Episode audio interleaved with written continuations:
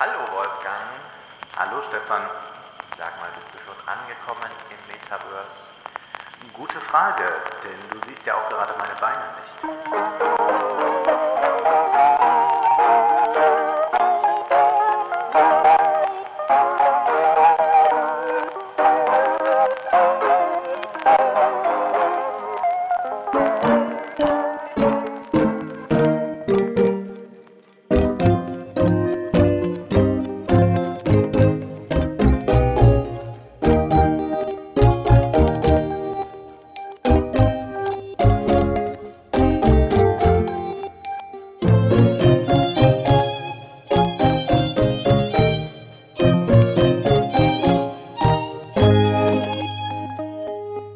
Es ist tatsächlich diese Frage mit den Beinen, äh, war jetzt gar nicht Thema im Buch, aber war große Marketingaktion von Facebook. Ja. Die Beine sind jetzt aufgetaucht. Äh, ich musste daran denken, mh, die Tagesschau hat doch irgendwann mal umgestellt auf neue Kamerabewegung oder wie auch immer. Mhm. Dass man auch in der Tagesschau jetzt die Sprecher mal mit Beinen sieht, weil die Kamera von rechts geflogen kommt oder so. Und um das anzuteasern, hatte man im heut, äh, in den Tagesthemen nur Beine als so in ins Studio gestellt, wo sich die Leute wundern Mhm. sollten, hä, wieso stehen da so Beine rum? Und ich habe das damals für eine wahnsinnig dumme Aktion gefunden, weil es eine wahnsinnig bescheuerte Aktion war. Ja.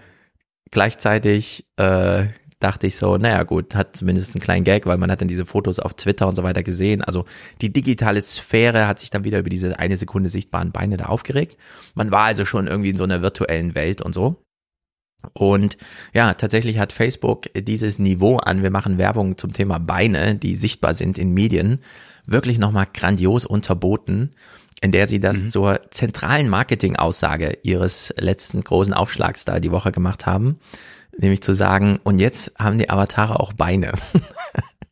Und wer verdammt Oh mal ist überhaupt für dieses Design des Facebook Metaverse verantwortlich? Es sieht ja grauenhaft aus. Es ist ja nichts, was in irgendeiner Weise in einem Lust erweckt, dort Mitglied zu werden, Bürger zu werden in diesem neuen Universum. Es ist so furchtbar, dass ich mich so wundere, dass man doch viel Geld ausgibt, auch für die Entwicklung des Metaverse, aber dass man offenbar äh, nicht mal ein paar gute Innenarchitekten engagiert hat, die mal darüber nachdenken, wie würde denn, wenn man tatsächlich so futuristisch sein will, ein neues Wohnen, Leben und all das aussehen, weil das sind ja einfach nur äh, solche aseptischen äh, komischen Konferenzhöllen, die da sich auftun und nichts weiter. Ja, und das ist wirklich schräg, weil wenn man sich äh, die Facebook Technikabteilung, und sie haben ja ein riesiges Research and Development, anschaut, dann arbeiten die ja an fotorealistischen Holographien und so weiter. Nur wenn man sich dann das anguckt, was tatsächlich auf dem Markt präsent ist gerade, sieht man, ja, das dauert noch zehn Jahre, weil es sieht scheiße aus. Zumindest äh, diese 2D-Abbildung, die man dann so sieht, klar, wenn man es dann selber erlebt, ist nochmal ein anderes Gefühl und so. Aber ja, es sieht, äh, es sieht nach Hölle aus. Und wird auch so Aber empfunden kann- von sehr vielen Menschen.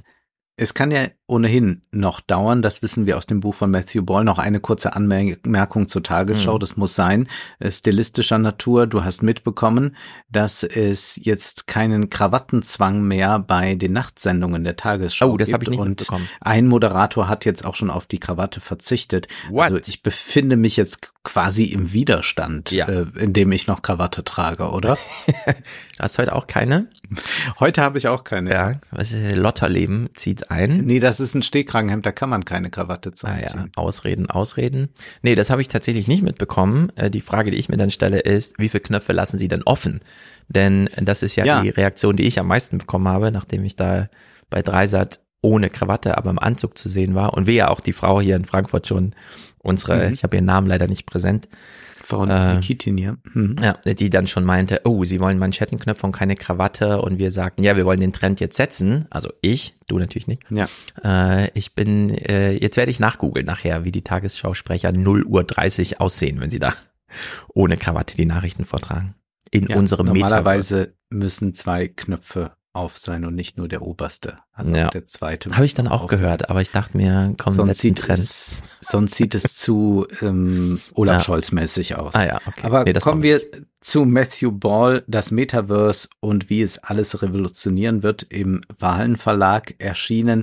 Das sind 300 eng beschriebene Seiten über Gegenwart, Zukunft und vor allem auch über die Vergangenheit, also was sich in den vergangenen 20 Jahren getan hat. Hm. Und ein Hauptaugenmerk von Matthew Ball liegt auf der Computerspieleindustrie. Man kann fast sagen, die Computerspieleindustrie wird als entscheidender Gameplayer eingeführt für Ja. das, was im Metaverse uns blühen könnte. Und äh, was immer wir, wir jetzt gleich zu dem Buch sagen, ich würde schon mal jetzt festhalten wollen, Stefan, wir müssen, glaube ich, um Zeitgenossen zu bleiben, um einen solchen Podcast wie die 29er zu machen, unbedingt im nächsten Jahr gemeinsam auf die Gamescom nach Köln fahren und dann sehen wir uns mal an, wie weit es da schon ist.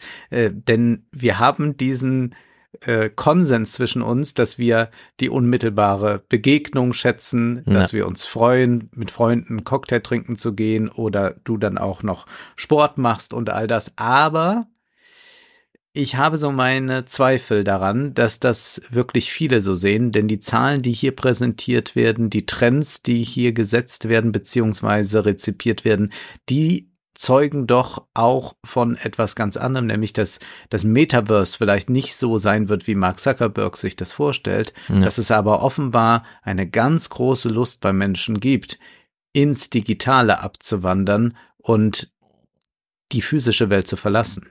Genau, das ist vielleicht auch äh, eine der ganz großen Lehren aus dem Buch, wenn wir Metaverse hören, nicht immer gleich an die Brille auf dem Kopf denken, die alles verdeckt und einen so rausnimmt, sondern es kann in viele Richtungen gehen. Man weiß es ehrlich gesagt noch nicht so genau. Dass du die Gamescon ansprichst, ist ja witzig, weil das ist ja auch eine Vorortveranstaltung. Ja. In der dann alle vor Ort in der Schlange stehen und physisch darauf warten müssen, dass der Platz frei wird, körperlich, um dann mal kurz schon mal drei Monate vorher einzutauchen, was sie danach stundenlang zu Hause machen. Äh, ich habe den ganzen Sinn nie verstanden, wie mir auch das Gaming weiterhin fremd bleibt. Allerdings, so wie es ist, dass ich immer noch der Einzige bin ohne Führerschein und alle anderen Führerschein haben, spielen auch alle um mich herum irgendwelche Spiele. Also wenn ich irgendwelche Leute zum Mittagessen treffe, äh, beginnen die plötzlich Gespräche und referieren auf gemeinsame Erlebnisse, die sie stundenlang am Tag zuvor hatten. Wo ich dann, Ja. ah ja, stimmt, ihr wart wieder in eurer komischen Welt da und so und habt irgendwie Gemüse gesät und sowas. Äh, also in der Hinsicht, man kommt ja nicht ganz drum rum. Ich halte mich weiter davon fern, auch damit Leute mir was zu erzählen haben, wenn sie mich sehen. Mir dann egal, ob das aus virtuellen Welten Geschichten sind.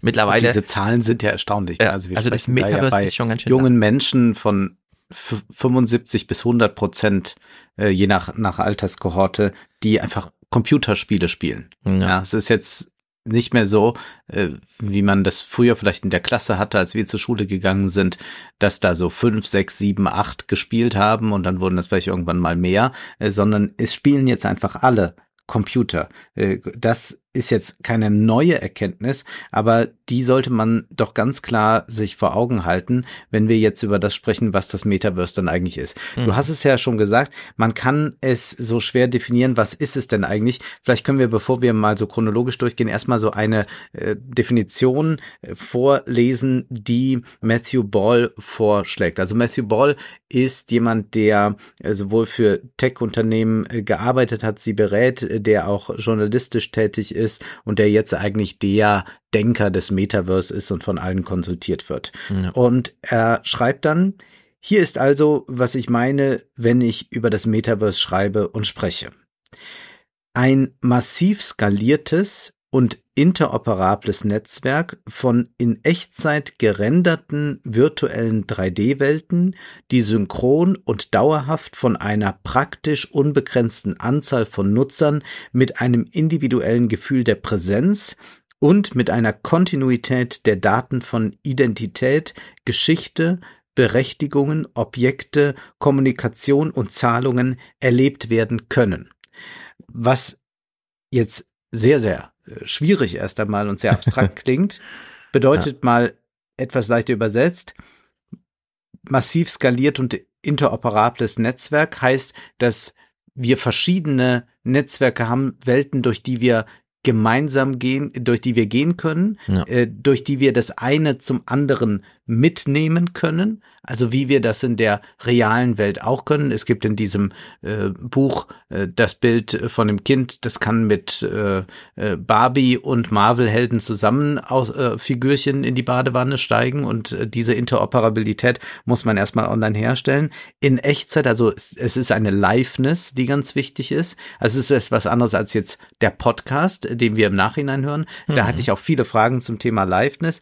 3D ist entscheidend entscheidend. Synchron dauerhaft, also es bleibt auch da. Es ist nicht einfach nur äh, für den Moment, sondern man kann es wieder begehen wie einen wirklichen Raum.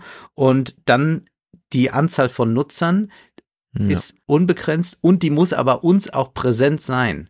Also wir genau. haben jetzt auch äh, könnten auch unbegrenzt von vielen äh, Hörerinnen und Hörern gehört werden als Podcast, aber denjenigen, die, die den Podcast hören, äh, denen ist nicht bewusst nicht irgendwie spürbar, dass den 40.000 andere auch gerade hören. Das ist im Metaverse ja. anders und es geht dann um so eine Kontinuität und um Zahlung, die Kommunikation. Äh, zu diesen Punkten kommen wir dann noch. Genau, all das dröseln wir jetzt nach und nach auf und er macht es uns sehr einfach, indem er auch einen historischen Einstieg findet ins Buch. Mhm. Er kommt auf Vannevar Bush zu sprechen. Wir kennen ihn alle nicht, aber er war der Präsident der Carnegie, das heißt ja nicht Carnegie, sondern Carnegie habe ich gehört. Tatsächlich. Institution of Washington war.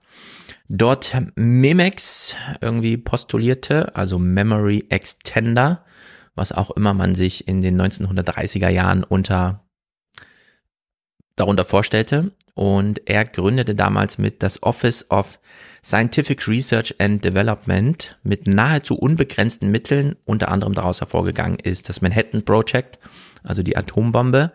Und äh, ganz entscheidend, nach 45 hat man sich entschieden, äh, Vannevar Bushs Empfehlung zu folgen, und zwar die Investitionshöhen zu belassen, auch wenn man gerade keine Kriegswirtschaft hat, also gar kein echtes Problem bewältigen muss. Äh, zuerst hat man Hitler besiegt und dann hat man sich mit der Zukunft beschäftigt. Also so wird es hier äh, gemacht. Im Klar, das ist dann Grundlegung äh, für später Internet und Silicon Valley und so weiter. Und dann großer Sprung nach vorne ähm, diese Kulturgeschichte dröselt er auch später auf, aber wir wissen, das Internet, der Tablet-Computer und das Metaverse, das hat alles kulturelle Vorboten. Äh, legendär ist ja, wie sie bei Google immer noch vom Star Trek Computer und so weiter da einfach nacheifern. Und das Metaverse selbst ist also heute grundlegend irgendwie zu finden bei Mark Zuckerberg natürlich, seinen formulierten Zielen und Facebook als Meta umzubenennen aber auf Augenhöhe irgendwie, ja, auch Nadella, also äh, Microsoft, der natürlich mit HoloLens und dann Minecraft kaufen und lauter solche Sachen sich da auch schon mal die Landschaft zurechtlegt. Der Nvidia-Chef, Jensen Huang, die Wirtschaft im Metaverse wird größer sein als die Wirtschaft der physischen Welt. Und er selber wird die ganzen Chips dafür grundlegend legen, egal welches Unternehmen das wie macht. Man wird dafür Rechenpower brauchen geht von einer zweistelligen Billionenhöhe aus. Ja. Also groß, groß, groß wird gedacht. Unity, äh, Unity Technologies und die Roblox Corporation spielen ja am Anfang schon eine Rolle. Tencent mit der Hyper Digital Reality und sehr vielen Patenten, die man sich da schon mal geholt hat, oder vor allem auch Markennamen. Äh, es gibt eine südkoreanische Metaverse-Allianz mit 450 Unternehmen. Südkorea kennen wir ja als sowohl kultureller wie technischer Vorreiter. Also wenn da was ist, äh, weiß das immer schon in so eine Richtung. ByteDance hat sich viele Metaverse-Marken schon mal gesichert. Also TikTok ist da auch auf dem Weg. Und die anderen Player, die er noch nannt, und das finde ich schon äh, gut, die chinesische kommunistische Partei, mhm. sie ist nämlich sehr besorgt, und hat ja auch da schon groß eingegriffen, nicht nur technisch, sondern auch, wie viel Minuten dürfen die Leute eigentlich zu Hause so spielen. Und äh, er nennt Crystal Schaldemose, die Chefunterhändlerin der EU, die auch, Zitat, viele Pläne des Metaversums zutiefst besorgniserregend findet. Und damit hat er uns schon mal ein eigenes Metaverse des Metaverse aufgebaut, nämlich am Anfang die großen Player einfach alle mal genannt. Wir kennen jetzt so ein bisschen die Landschaft der großen Player, die entweder hyped oder besorgt sind oder beides, je nachdem. Mhm. Ja, und dann kommt die Frage, was ist das Metaverse? Und dann ein sehr kultureller Einstieg. Das fand ich ja richtig gut. Ich kannte natürlich viele Sachen, die er da nennt, nicht.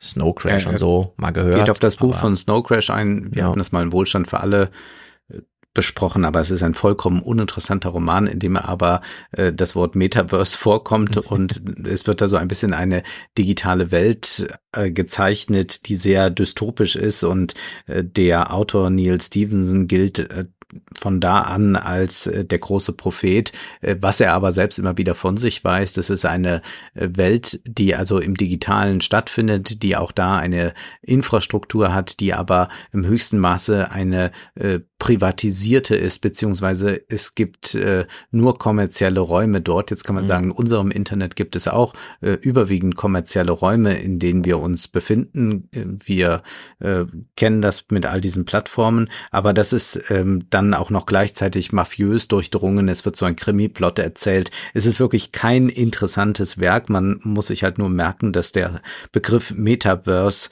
äh, dadurch sehr geprägt wurde von äh, Neil Stevenson und seinen mhm. Roman. Was für mich entscheidender eigentlich ist, ist, dass er äh, dann nochmal so einen kurzen Abriss macht darüber, dass Science Fiction äh, sehr stark damit immer gespielt hat, dass es eine Sehnsucht im Menschen gibt, irgendetwas anderes zu sehen. Wir gehen ja auch ins Kino, um irgendwas anderes zu sehen, aber dass wir äh, tatsächlich äh, eine Sehnsucht wohl haben nach äh, so welch so so einer Immersion. Äh, das bringt er dann zum Beispiel, dass er äh, sagt. 1935 schrieb Stanley G. Weinbaum eine Kurzgeschichte mit dem Titel Pygmalions Brille, in der es um die Erfindung einer magischen VR-ähnlichen Brille geht, die einen Film produziert, der einem Sicht und Ton gibt. Du bist in der Geschichte, du sprichst zu den Schatten und die Schatten antworten und anstatt auf einen Bildschirm zu sein, dreht sich die Geschichte nur um dich und du bist in ihr. Also das haben wir so eine Pro so eine Proto-Metaverse-Geschichte. Mhm.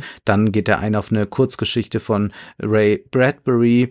Äh, da wird das Kinderzimmer zu einem virtuellen Ort und die äh, Eltern erreichen ihre Kinder nicht mehr. Sie sind dort eingeschlossen. Dann äh, geht er natürlich auf Philip K. Dick kurz ein. Äh, auch da äh, gibt es ähm, dann Welten, die geformt werden. Worldcraft ist dann äh, das entscheidende Stichwort hier. Auf Asimov äh, kommt er auch noch zu sprechen. Das heißt, dieser kulturelle Einstieg ist für ihn ganz wichtig, um zu zeigen, die Literatur äh, kann natürlich durch ihr fantastisches Denken äh, etwas vorwegnehmen, weil sie erst einmal nicht an physikalische Grenzen gebunden ist. Mhm. Äh, jetzt aber, so ist dann eine These des Buches, kommen wir langsam dorthin. Im Übrigen nicht so schnell wie Mark Zuckerberg und manche denken, sondern er sagt schon tatsächlich ziemlich langsam dorthin, dass wir solche Fantasien äh, in die Tat umsetzen können. Denn was wir ja auch erleben ist, das Metaverse wird hier nicht einfach so als ein Luftschloss verkauft, sondern es wird immer ganz stark auch an seine Materialität rückgebunden. Also welche Computerchips braucht man eigentlich, um eine Welt zu schaffen, in der sich 50 Leute begegnen und es sich für sie auch wirklich so anfühlt, als seien sie mit 50 Leuten gerade in einem Raum. Genau, weil was nützt es, äh, später zu erfahren, dass man bei Fortnite einem Konzert mit 20 Millionen Zuschauern beigewohnt hat, wenn es aber auf 250.000 Instanzen aufgeteilt ist ja. und man gar nicht alle gesehen hat.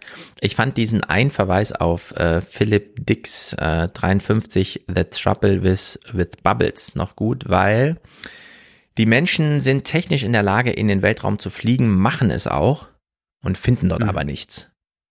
Also nutzen sie die Technik, die ihnen den, äh, den Exit erlaubt hat, um den Exit in selbst geschaffene neue Welten dann zu machen. Ja. Und das ist ja ein ganz interessantes Gleichnis. Und da dann Worldcraft, also einfach ähm, die Welt wird nicht entdeckt, sondern geschaffen. Ja? Also dieses äh, äh, Bild weil das ist ja auch das, woran Facebook gerade so ein bisschen leidet.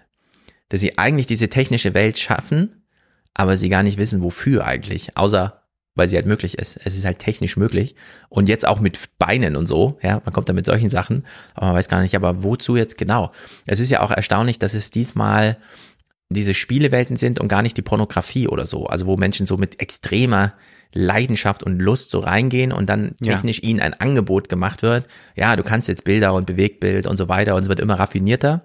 Äh, und das ist ja hier diesmal nicht so, sondern man hat einfach, ja, die Leute spielen eigentlich schon und die haben jetzt auch gar nicht den mega Antrieb, sich eine Brille aufzusetzen. Der Bildschirm reicht ihnen eigentlich und Facebook muss extreme Anstrengungen äh, machen, um den Leuten überhaupt zu erklären, wo will man denn hin. Ja? Also man stößt wieder in so einen Weltraum hervor, wo man dann sieht, ja, aber ist ja gar nichts. Ja. Jetzt müssen wir, sind wir doch an unser so Raumschiff gefesselt irgendwie.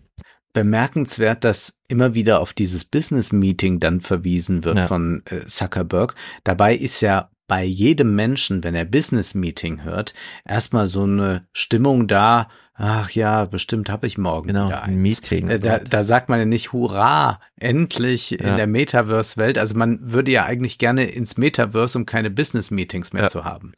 Das ist genau. ja eigentlich das. Und das Versprechen von Zuckerberg ist einfach, nö, wir machen das hier und hier könnt ihr mit und ohne Beine dann rumlaufen. Genau. Schweben vor allem. Man schwebt dann so ja. äh, um sich herum. Genau, also dieser, äh, wir müssen natürlich noch William Gibson Neuromancer hier nennen, mhm. ist ja klar, Cyberspace und The Matrix. Aber der Umschlagpunkt ist ja dann 1986, der C64 wird erfunden und damit bekommt, und das ist immer wieder erstaunlich, wie recht Schirmerer hatte, das so, neue Ideen kommen entweder über eine Technik oder ein Buch. Und jetzt haben wir hier diese Geschichte, wie das ganz viel übers Buch kam und dann mhm. über die Technik. Also wie ja. der C64 da eigentlich mitzuspielen wie Habitat von Lucasfilm, also sind auch so Geschichtsschreibungen, die kennt man überhaupt nicht. Ja, das Lucasfilm damals, nachdem sie das ganze Star Wars Zeug gemacht haben und so, dann einfach zehn Jahre später, ja, jetzt machen wir mal dieses Computerspiel auf eigentlich völlig untaugliche Hardware. So, aber sie haben halt angefangen, Computerspiele zu machen. Und das eskaliert ja dann, dann vor sich hin, bis man hier dann schon auf Second Life zu sprechen kommt. Linden Labs, und das ist interessant, wie er das hier betont, für den Linden-Dollar ein. Also es scheint für ihn das Interessante zu sein, dass das nicht nur eine Welt ist, in der man so irgendwie halt was spielen kann oder sich begegnen kann, sondern nee, da wird so richtig die Welt verdoppelt. Da gibt's plötzlich Geld. Und dieses Geld äh, funktioniert auch direkt zwischen zwei Leuten, die sich da begegnen. Das wird nicht vermittelt über irgendwen oder so. Und äh, da hat er ja dieses starke Urteil, dass ähm, der Hersteller Linden Labs hier gar nicht so sehr wie ein Spieleentwickler agierte, sondern schon wie eine Regierung.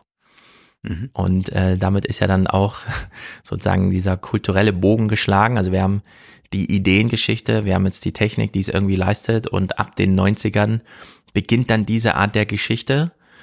Und dann ist es einfach so eine Perlenkette, die sich da aufdröselt bis hin zu diesem Travis Scott Fortnite Konzert 2020. Klar ist ja auch Corona und so. 28 Millionen Spieler treffen sich, um einem Musikereignis beizuwohnen. Wir haben ja auch schon darüber gesprochen, dass Christopher Nolan äh, Inception in Fortnite zeigt. Ja. Und solche Sachen. Travis Scott hat da dann ein Konzert aufgeführt. Genau, ja. riesengroß, aber naja, und getoppt wird diese Fortnite-Geschichte immer noch mal von Roblox die ganze Zeit. Mhm. Roblox mhm. immer noch mal eine Nummer größer, eine Nummer extremer. 15 Jahre Geschichte, 13 Jahre fast nichts und dann zwei Jahre lang exponentielles Wachstum. Klar, Corona so, aber trotzdem Roblox, äh, also wer bis heute noch nichts von Roblox gehört hat, äh, der muss jetzt langsam aufholen, sonst ist man irgendwann abgemeldet. Selbst wenn man es nicht selber spielen möchte.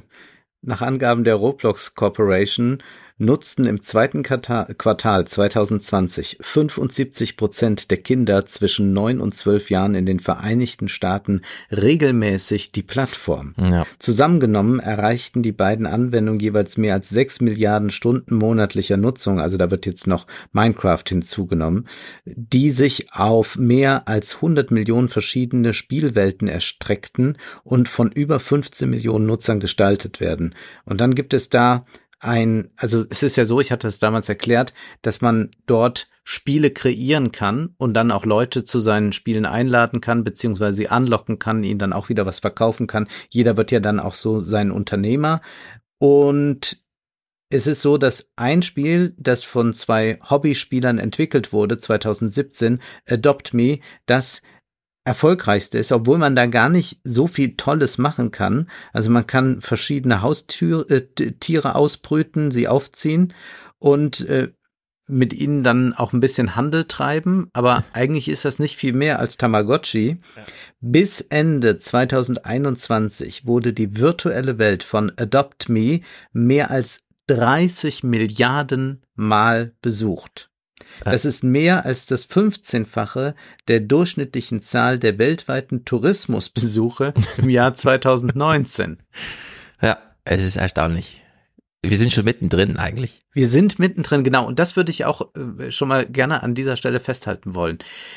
Wir werden ja auf die technischen Schwierigkeiten noch eingehen, aber wir sind schon mitten im Metaverse und wir sollten deshalb überhaupt nicht so spöttisch mehr über die Zuckerberg-Pläne nur reden, sondern wir sollten ja. vielmehr die ganze Zeit uns befragen, wo ist eigentlich gerade unser Metaverse? Wo befinden wir uns gerade jetzt? Sind wir äh, ganz stark in der, in der analogen Welt oder inwieweit verschwimmt das? Denn das ist ja die Idee auch beim Metaverse. Ja, das eine ist, wie können wir vor Bildschirmen irgendwas äh, erfahren und wie können Bildschirme gemacht werden in Form von Brillen, dass sie uns mehr reinziehen. Aber es geht auch darum, wie kann eigentlich die Welt äh, sich vom Smart Home bis zur intelligenten Stadt so verwandeln, dass es Metaverse ja. dann plötzlich für uns ist, dass wir uns darin bewegen und diesen Übergang aber gar nicht richtig merken. Genau, dass Mark Zuckerberg, du hast es ja in der letzten Folge gesagt, selber so sehr auf dieses Buch oder den Autor zu sprechen kommt und auch Leseempfehlung gibt, finde ich interessant, denn so richtig gut kommt der Zuckerberg hier nicht bei weg. Nicht so in der direkten mhm. Ansprache, sondern so, wenn man sich so diese Gesamtgeschichte hier mal anschaut. Denn es ist ja schon ihm ganz wichtig, uns nochmal dieses Gleichnis vorzumachen. Es ist ja nicht das erste Mal, dass wir digitale Welten erschaffen oder erobern. Denn das ganze Internet ist ja die letzten 30 Jahre so hinein explodiert in die Gesellschaft. Aber über offene Standards wurden eben verschiedene Welten so zusammengeführt. Das Internet ist das Netz der Netze. Und anders als das Metaverse ist das Internet, also die ganze digitale Sphäre, die wir heute alles Mögliche so nutzen, eben nicht von den bereits vorher schon großen Unternehmen entwickelt worden. Google, Facebook und so weiter, das ist halt alles neu. Und das ist beim Metaverse jetzt anders. Äh, da versuchen es immer noch, äh, ich habe ja eben referiert, ne, also Microsoft, Nvidia, äh, Facebook, Tencent, die größten Unternehmen der Welt versuchen, das Internet, äh, Metaverse für uns zu schaffen. Und mit diesem Sachverhalt geht ja hier der Ball sehr ambivalent um. Also mhm. ja. er stellt uns diesen Wunsch in den Raum, dass es auch anders sein könnte. Also dass es von Grund auf nochmal neu geschaffen wird. Allerdings finden wir natürlich auch die Wege nicht. Die großen Unternehmen finden es auch noch nicht so richtig. Klar, es gibt diese äh, Erfolge, Roblox und so weiter, diese spezifischen Spielerfolge, die so mit ihrer eigenen Ästhetik und so weiter mitbringen, aber ob man jetzt wirklich ein Business-Meeting bei Roblox macht, also ob das dann schon kompatibel ist, weiß man auch nicht so richtig.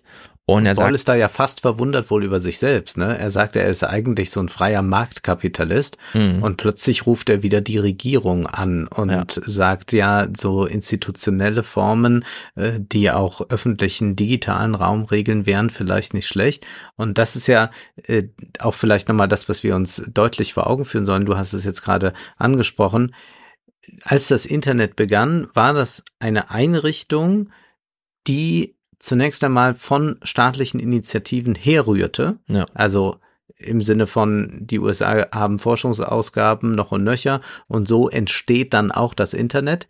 Sehr schnell versuchen natürlich dann auch Konzerne dort Fuß zu fassen, aber die Konzerne, die da jetzt äh, ganz groß sind, die sind fast alle neu. Äh, die mhm. hat es mhm. also vor der digitalen Zeit nicht gegeben. Und dann findet diese Vermachtung statt, wie wir sie jetzt erleben. Äh, viel Macht in wenigen Händen, viel Geld in wenigen Händen. Jetzt haben aber diese wenigen Hände dieses viele Geld, um es zu investieren in das Metaverse. Das heißt, die Vermachtung findet äh, zuerst statt, ehe überhaupt was aufgebaut werden ja. kann, richtig? Genau. Und das bedeutet, dass es diese öffentlichen äh, Sphären oder solche Sphären wie das, was wir machen mit, wir haben hier einen Podcast, äh, vielleicht dann in der Weise gar nicht mehr geben kann. Und Matthew Ball betont es ja sehr deutlich, das Internet hätte auch viel teurer sein können.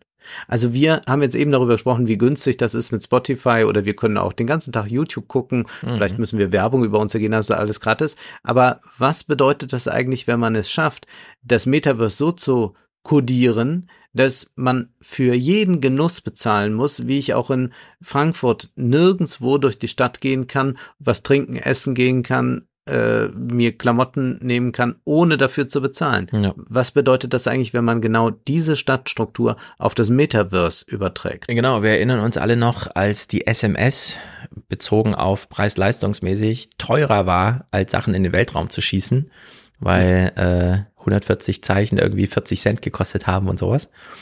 Und diese Gefahr lauert hier immer wieder. Ich habe das am Anfang so, ich habe mir hier so eine Notiz gemacht, der Tenor ist, das Metaverse muss erstmal aus den Fängen seiner technischen Gründer befreit werden. Äh, so habe ich es äh, so ein bisschen rausgelesen und das ist super interessant, weil er die ganze Zeit immer schreibt, wir wissen ja eigentlich noch gar nicht, was ist das Metaverse. Es ist noch, Zitat, eine nicht greifbare Idee und trotzdem wird schon so krass zugelangt, dass man, dass echt die Gefahr droht, dass demnächst jede Frisur, die man sich digital auf seinen Avatar setzt, einfach 10 Dollar kostet, anstatt dass man einfach sagt, nee, macht erstmal alle eure Webseite auf, ja. Kostet ja. gar nichts. Macht, installiert euch ein Forum, dann könnt ihr miteinander kommunizieren. Das kam ja jetzt erst wieder, dass dann Discord und wie sie alle heißen und Facebook selbst eben da so äh, diesen ganzen ökonomischen Kram hinterhergebaut haben. Diesmal soll er vorne weggebaut werden. Und äh, da fand ich es hier super interessant, wir haben ja auch so ein bisschen darüber gesprochen, diesen großen Streit Epic, also die Leute hinter Fortnite und so, mhm. gegen Google, gegen Apple, weil Google und Apple eben diejenigen sind, die die Endgeräte betreiben und damit äh, immer noch so ein bisschen Wegzoll haben wollen wie groß und tiefschürfend diese Streitereien sind und wie sehr Apple da drin verstrickt ist, obwohl wir immer denken, naja gut, Apple, was haben die schon gerade? Kopfhörer, okay, und ein Telefon, aber keine Brille, sonst nichts und auch keine Bemühungen, man sieht so gar nichts und man denkt so, ja gut, die sitzen es irgendwie aus oder so und dann Tim Cook auf der Bühne, wir verwenden das Wort Metaverse gar nicht, weil das keiner weiß, was das bedeuten soll. Also noch so schnippische Kommentare gegen Zuckerberg. Auf der anderen Seite juristisch äh, schon hier im Hahnenkämpfen verwickelt. Überall wollen sie noch ihre 30 Prozent rausholen und die Plattform absichern und eigentlich diese ökonomischen Schranken so hoch wie es geht ziehen, eben auch aus dieser Angst, dass man nochmal ein Geschäft verliert, so wie man Musikstreaming verloren hat. In der sich erst dachte, gewonnen zu haben. Äh, genau. Aber es ist wirklich immer wieder real. Selbst die größten Unternehmen überhaupt können tatsächlich scheitern an ihrer eigenen, an ihrem eigenen Metier. Das und das bleibt immer wieder ja noch total offen, ob es richtig war, Apple geschlossen zu halten ja. oder es offen zu halten, wie das dann ähm, mit anderen Plattformen oder, oder Anbietern der Fall ist. Also diese Frage könnte man jetzt gerade so beantworten. Für Apple hat es äh, sich doch sehr ausgezahlt. Ob das im Metaverse funktionieren kann, diese Offenheit, das ist wieder eine ganz andere Frage, weil das Metaverse, wir haben es eben schon gehört in der Definition, interoperabel sein soll, also ja. offen sein soll für äh, die Vermischung. Genau, diese Definitionsfragen, das ist ja wirklich super interessant. Also, wir haben virtuelle Welten vor allem erstmal Spiele. Das heißt, also bei Spiele gilt noch viel mehr als jetzt bei Film oder Podcast oder so. Man kann es nicht gegen das Publikum entwickeln, sondern nur mit dem Publikum. Sobald die da auch nur Kurzzeit keine Lust haben und so weiter, ist einfach aussortiert. Äh, dann wird was anderes gespielt. Der Markt ist ja riesig. Und interessanterweise kennen wir alle Super Mario und Zelda und so. Aber die noch erfolgreicheren Spiele sind die, die man kooperativ spielt. Also Animal Crossing zum Beispiel. Dieses äh, wenig kompetitive, aber eben gesellige sich einer gemeinsamen Aufgabe stellen. So, und ich finde das super interessant, wie er von diesem, ja, der Nutzer hat so einen gewissen Anspruch, er möchte es erstmal so und so. Und dass er dann gleich auf diese Frage der Persistenz kommt. Mhm. Wenn wir uns treffen online. Und zwar nicht im Sinne von, wir machen nur kurz einen Kampf, sondern wir wollen ja eigentlich was aufbauen, langfristig und so weiter. Braucht man eine gemeinsame Geschichtsschreibung. Und auf die sind wir technisch noch überhaupt nicht vorbereitet. Jeder hat immer die Angst, man macht das Spiel aus, man macht den Computer aus, man kennt das von früher. Man hat nicht zwischengespeichert, zack, sind alle Fortschritte, die man sich erspielt hat, weg. Und dass es da schon beginnt, ja, also dass wir da noch keine guten Wege gefunden haben, überhaupt die virtuelle Realität mal auf ein gemeinsames Gedächtnis aufbauen zu lassen, weil es schon da mangelt, dass wir aufgrund sch schlechter und auch jeder hat eine andere Technik eigentlich in unterschiedlichen Welten sind. Ähm, jemand ist mit einem iPhone 14 unterwegs und sieht alle möglichen durchgerenderten Special Effects und dann kommt jemand äh, aus sozial herausfordernden Verhältnissen, wie die deutschen Politiker sagen, und hat nur ein iPhone 10 und plötzlich sieht er aber eine ganz andere Welt, obwohl er ja sich die Welt mit anderen teilt, weil da ganz andere Sachen gerendert oder eben nicht gerendert werden und vielleicht auch langsamer. Das heißt, jemand ist in so einer hochklassischen, ich fühle mich hier richtig wohl Welt und der andere hängt immer eine Sekunde hinterher, weil er eine, eine, technische Latenz mitbringt und es wird auch noch nicht alles gerendert, also sieht für ihn noch hässlicher aus. Und jetzt ist die Frage, ja, wie kriegen wir da eigentlich eine gemeinsame, nicht nur eine Gesellschaft, dass man sich gerade begegnet, sondern auch so eine gemeinsame Geschichtsschreibung, dass man an gemeinsame Erfahrungen anschließt und so weiter hin. Und da meint er, ja, das ist derzeit noch eine ganz große Baustelle. Also das sind alles ja. noch so offene Fragen. Was da wir weiß man analog sofort so herstellen können. Also es gibt beispielsweise in Köln ja diese Brücke, wo Liebespaare hingehen und die hängen dann so ein Schloss daran, um genau. ihre ewige Liebe zu besiegeln. Und da können die auch dann immer mal wieder vorbeigehen und gucken, ah ja, da ist das Schloss. Das ist in der digitalen Welt so ohne weiteres nicht möglich. Und er bringt ein wunderbares Beispiel. Die zunehmende Persistenz innerhalb einzelner virtueller Welten wird jedoch für das Wachstum des Metaverse von wesentlicher Bedeutung sein. Wie ich im weiteren Verlauf dieses Buches erörtern werde, sind viele der Designideen, die in den letzten fünf Jahren populär geworden sind, nicht neu, sondern eher neu möglich. Ja. So mag es uns derzeit schwerfallen herauszufinden, warum World of Warcraft sich für immer an die exakten Fußabdrücke eines Benutzers im frischen Schnee erinnern muss, aber die Chancen stehen gut, dass irgendein Designer irgendwann die Antwort herausfindet und es nicht lange dauert, bis es zu einem Kernmerkmal vieler Spiele wird. Also ja. das kennen wir aus äh, dem äh, gerade beschriebenen oder wenn wir am Strand entlang gehen, die Spuren im Sand, wie lange bleiben sie, äh, welche Spuren hinterlassen wir im Leben, was ist, wenn wir äh, bislang äh, spurlos durch die Spiele gehen, es aber bald nicht mehr spurlos tun. Wenn sich also da eine Historizität, eine eigene Geschichte entwickelt, ist erst da auch ein äh, menschliches Leben möglich, mhm. denn ein Mensch ohne Geschichte ist natürlich äh, eine Katastrophe. Also das ist dann äh, Murmeltier, ne? I, äh, ja. Und täglich größtes Murmeltier, wo alles wieder von neuem beginnt. Genau, und er macht ein sehr gutes, äh, einen sehr guten historischen Vergleich. Wenn wir, und er nennt ja als Einfallstor fürs Metaverse Dating, gar nicht so, also Spiele groß, weil es Spiele schon gibt. Mhm. Aber er meint ja, das Zugpferd könnte zum Beispiel das Dating sein. Und man weiß ja, wenn man ein Selfie verschickt, dann weiß man, was der andere sieht. Weil ja. das Bild wird, egal wer der Hersteller des eigenen Telefons ist, das Bild wird angezeigt, wie das Bild halt aussieht. Da hat man sich auf technische Standards geeinigt, das JPG, ne, man kann es dann größer, kleiner, wie auch immer, aber man weiß, wie es aussieht. Mit dem Nachteil, es ist kein Live-Bild, sondern der andere kriegt es später. Und wenn man diesen Nachteil aufholen möchte, Dating im Metaverse mit Avataren, dann weiß man nicht genau, wie das Avatar beim anderen aussieht.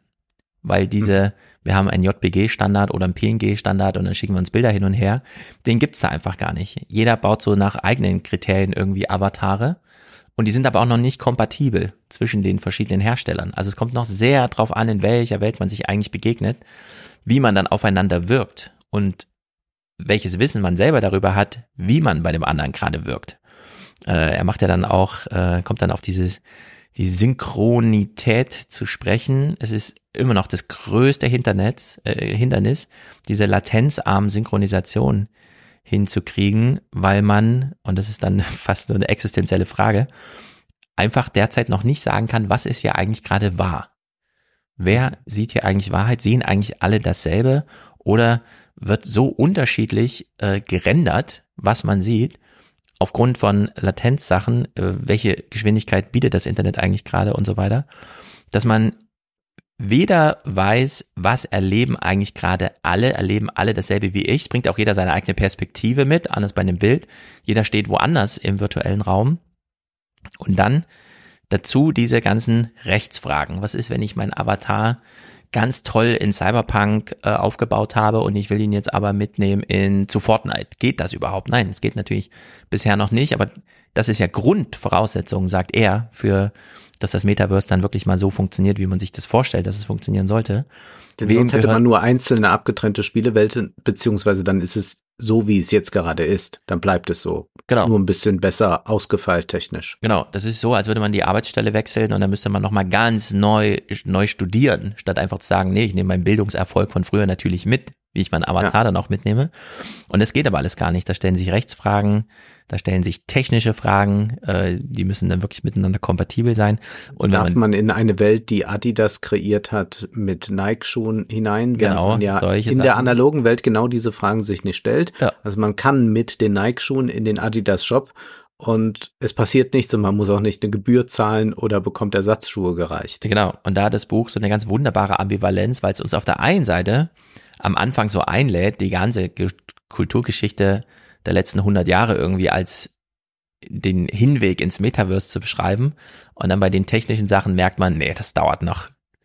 Das, also das ist noch äh, ein paar Jahrzehnte irgendwie, bis hier solche ja, Hollywood-Ideen aufgehen. Zehn Jahre und Matthew Ball ist da dann doch meistens etwas skeptischer, was äh, die Zeit anbelangt. Also gerade, du hast es schon angesprochen, diese Liveness wirklich herzustellen, muss immens schwierig sein. Also man hat einfach nicht genügend Rechenkapazitäten. Die Frage ist, ja. äh, wie schafft man das? Wir haben ja unglaublich viele Compu Computer, die wir alle mit uns herumtragen, zum Beispiel in Form von Smartphones. Könnte man es schaffen, dass diese ganzen kleinen Computer, die wir mit uns herumtragen und die auch Rechenleistung haben, immer aktiv sind, damit sie quasi, wenn sie gerade nicht genutzt werden, trotzdem dafür sorgen, dass das Metaverse stabil gehalten wird, dass da genügend Rechenleistung zur Verfügung steht. Er vergleicht das mit Solarpanels. Ja. Man hat Solarpanels auf dem Dach und man braucht Strom. Aber man hat in der Regel die Situation, dass mehr äh, Strom aufgenommen werden kann, als dann in dem entsprechenden Haushalt verbraucht wird. Und so wird das, wird das Überflüssige dann eingegeben, äh, ähm, beziehungsweise es wird eingespeist in äh, den Strom für alle. Das heißt also, mhm. dass man bekommt ja dann, glaube ich, auch eine kleine Gebühr, äh, wenn man dann äh, Strom abgeben kann. Aber es ist nicht so, dass die Panels dann einfach sagen, ach so, es wird kein Strom mehr gebraucht, jetzt werden wir uns abschalten und machen mhm. morgen weiter, sondern es wird weiterhin äh, Strom erzeugt und der wird aber dann woanders eingespeist. Und das ist auch die Frage, wenn jetzt jemand drei Stunden sein Smartphone gar nicht nutzt oder vielleicht nur so nutzt, dass es nicht besonders rechenintensiv ist, kann man dann äh, das Smartphone äh, in irgendeiner Weise so einbinden, dass die trotzdem jetzt zur Verfügung stehende Rechenzeit, äh, Rechenleistung genutzt werden kann, äh, weil gerade viele Leute in der Umgebung sind, die sich im Metaverse ja. vergnügen. Und das ist eigentlich so ein bisschen die Vision dann, dass man sagt, ja klar, man braucht diese Supercomputer und vielleicht auch Quantencomputer, all das, aber man wird wahrscheinlich auch so eine konstante äh, Rechenleistung überall anzapfen müssen, damit eine Infrastruktur in dieser Weise überhaupt aufgebaut werden kann. Genau. Und selbst das wäre nur super raffinierte Brückentechnologie. Äh, es liegt ja irgendwie nah, hat man ja auch immer mal wieder versucht. Beim Smartphone ist besonders schwierig, denn das verbraucht ja auch Akku in der Zeit. Ja. Äh, also da sind einige Trade-offs, aber es steht sehr viel Rechenkraft ungenutzt rum, die man da einbinden könnte. Und seine Idee ist ja zu sagen, ja gut, am Ende wird es darauf hinauslaufen, dass zentral gerendert wird und dann nur mhm. noch Videobilder ausgespielt werden, die allerdings die Nutzerinteraktion wieder so zügig zurückspielen, dass man gar nicht merkt, dass auf einem zentralen Rechner gerendert wird. Google Stadia war ja genau diese Idee, dass man sagt, Plattform unabhängig, also man kann auf jedem Bildschirm, egal was es ist, auch ein drei Jahre altes Android-Telefon oder so, kann man drauf spielen, weil das Bild einfach woanders hergestellt wird. Und dann kommt es auf die Latenzen an. Und das ist äh, interessant, wie weit die Forschung da ist. Also er nennt ja hier diese Zahl wenn man 15 Millisekunden statt 25 Millisekunden Ping hat, steigert das die Lust am Spaß, äh, den, den, den Spaß am Spiel um 6%. Ja. Und wenn man es auf die Spitze treibt und sagt, die längste Entfernung, die weltweit zu überbrücken wäre, wären 12.000 Kilometer, dann sind das 45 Millisekunden. Wir befinden uns also, Zitat, in einem ständigen Kampf mit der Lichtgeschwindigkeit. Man müsste dann also Serverfarmen, wie das Netflix schon macht, irgendwo so nah am Kunden, also da ist so eine Metropole und im Bergen, in den Bergen oben steht halt schon mal so ein Server, der vorab schon mal Daten liefert, damit die nicht gar nicht erst aus Amerika angeliefert werden müssen und so, sondern kommen einfach aus dem Umfeld Stuttgarts. Und dann geht das Video schneller los und wird auch gleich ordentlich in HD gerendert und man hat nicht so eine Startschwierigkeit. Bei Netflix kann man es noch irgendwie lösen, weil die können natürlich zwischenpuffern. Also das läuft ja kontinuierlich, da kann man vorladen. Das alles wird im Metaverse nicht funktionieren. Es muss live. Alles vorhersehbar. Es muss, genau. Man kennt ja die nächsten 100 Bilder. Also die nächsten vier Sekunden sind irgendwie gesetzt, aber das ist ja hier alles ganz anders. Und das ganze Internet ist darauf nicht vorbereitet. Die Kabel liegen kreuz und quer. Es gibt diese Protokolle noch nicht, die dann wirklich mal den kürzesten Weg nehmen. Wir haben es mit einem Faktor 10 zu tun, den wir auf die technische Möglichkeit legen. Also es kann durchaus sein, dass wir einfach mit einer halben oder sogar mit einer ganzen Sekunde derzeit immer noch im Internet fällt nicht groß auf bei Nicht-Metaverse-Geschichten, wo man sich nicht live begegnet und ein echtes Gespräch führen will. Aber schon bei Videokonferenzen spielt das ja eine echte Rolle, wenn dann zwischendurch jemand plötzlich ganz viel schneller redet, weil das irgendwie nachgeladen wird oder jemand ja. so eine Sekunde zu lange schweigt und alles schon durcheinander bringt. Also extrem hoher Anspruch, den er hier und auch noch, noch mal ganz kurz hm? zu sagen, warum das bei den bei diesen Begegnungen so wichtig ist. Wir sind es gewohnt. Er macht diesen äh, biologischen Hinweis. Das Auge reagiert mit einer Latenz von 0,00001 Millisekunden. Also unser Gehirn kriegt nicht mit, dass Zeit verläuft. Wir sind immer im Moment. Und er hat irgend so ein Gleichnis, ich weiß nicht mehr genau, irgendein Telefonat mit der Oma oder so und man stelle sich vor, es wäre immer eine Sekunde dazwischen. Wir kennen das aus Live-Schalten im Fernsehen. Wenn die einfach äh, sich ständig drüber reden und nicht genau wissen, wann hört die Antwort auf und so weiter. Und das ist hier, also schon wenn er nennt 15 Millisekunden statt 25 Millisekunden, da denke ich mir, hm, das ist ganz schön krass. Wir haben doch eigentlich damals gelernt, das Auge sieht mit 25 Bildern pro Sekunde. Und trotzdem hat es mega Sinn, so ein Smartphone-Bildschirm mit 100 Hertz durchlaufen zu lassen und so ein Fernseher vielleicht mit 144 Hertz. Auch wenn gar nicht so viele Bilder geliefert werden, aber nur, nur damit der Aufbau zwischen den Bildern nicht so sichtbar ist und so.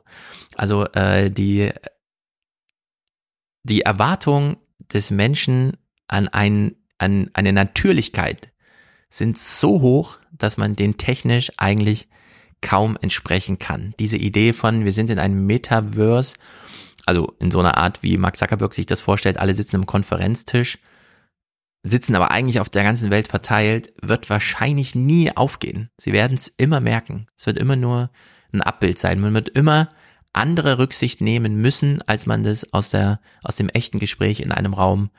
Äh, also es wird auch Lernerfolge erfordern, Lernwege, Lernkurven auf Seiten der Nutzer. Man wird die technischen Ansprüche die man da hat, nie so richtig erfüllen können. Ist so meine Lehre daraus.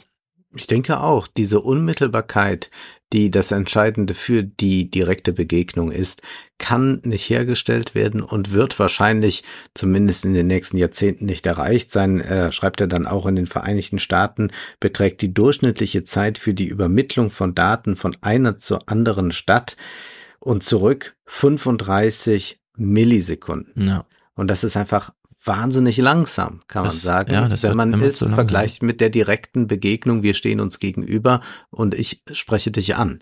Und ja. das ist schon eine unglaublich gute Lektüre, deshalb auch, weil man einfach über diese äh, Luftschlossbauten hinausgeht und einfach mal genau erklärt bekommt, naja, die analoge Grundlage ist halt so schwierig. Also als wir diese Debatte um Hochfrequenzhandel hatten vor über zehn Jahren, mhm. da wurde einem ja plötzlich auch dadurch erstmal so bewusst, wie sehr das Digitale ans Analoge gebunden ist, dass es dann plötzlich darum ging, wie bekommen wir auf möglichst direktem Weg eine Leitung zur Börse, damit ja. wir überhaupt Hochfrequenzhandel betreiben können. Und das ist jetzt hier bezogen auf das Metaverse auch extrem äh, eindrücklich, wie das hier einfach an Fakten, hm. anhand von Fakten geschildert wird. Äh, die Latenz ist das größte Netzwerkhindernis auf dem Weg zum Metaverse, schreibt er dann an einer Stelle. Ja, es gab, äh, ich muss nochmal auf Schirmerer zu sprechen kommen, weil er damals so ein Gleichnis aus irgendeinem Buch zu diesem Hochfrequenzhandel. Wenn man den normalen Börsenhandel mit dem Hochfrequenzhandel vergleicht, also wo es wirklich auf die drei Millisekunden ankommt, die man da Vorsprung hat, weil man daraus dann die kleine Differenz zieht. Wenn man dann den normalen Börsenhandel dagegen stellt und sagt, hier haben wir eine Information, dann ist das so, als würde man in einen vor Milliarden Jahren verglühten Stern gucken. Das ist ja. einfach nur noch ganz große, im galaktischen Maße antike Geschichte. Und wenn man sich jetzt vorstellt, bei äh, 35 Millisekunden, was ist das schon? Ein Dreißigstel von einer Sekunde. So. Aber wenn wir uns jetzt vorstellen, man sitzt an der Bar, redet miteinander, vertieft sich so und plötzlich dauert immer alles eine Zehntelsekunde länger. Also man sieht den kleinen Augenaufschlag, die Wimpern, die Bewegungen und so. Einfach immer zu spät. Dann mhm. hindert das äh, das, was man gewohnt ist. Das menschliche Gehirn arbeitet dann doch ein bisschen, Gehirn arbeitet doch ein bisschen schneller als, äh, ich finde es ja immer schon wieder erstaunlich, diese Gespräche über wie schnell hört man eigentlich Podcasts. Also wie schnell kann das menschliche Gehirn arbeiten und wie langsam ist die Motorik. Und ich bin ja der Meinung, ja, das menschliche Sprechen läuft sehr viel langsamer, als es das Gehirn in der Lage ist, es zu verstehen. Also man kann das künstlich beschleunigen. Wenn man es noch künstlich verlangsamt, umso dramatischer. Und hier haben wir es mit diesem Problem zu tun, dass wir es durch technische Hürden äh, plötzlich verlangsamen. Dann kommt plötzlich hier noch eine 30. Sekunde und da noch eine äh, Zehntelsekunde, ja, und irgendwann äh, merkt man das auch. Und dann ist sehr viel nicht mehr möglich, was vorher eben möglich war. Plus, und das ist halt hier, ist es Wahnsinn, wie eng das alles miteinander verknüpft ist. Er sagt nun, aufgrund dieser Synchronitätsprobleme und der Renderingzeit, es ist ja nicht nur Datenübertragung, sondern Bilder müssen ja auch erstmal hergestellt werden. Also gerendert und so weiter. Das kostet alles Zeit. Es ist also, Zitat, wesentlich, dass die Kreation des Metaverse ins Rechenzentrum wandert. Weg vom Endgerät. Was aber auch wieder bedeutet, dass damit noch mehr Kontrolle den Anbietern gegeben wird. Weil einfach alles nur noch auf deren Servern äh, liegt. Diese Idee von, ja, ich habe das Spiel ja runtergeladen und kann es offline auf meinem Smartphone spielen und dann nehme ich wo und wann ich will, äh, ist hier völlig ausgeschlossen. Also es wird mhm. nur noch Klar, online sowieso, aber es wird in allen Belangen auf der Hardware der Anbieter, wir werden nur noch, äh, das Display, das wir in der Hand halten, wird wirklich nur noch, oder auf, dem, auf den Augen haben, wird nur noch Anzeige sein, nur noch Wiedergabe.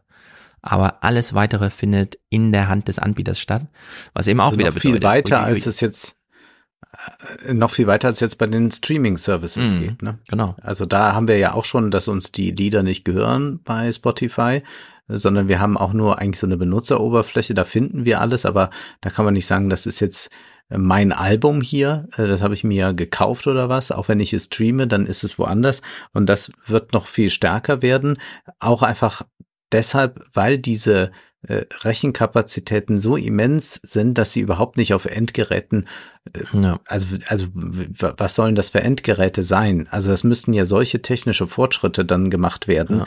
dass man sagt, ja, und das passt jetzt alles auch auf das iPhone rauf. Das ist nicht möglich, um, um das mal mit einer Zahl äh, deutlich zu machen. Er geht auf diesen Pixar-Film ein, Monsters University. Ja. Und da sagt er, zu Beginn meines Buches habe ich über den Supercomputer geschrieben. Ähm, und er sagt jetzt bei, bei Pixar, etwa 2000 zusammengeschaltete Industriecomputer mit insgesamt 24.000 Rechenkernen hat man gebaut mhm. für diesen Computer, äh, für, für diesen Film, um diesen Film zu rendern. Die Kosten für dieses Rechenzentrum lagen im zweistelligen Millionenbereich, natürlich weit mehr als für eine PlayStation 3, war aber auch in der Lage, viel größere, detailliertere, schönere Bilder zu erzeugen. Insgesamt benötigte jedes der 120.000 Einzelbilder des Films 30 Core-Stunden zum Rendern. In den folgenden Jahren ersetzte Pixar viele dieser Computer und Kerne durch neuere leistungsfähige Prozessoren, die dieselben Bilder schneller rendern konnten. Wenn man das nicht gemacht hätte, dann hätte man fünf Jahre rendern müssen oder so, bis überhaupt dieser Film mal ausgespielt wird. 19 Stunden pro Bild, einfach nur weil die Monster Ja. so kleine Härchen haben und so. Ja. Also unglaubliche, eine unglaubliche Materialschlacht, die da immer noch drin steckt. Und die Ansprüche wachsen ja mit der Zeit. Es ist ja nicht so, dass man heute sagt, cool, jetzt können wir Monster AG schneller rendern. Nee, wir haben ja natürlich ganz andere Ansprüche an die Filme und Spiele. Da plötzlich fällt das Licht ganz anders und so. Und man hat viel mehr Bewegung in solchen Dingern. Da sieht man so ein bisschen, äh, es wird nicht einfacher, auch weil die Endgeräte natürlich leichter werden müssen, wenn sie auf dem Kopf sitzen sollen. Kannst du da ja nicht einen mega Akku und einen mega Prozessor, selbst wenn du ihn hast, einbauen, Ja. sondern dann willst du es ja reduzieren auf eine nur noch Anzeigefläche, die ein bisschen Akku mitbringt, also so leicht wie möglich.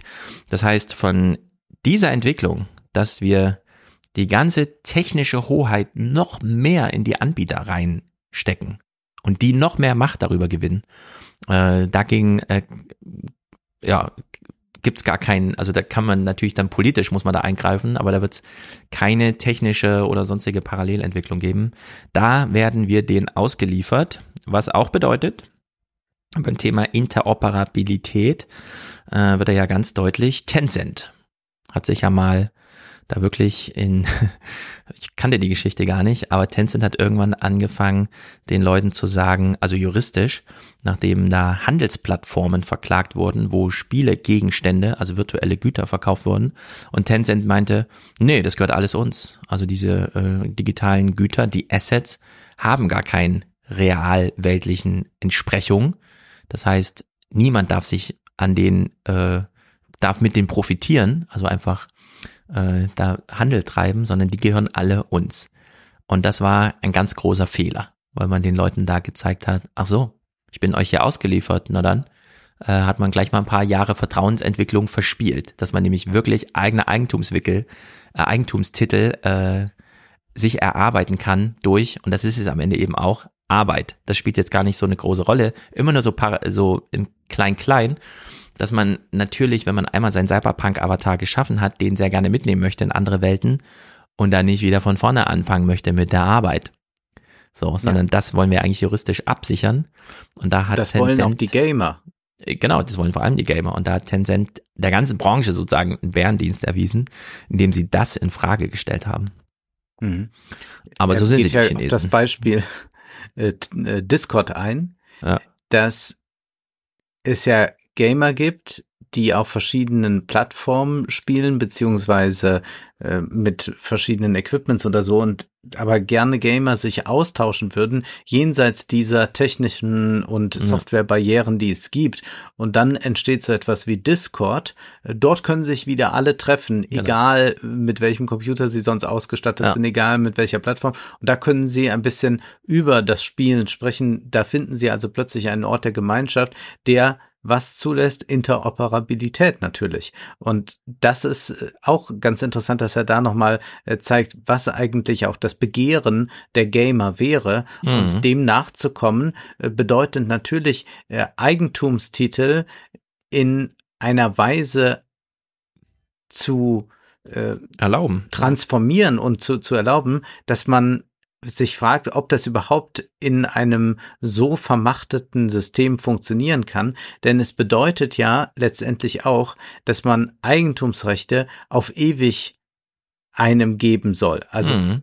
dass, wenn ich ein Buch kaufe, dann gehört mir das und dann kann ich damit machen, was ich will. Ich kann es hintragen, wohin ich will, Mhm. jemanden daraus vorlesen. Das kann ich mit einem E-Book nicht, sondern das ist gebunden an das Endgerät und ich kann auch da den Zugang zu verlieren. Wenn man aber tatsächlich sagt, ich verkaufe jetzt einen, einen Nike-Sneaker digital, ist es dann wirklich möglich, dass man diesen Schuh für immer besitzt oder gibt es doch wieder für den Konzern die Möglichkeit äh, zu sagen, jetzt aber nicht mehr oder verlängere dein Abo, was auch immer. Mhm. Und wenn die Konzerne dazu natürlich nicht bereit sind, dann kann diese Metaverse-Idee nie wirklich in die Tat umgesetzt werden, beziehungsweise äh, man kann es dann umsetzen, aber dann ist es wirklich eine Welt, in der das Handeln so sehr beschränkt ist, dass man nicht das Metaverse als eine Alternative zur Realität ansieht. Genau. Und neben dieser juristischen Diskussion gibt es ja auch eine soziale, nenne ich sie mal. Mhm. Facebook hat diesen Facebook-Login man, egal bei welchem Dienst, solange der das im Angebot hat, kann man sich mit Facebook dort authentifizieren und bringt also auch seine ganze Geschichte mit, was ja für sehr viele Unternehmen total lukrativ ist, weil die dann sehen, ah, da hat sich gerade der Wolfgang angemeldet. Den können wir jetzt mal richtig Geld aus der Tasche ziehen. Wir lernen ihn sofort kennen. Wir haben nämlich Zugriff auf sein Facebook-Profil. Und auf diese Art und Weise hat man ja sehr viel sozialen Sinn, wenn man sein Avatar einfach mitbringt der schon entsprechend historisch aufgeladen ist, der ja. vielleicht sogar mit einer Kreditempfehlung und so einem Scoring und so weiter, das alles dranhängt.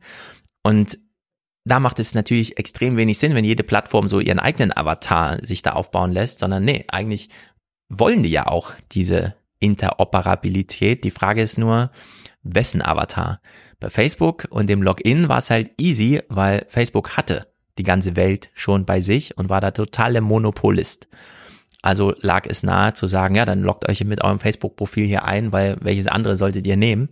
Und dieser Kampf läuft eben gerade. Also es ist technisch und sozial so klug zu sagen, ja, wir haben eben diese eine Discord-Instanz, also man kommt mit, mit unserem Discord-Login dahin, damit uns die ganzen anderen Gamer schon, ach ja, das ist ja hier Dings von Discord und so.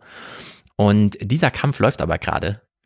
Und alle wollen die Pioniere sein. Jeder will hier der Vorreiter sein. Und das wird, glaube ich, noch ein ganz großer Kampf um diese Avatare wer kann hier wie. Da bräuchte man eigentlich sofort eine technische Standardisierung. Da bräuchte man eine richtig gute ja, ja. Politik, die das von Anfang an einfach löst, das Problem, und sagt, Avatare sind so und so zu spezifizieren. Es darf keine äh, plattformabhängigen Spezifitäten geben, die irgendwelche Mehrwerte schaffen oder so, sondern nee, das ist der Avatar. Aber äh, so eine Politik haben wir natürlich nicht. Die haben wir nirgends. Es deutet sich ja nur ganz selten in diesem Buch mal an, aber eigentlich könnte man dieses ganze Buch politisch lesen, insofern als man sagen könnte, das Metaverse ist sicherlich nicht das Paradies, was jetzt geschaffen werden muss, aber das Metaverse wäre eigentlich auch eine Chance jetzt ja. für das, was auf staatlicher Ebene verpasst wurde beim äh, Web 2.0, jetzt in die Tat umzusetzen und genau solche Infrastrukturen zu schaffen und da auch eine äh, nicht so stark ausgeprägte äh, äh, Kartellbildung äh, herzustellen, ja, also dort etwas äh, äh, beziehungsweise Kartelle zu vermeiden. Man könnte dort jetzt tatsächlich versuchen, eine ähm, öffentliche Infrastruktur aufzubauen, denn ich würde auch tatsächlich in Zweifel ziehen, ob die Unternehmen es wirklich schaffen können. Also wenn wir jetzt doch, du hast es schon angesprochen, an diese Kämpfe zwischen äh, Epic Games und Apple denken, an all diese Auseinandersetzungen, wo es ja nur um Kleinigkeiten geht, also ja. der Kompatibilität oder auch äh, der ähm, Honorierung. Was muss denn alles erst geregelt sein zwischen den Plattformen, damit etwas so kompatibel und interoperabel ist, wie das Metaverse sein müsste. Also er bringt ja dann auch so ein Beispiel von Second Life, äh, dass da zum Beispiel so Pferde entwickelt wurden und aber irgendwo ein Fehler gemacht wurde, dass diese Pferde nicht zum Futtertrog kamen. Ja. Und das bedeutete alle dann starben. auch in der digitalen Welt, dass die Pferde alle gestorben sind, weil sie halt nichts zu fressen genau. bekamen. Genau. Und an so einem Beispiel sieht man natürlich schon, was bedeutet das dann, wenn noch irgendeine rechtliche Frage ja. und auch eine technische Gleichmachung zwischen den Konzernen nicht stattgefunden hat, dann bedeutet das plötzlich, man geht mit den Nike-Schuhen irgendwo rein und kommt am Ende ohne Beine wo raus, äh, genau. weil irgendein System das nicht erkannt hat. Das scheint mir dann doch auch noch sehr, sehr äh, laut klingende Zukunftsmusik zu sein. Und dann müssen wir das auch nochmal rückspiegeln auf unseren äh, letzten 29er Podcast. Wie ist es denn eigentlich, wenn Zuckerberg da jetzt 10 Milliarden jährlich investiert? Mhm. Ja, wir haben jetzt schon gesagt, ihm geht es jetzt nicht um kurzfristige Gewinne offensichtlich, aber was soll das für ein langes Projekt werden. Also das, das muss ja dann wirklich so China-Dimensionen annehmen, wie in 25 Jahren werden wir ein kleines bisschen Wohlstand für alle haben und dann 25, 50 Jahre später wird es so und so sein. Ja. Also da wird das Zuckerberg-Geld auch nicht ausreichen. Ja, ich habe ja ähm, im Podcast oder im Salon, ich weiß nicht mehr genau, diese kurze Kulturgeschichte der analogen und digitalen Identität wie man mhm. sich so langsam Podcast, dann ja. genau die Person, die Person und ihre Papiere, dann wurden sie so Passagiere, man hat seine Adresse irgendwann gehabt, dann hat man sie so mitgenommen mit dem Smartphone und plötzlich war man immer so doppelt unterwegs. Und das ist natürlich genau der Weg, den jetzt alle gehen und weshalb es sich auch mega lohnt, jetzt einfach neun Milliarden im Jahr daraus zu hauen. Ähm, Mark Zuckerberg hat sich selber äh, bereit erklärt mit Marques Brownlee zum Beispiel, diesem einen YouTuber, der so ganz viel Technik vorstellt und auch so Technikfragen klärt, Right to Repair und all solche Sachen, äh, mit großem Millionenpublikum. Und er, er hat jetzt so ein Video die Woche gemacht, wo er auch die neue Facebook-Brille aufhat. Und ich war ein bisschen überrascht äh, zu sehen, denn das Ausmaß kannte ich auch nicht, wie sehr die Brille zurückschaut ins Gesicht, um jede Mimik aufzugreifen und dann im Avatar auch darzustellen. Also jemand, der zwinkert, die Augenbraue hochzieht und so weiter, lächelt, das wird dann im Avatar direkt wiedergegeben. Und da läuft ja dieser Wettlauf, wer schafft es am nähesten ran an die Person technisch, um dann zu behaupten, also die Repräsentation des Avatars, das ist unsere Aufgabe. So, wir haben Face ID, im iPhone. Also das Gesicht wird mit 30.000 Punkten gescannt, ob es wirklich diese 3D-Form hat, die das Telefon kennt, um dann zu authentifizieren, ja, du bist es. Und daran angeknüpft alle möglichen, und es sind ja dann schon solche Avatar-Sachen, ich gehe einkaufen, authentifiziere den Zugriff auf meinem Konto über mein Gesicht. Oder, und das fand ich dann überraschend zu lesen, das wusste ich auch nicht, dass einzelne Bundesstaaten in Amerika schon Apple erlauben, den Führerschein digital abzubilden mhm. über die Authentifizierung des Gesichtes. So wie wir sehen, dass auch Facebook das Gesicht schon komplett abscannt, um zu sagen, nee, wir haben die Hoheit über die Person. Wir digitalen, äh, wir digitalisieren die Person äh, in die neuen Papiere, die digitalen Papiere, die, das Ausweisdokument. Und äh, da lohnt sich gerade, glaube ich, jeder Dollar zu investieren. Äh, dieses ganze, und das ist wirklich erstaunlich, es gibt von Google, wo man sich so gegenüber sitzt, man schaut auf eine Glasplatte, aber auf ein Hologramm eines Gesprächspartners. Und Google hat ganz äh, aufwendig das Problem gelöst, dass man nicht vorbei in eine Kamera schaut, sondern sich wirklich in die Augen.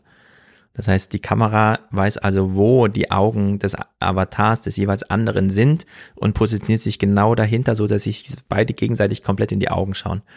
Äh, Google Glass schon vor zehn Jahren damals, ja, wo auch äh, dieses Gesicht so richtig in Angriff genommen wurde und dann sagt er ja hier, die Plan auch groß ist für 2024, ist natürlich so ein, wer weiß, ja, was jetzt, ob ja. er da irgendwie was weiß, was er noch nicht sagen durfte und so. Äh, Microsoft, die HoloLens und den ganzen Kram, also alle versuchen so ganz nah an die Person ranzurücken. Touch ID, Face ID, äh, der ganze Kram, den Oculus da macht und so in der Hinsicht, äh, da der Wettlauf eben noch läuft und Elon Musk dann sogar noch mit Neuralink direkt unter in die Person reinkriechen will, ist das, glaube ich, ein Wettlauf, wo sich alle gerade nicht auch nur ein Dollar weniger zugestehen und dieses Research und Development da auf die Spitze getrieben wird. Und das ist sicherlich eine ganz wichtige Erkenntnis aus diesem Buch. Es ist nicht Zuckerbergs Idee vom Metaverse, sondern alle großen Tech-Konzerne ja. glauben in gewisser Weise schon an das Metaverse. Er bringt das Beispiel Apple und schreibt, Apple hat sich wie üblich bedeckt gehalten, was seine Pläne für Augmented Reality und Virtual Reality angeht oder ob es überhaupt daran glaubt. Dennoch sind seine Übernahmen und Patentanmeldungen aufschlussreich. In den letzten drei Jahren hat Apple Startups wie Frana, das ein AR äh, AR-Headset namens Totem herstellte. Akonia, das Linsen für AR-Produkte produzierte, Emotions, dessen Software für maschinelles Lernen Gesichtsausdrücke verfolgt und Emotionen erkennt, RealFace, ein Unternehmen für Gesichtserkennung, und FaceShift, das die Gesichtsbewegung eines Nutzers einem 3D-Avatar zuordnete, gekauft. Apple kaufte auch noch Next VR, ein Hersteller von VR-Inhalten sowie Spaces, das ortsbezogene äh, VR-Unterhaltung und VR-basierte Erfahrungen für Videokonferenzsoftware entwickelt. Im Durchschnitt werden Apple über 2000 Patente pro Jahr erteilt. Hunderte davon beziehen sich auf VR, AR oder Körperverfolgung. Ja, und Facebook macht Elektromyographie. Also, sie haben ein Unternehmen gekauft, das elektrische Aktivitäten der Skelettmuskulatur aufzeichnet. Also umso näher, umso mehr man behaupten kann, man äh, verstünde die Person und könnte sie verstehen, abbilden, repräsentieren, wie auch immer, umso näher dran ist man an diesem Zukunftsmarkt, die zentrale Avatar-Instanz zu sein. Das ist jetzt der Raum, äh, das ist jetzt der Körper, aber wenn wir mal zum Raum springen, er bringt ja auch Amazon mit diesen eigenen Amazon-Shops. Da hat man sich ja immer gefragt, was will denn jetzt Amazon? Wollen die wirklich den Supermarkt erobern? Ist das so interessant für Amazon, wenn man Online-Händler ist? Naja, vielleicht kann man es eher als ein Versuchslabor dafür sehen, wie man so ein Metaverse tatsächlich gestalten kann. Äh, er geht da ein auf die Kameras, die dort in einer Vielzahl natürlich zu finden sind in diesen Shops und dass man eigentlich dort so etwas vorfindet wie ähm, eine Echtzeitverfolgung des Kunden, ja. was schon so einen Schritt zum Metaverse führt. Und er glaubt, dass auch diese hyperdetaillierten Projektionskameras, die da eingesetzt werden, mit denen man die einzelnen Objekte erkennt, mit denen gescannt werden kann, sodass der Kunde gar kein Geld mehr äh, bezahlen muss an der Kasse, sondern dass es einfach so automatisiert abgezogen werden kann, dass das eigentlich der Schlüssel ist äh, zum Metaverse, dass man also hier mit Sensoren, Projektionen, Kameras schon arbeitet und man da eigentlich so ein kleines Versuchslabor schon vorfindet also so ein Metaverse, wie es dann sehr eng auch geknüpft ist an den noch physischen Raum. Hm. Genau, geh in einen Supermarkt, nehm dir was du willst und geh einfach wieder raus, weil alle Kameras gesehen haben, was du dir genommen hast, und dann kriegst du eine Rechnung. Ja. Also du wirst gar nicht mehr weiter belästigt und im Grunde wirst du als Person schon zum Avatar da drin, mhm. ohne dass du es merkst. ja, er hat ja ein sehr großes Kapitel zum Thema Geld. Ja. Das ist ja wirklich wahnsinnig interessant, wie sich da alle gegenseitig auf den Füßen stehen. Ähm, er nennt es ja im Grunde Zahlungsmaschinen, die da hergestellt werden. Finde ich äh, einen sehr guten Begriff, eine sehr gute Problematisierung auf diesen Begriff. Und heute macht Bargeld noch 20 Prozent des amerikanischen Zahlungsverkehrs aus. Das heißt, da ist schon sehr viel digitalisiert ähm, Kreditkarte Erfindung 1950 mit sehr hohen Gebühren. Und das mit diesen sehr hohen Gebühren ist ja wirklich, das ist so, da, also da wird ja auch zum Kindergarten, ne? Wenn man sich dann anschaut, wie Epic als Hersteller von GTA und Fortnite und so weiter da reingeht und sagt, ähm, wir wollen erstmal, wie man das so kennt, Märkte erobern. Uns ist erstmal nur Umsatz wichtig. Oder eben dass die Leute viel mit uns spielen. Also verschenkt Epic im Ausmaß um, im, im Rahmen von 18 Milliarden Dollar Spiele, 89 verschiedene Titel, ähm, um die Leute auf der Plattform zu halten und damit nicht alles nur für Fortnite draufgeht. Um da einfach so zu sagen, wir müssen uns mal diversifizieren. Wir stellen jetzt ganz viele Spiele her und dann verschenken wir die einfach, auch wenn der Ladenpreis so und so ist, dass es rechnerisch dann 18 Milliarden Dollar Geschenke sind. Aber allein 2021 haben sie in diesem Rahmen einfach Spiele verschenkt, nur um die Leute bei der Stange zu halten und von ihrem eigenen Monopol Fortnite, weil sie genau wissen, sobald das nächste Spiel kommt, sind die alle weg und so. Das, da haben, haben wir als Plattform gar nichts davon. Und Steam und so macht ja da auch da andere Angebote. Das ist crazy. Und wenn man dann sieht, wie Epic da strampelt, obwohl sie solche weltweiten Erfolgsdinger hingelegt haben, und dann trotzdem äh, nicht vorwärts kommen. Beispielsweise, weil einfach Apple sagt, ah, die Leute spielen bei uns auf dem Bildschirm, kostet dich 30 Prozent. Und Ball hier nur fragt, wer muss bitte 30 Prozent seines Unternehmerumsatzes für Miete bezahlen in der realen Welt? Niemand. Aber Apple hält da einfach die Hände auf und sagt, ja, hier 30 Prozent, weil die Leute für ein paar Minuten oder Stunden am Tag unser Gerät nutzen. Ja, also unser Gerät im Sinne von, es ist ja unser Gerät. Es ist nicht das Gerät des Nutzers, es ist unser Gerät. Oder wer würde noch mit Kreditkarte zahlen, wenn man plötzlich 30 Prozent Gebühr zu tragen hätte? Ja, genau. Auch das ist Solche ja nicht, also er, er schreibt ja schon, es gibt da hohe Gebühren und das kann auch schnell in die Höhe schießen, wenn Zinsen anfallen.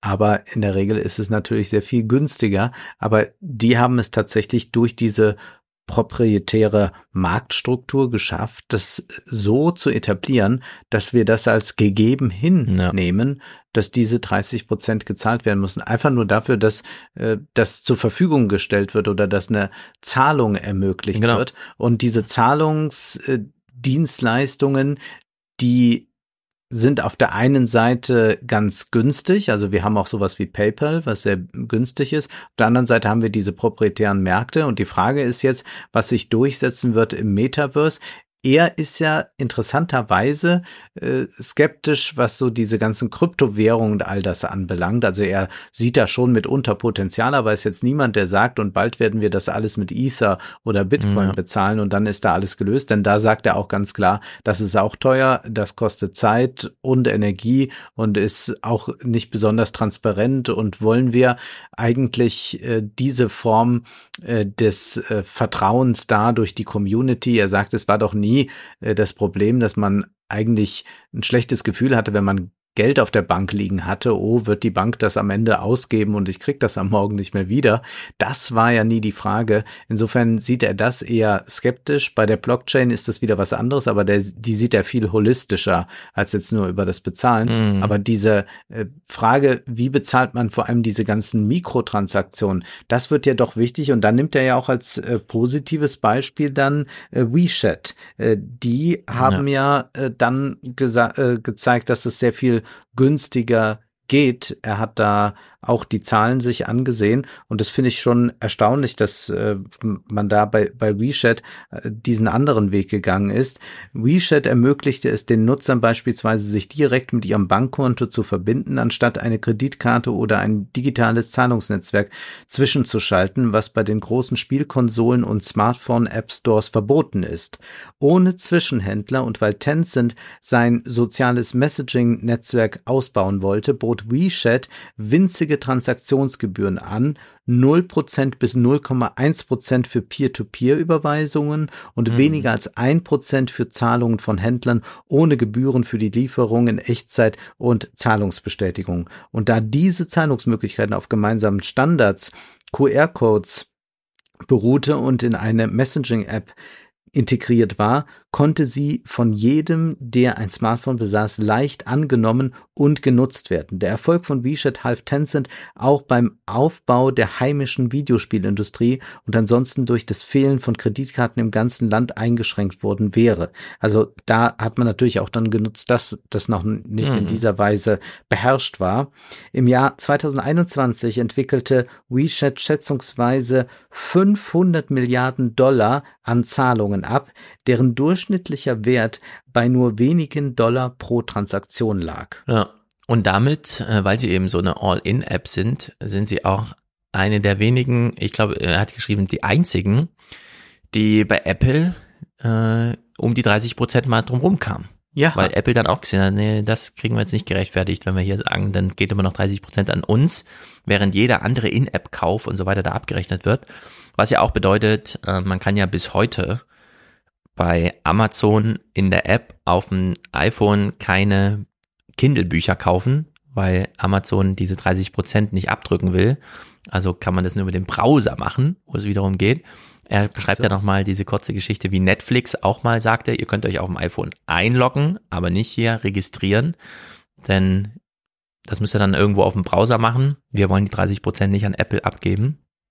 Und so wie Apple da den Daumen immer noch drauf hat, gilt das eben auch für die NFC-Chips, die sie eingebaut haben. Also auch das Bezahlen in der Welt ist noch nicht das sind alles diese Amy Klobuchar-Themen, äh, Top 1 bis 5, Ja. wo sie ran Ja. sie arbeitet, äh, genau das bei Apple aufzubrechen, aber bislang hält der Apple einfach den Daumen drauf. Ja, dieses Blockchain-Kapitel, also ein richtiger Ausweg, Ausweg steckt dann nicht drin, sagt er auch. Ähm, interessanterweise, oder sagen wir mal so, die Diskussion, die immer wieder nahe lag, lag auch hier wieder nah, aber wird auch wieder nicht geführt, dass wir ja die Blockchain-Diskussion immer nicht nur wegen Geld haben, dass man damit Zahlung machen kann, sondern auch wegen Rechtssicherheit. Wenn man sein Avatar in der Blockchain authentifiziert, hat man ihn. Und dann kann auch keine Organisation dagegen was haben, weil es ist ja technisch abgesichert. Und während wir jetzt diese Metaverse-Diskussionen so diskutieren, dass wir sagen, ja, die Politik kommt da irgendwie nicht so richtig hinterher, also wird das erstmal sehr viel über AGBs gelöst. Wir wechseln also die Referenzebene von Gesellschaft, Recht, allgemeines Recht für alle auf einzelne Unternehmens, äh, sozusagen. Dass auch da eigentlich Blockchain das wieder revidiert, also von der organisationalen Ebene wieder zurück in die Gesellschaft holt, wenn auch nicht in die juristisch-institutionelle, aber so doch zumindest in die mathematisch-technische irgendwie. Äh, da fand ich jetzt war das mal so ein Buch, wo man nochmal so eine Einflugschneise für diesen, äh, ja, da macht eigentlich Blockchain nochmal so ein bisschen Sinn. Nochmal ein bisschen mehr Sinn Ja. als jetzt so bei anderen Themen irgendwie, wo man einfach nur versucht, ja, ihr habt doch einen Zahlungsverkehr, warum muss der jetzt in Blockchain sein? Ja, wissen wir auch nicht, weil es halt cooler ist oder so. Sondern Ja. hier wäre auch nochmal ein echtes Problem, das man lösen kann. Also gar nicht so sehr die Geldfrage, sondern diese rechte Frage, dass man einzelnen Organisationen die Rechtstitel entzieht über Assets, die die Nutzer haben, Avatare oder digitale Gegenstände, aber gleichzeitig noch nicht ein fertig ausgetüfteltes Rechtssystem haben muss, sondern man hat halt einfach eine technische, äh, ein technisches Angebot, mit dem man das dann lösen kann. Aber gut. Lass mich gerade mal noch einen Punkt bringen, den ich für ganz existenziell wichtig halte, denn wir haben ja oft diese Erzählung vom genialen Unternehmer und die wird hier auch ein bisschen zumindest in Frage gestellt. Ja. Matthew Ball sagt Steve Jobs, ja, der war schon genial, aber jetzt haben wir dieses iPhone 12 als erstes Smartphone, das ähm, äh, von Apple herausgegeben wurde, das ein 5G-Gerät war. Hm. Konnte denn, fragt er sich, wenn Steve Jobs genügend Geld ausgegeben hätte, äh, hätte man auch dieses iPhone 12 schon 2008 haben können? Das ist ja eigentlich eine interessante Frage. Ja. Woran lag es, dass es dann doch noch zwölf Jahre gedauert hat? Hätte es auch zwölf Jahre früher funktioniert? Und dann sagt er ganz klar, die Entwicklung des iPhone 12 erforderte Innovationen und Investitionen in das gesamte Ökosystem, die größtenteils außerhalb des äh, Zuständigkeitsbereichs von Apple lagen, auch wenn die lukrative iOS-Plattform der Hauptantrieb für diese Fortschritte war.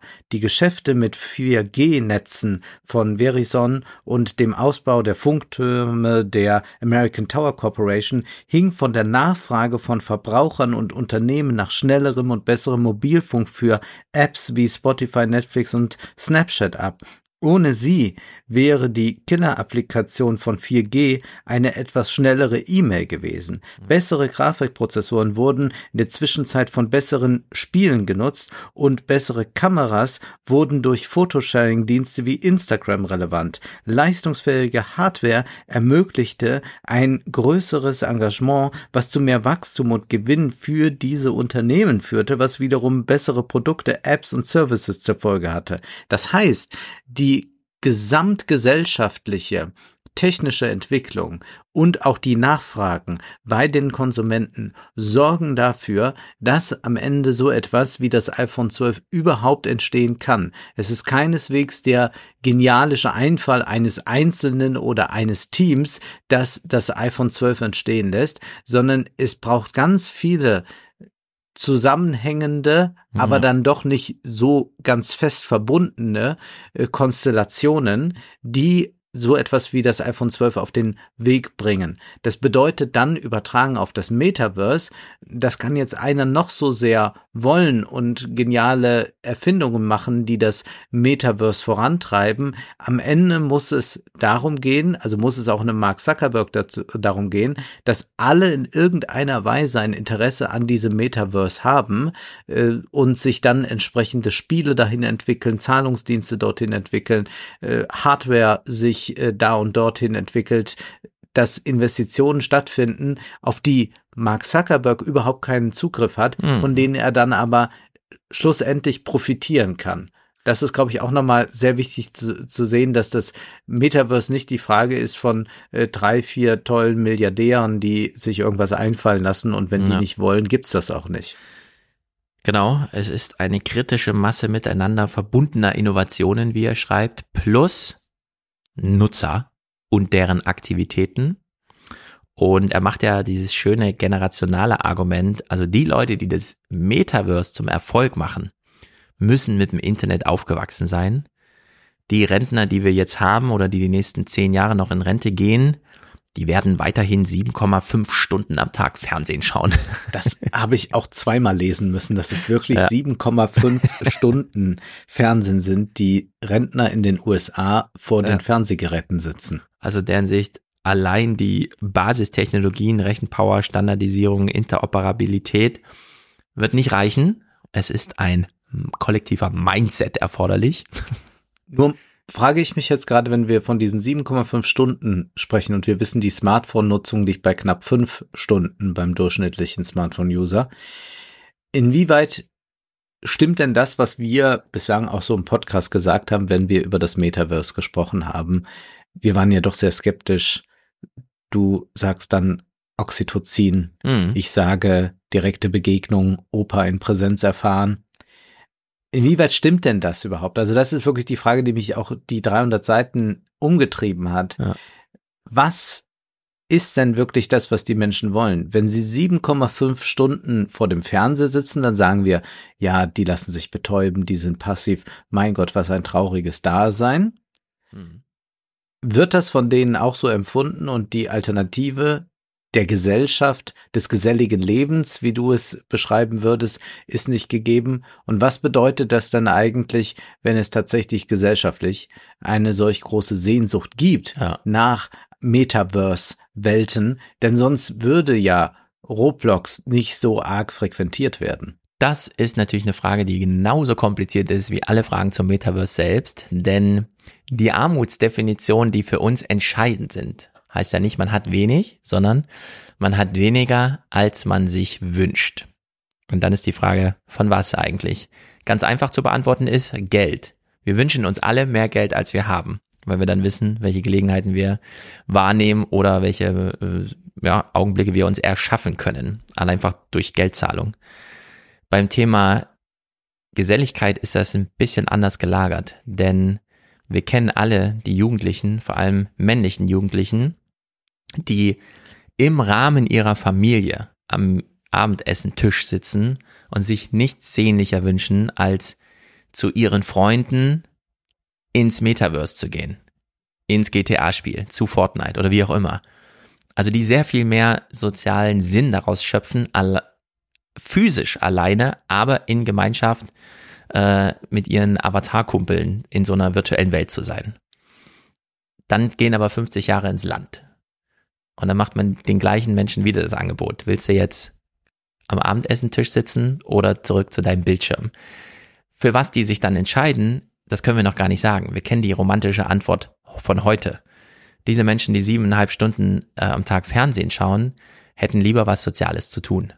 Umso näher man seinem eigenen Lebensalter oder Lebensende rückt, äh, umso mehr ist das so und gleichzeitig Aber ist es. ist das wirklich so? Ich, also ich frage, äh, also ich wünschte, es wäre so. Das kann ich hier unterstreichen. Mhm. Mir erzählte ein Bekannter von seinen schon sehr alten Eltern, dass sie dann auf einer Familienfeier waren und um 16 Uhr plötzlich in Panik ausbrachen. Wir müssen jetzt dringend nach Hause, weil sie immer im dritten Programm so eine Sendung ja. gucken, sowas wie Kunst und Krempel. Und sie brechen von der Familienfeier auf, begeben sich zurück in die Einsamkeit, also sie Ja. leben sehr zurückgezogen, um dann diese Fernsehsendung zu gucken. Ja, da kann man nur, wie Katharina Saalfrank immer als erstes sagte, hier hat sich ein Muster entwickelt. Und sobald man das mit den Leuten reflektiert oder ihnen auch die technischen Möglichkeiten nennt, du kannst es aufnehmen und später schauen. Es geht nichts verloren, du verpasst nichts. Ja, das ist ja die Botschaft. Äh, Gut, das kann man im Fernsehen, das ist natürlich jetzt zum Beispiel beim Sporterleben schon schwieriger. Also es gibt ja Leute, die sich Fußballspiele aufnehmen, aber da gibt's ja schon diese, diese Liveness. Ähm, aber was ich nochmal deutlich herausstellen will, wir haben den Eindruck, dass es eine große Sehnsucht eigentlich nach diesen zwischenmenschlichen Begegnungen gibt. Und ich glaube auch, dass das eigentlich so zur Bedingung des Menschseins gehört. Aber ich habe tatsächlich den Eindruck, dass sich dies, was eigentlich wichtig wäre, immer mehr zurückentwickelt. Das mag jetzt ein bisschen kulturpessimistisch klingen, aber ich glaube, dass man es auch ganz deutlich so sagen kann, dass tatsächlich diese andere Welt nicht mehr erlebt wird oder die, Ja. die Gegenwelt, also die nicht digitale Welt nicht mehr erlebt wird oder auch da es nicht besonders schön zugeht und dass es ganz logisch ist, dass man dann dorthin geht, äh, wo es vielleicht angenehmer ist. hm. Oder muss man es ganz runterbrechen, wie das jetzt vielleicht ein Medienwissenschaftler äh, tun würde, der sehr relativistisch argumentieren würde und sagt, nun, Herr Schmidt, Sie lesen ja äh, gerne acht Stunden am Tag einen Roman. Äh, warum soll nicht jemand acht Stunden am Tag in der Spielewelt sein? Ja.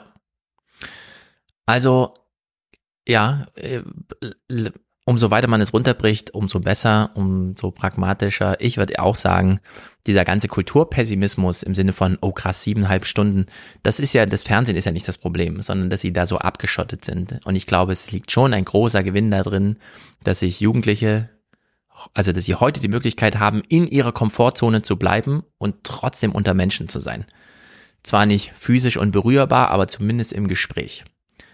Da kommt schon ganz viel, viel äh, sozialer Sinn mit, der einen auch herausfordert, der das Gehirn eben anders beschäftigt, als würde man jetzt einfach nur so ein vorgefertigtes Produkt, das im Ablaufplan einer Programmierung im Fernsehen einem äh, hingelegt wird.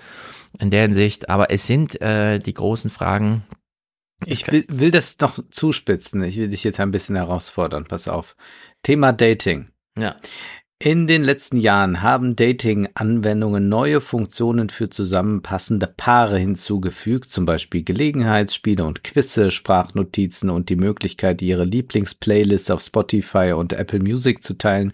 In Zukunft werden Dating-Anwendungen Paaren wahrscheinlich eine Vielzahl von virtuellen Welten bieten, die ihnen helfen, sich gegenseitig kennenzulernen. Diese könnten die simulierte Realität, Abendessen in Paris oder das fantastische Abendessen in Paris auf dem Mond umfassen, viele Live-Auftritte von bewegungserfassten Avataren beinhalten. Stellen Sie sich die Mar Mariachis oder einen digitalen Zwilling des Londoner Royal Ballet vor, aber von Atlanta aus und möglicherweise zu einer Neuerfindung klassischer Spielshow-Formate wie The Dating Game. Es ist auch wahrscheinlich, dass diese Apps in virtuelle Welten von Drittanbietern integriert werden können, sodass beispielsweise ein zusammengeführtes Paar einfach in ein virtuelles Peloton oder Headspace einsteigen kann. ja. Ich halte das für hochproblematisch, aber auch zugleich für absoluten Nonsens. Also, Denn ja. will man, also ist, ja, vielleicht doch, ich, ähm, ich gehe immer zu, zu sehr von mir aus, aber ist man auf einer Dating-Plattform, um im Digitalen zu verweilen miteinander?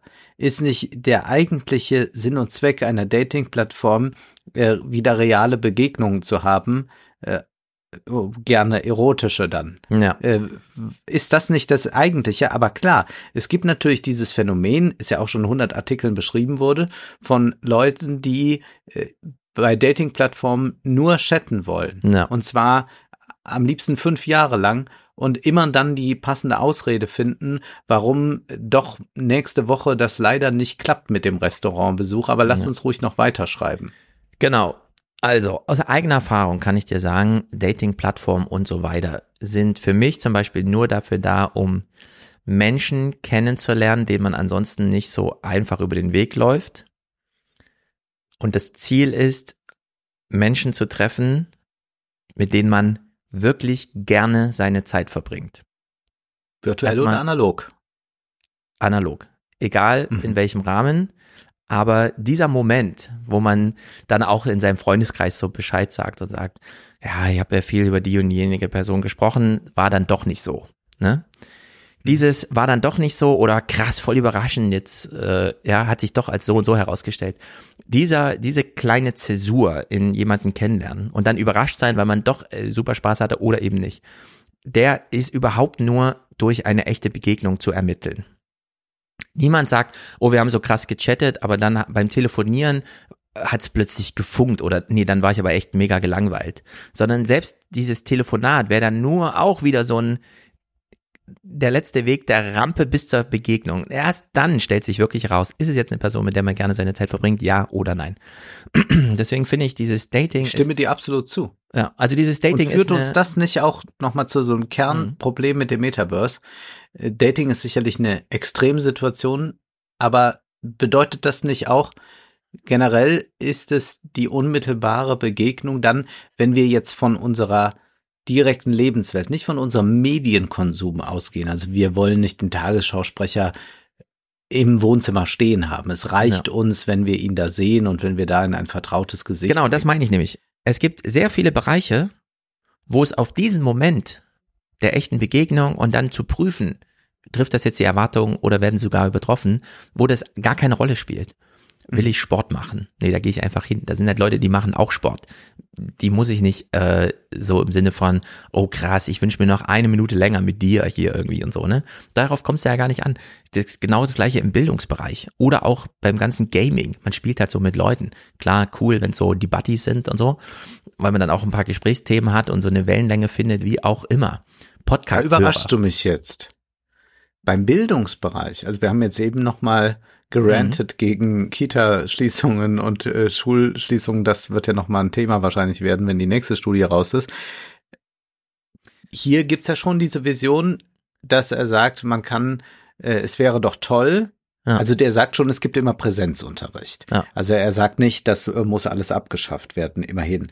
Aber er fängt doch dann mit solchen Überlegungen an wie, ja, und man kann sich doch einfach mal vorstellen, wie dann so ein Klassenraum im Metaverse aussehen könnte, wenn beispielsweise dann äh, eine äh, Jane Goodall äh, äh, dort auch tatsächlich als Hologramm erscheint und nochmal erzählt, Mhm. wie ist das eigentlich mit den äh, Schimpansen? Entscheidend ist, sagt er, dass dieser virtuelle Unterricht durch einen engagierten realen Lehrer ergänzt werden kann. Stellen Sie sich vor, dass die echte Jane Goodall in einer virtuellen Umgebung reproduziert wird und die Schüler durch den Gomsteam Nationalpark in Tansania führt, wobei der Lehrer, den die Schüler zu Hause haben, hinzukommt und die Erfahrung noch persönlicher gestaltet.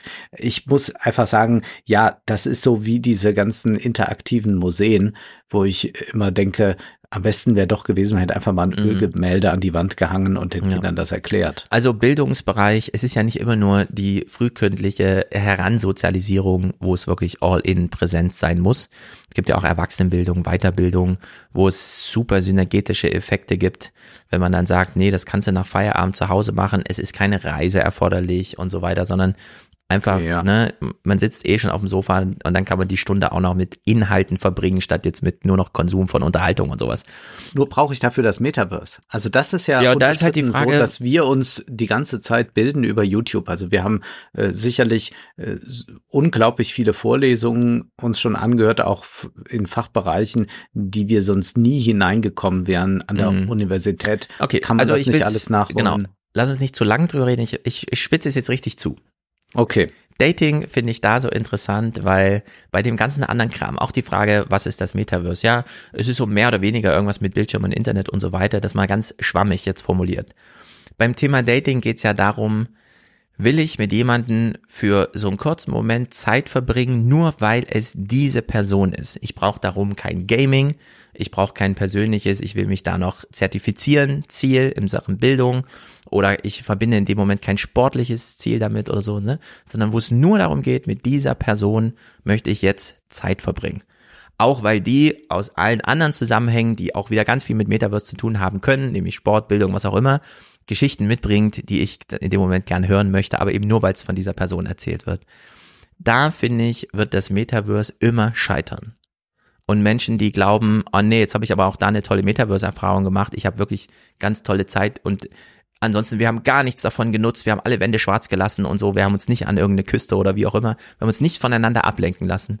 Das, glaube ich, wird es so nicht geben. In vielen anderen Bereichen, wo Sozialität eine Rolle spielt, hat es aber so ergänzendes Potenzial. Oder vielleicht auch so mal tragendes, ja. Ich glaube nicht, dass man äh, seinem Lieblings-Let's Player, der in der Lieblingswelt, die man so gerne miterlebt, dass der spielt, dass man den jemals in echt kennenlernen muss, ja, sondern das kann von mir die Horde amerikanischer, gelangweilter Twitcher sein, die dann irgendwie acht Stunden am Tag spielen und dann gucke ich mir das halt auch mal zwei Stunden an und habe dann auch Gefallen daran, ja, so wie man sich ja auch Filme anschaut, ohne jemals Tom Cruise begegnet zu sein.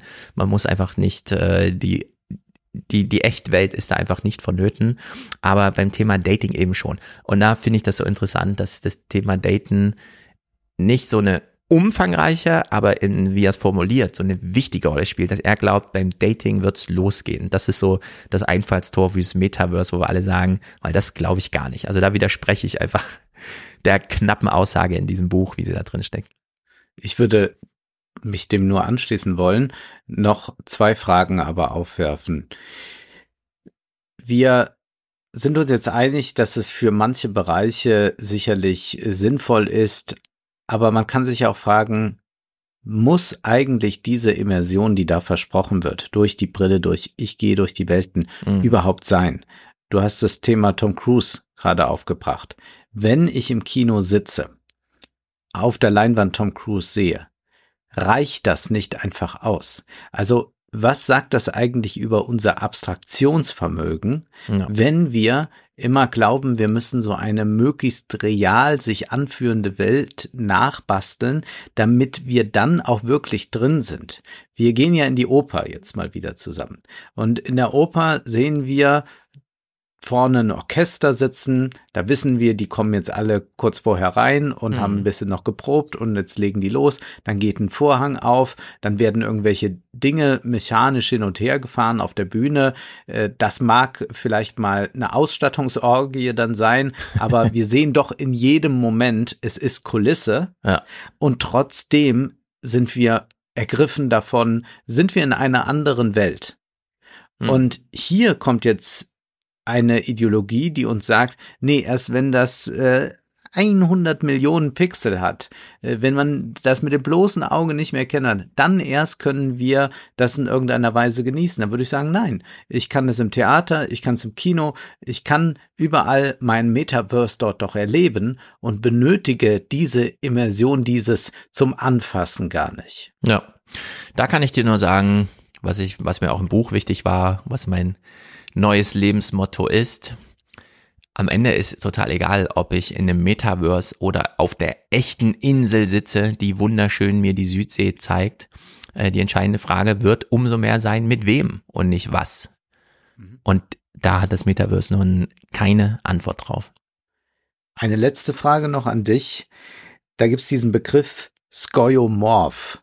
Äh, das meint, dass man von 2007 bis 2013 das Apple-Betriebssystem so angelegt hat, dass es rückgebunden war an die analoge Welt. Das heißt, man hatte ein ja. digitales Bücherregal, das wie ein Bücherregal aussah. Man hatte die Notizen-App, die ein bisschen wie ein Notizzettel aussah ja. und so weiter. Das nennt man Skoiomorph. Jetzt aber ist etwas eingetreten oder schon vor ein paar Jahren, dass es nicht mehr Skoiomorph ist. Das heißt, man hat nicht mehr die Referenz zur realen Welt, sondern sagt einfach, so sehen jetzt bei uns Notizen aus oder Bücher, mhm. äh, da kann man jetzt auf so Buttons klicken oder so. Es sieht nicht mehr aus wie ein ja. Buch, das im Regal steht. Glaubst du, äh, dass wir diesen Loslösungsprozess noch viel stärker erleben werden, also dass das Skoiomorphe ganz verschwindet und dass wirklich eigene Welten dann entstehen im Sinne von, die haben gar nichts mehr mit unserer Realität zu tun oder passt sich die Realität wiederum anders an und wird die Realität skoiomorph, dass man sagt, ach ja, Bücher, Moment, das sieht ja im Apple Shop so aus, dann müssen wir die auch mal wieder so drucken. Ja. Also ich habe jetzt, ich schaue gerade jetzt in diesem Moment auf dieses Speichern-Symbol in der Word-Datei, mhm. in der Word-App, die immer noch nach Diskette aussieht. Ja. Die Diskette ist schon kein richtig analoges, weil da wurde ja auch digital drauf gespeichert und so. Und es ist schon aus dem Internetzeitalter, aber es ist trotzdem so lange her. Und ich glaube, Mark Zuckerberg scheitert, und das weiß er auch, an sich selber. Denn die Losung ist, die Innovation sind die ganz Jungen. Ähm, mhm. Ball hat das ja auch beschrieben, bei Roblox spielen Leute, die für Mark Zuckerberg am gefährlichsten sind, weil sie niemals auf den Gedanken kämen, sich bei Facebook einen Account zu machen. Ja. So. Und Mark Zuckerberg weiß, dass die Innovation sowohl von den Nutzern als auch die Techniker sind, ah, wenn sie alt sind, sind sie halb so alt wie er. Eigentlich sind sie noch jünger, sind die 14 bis 18-Jährigen. So.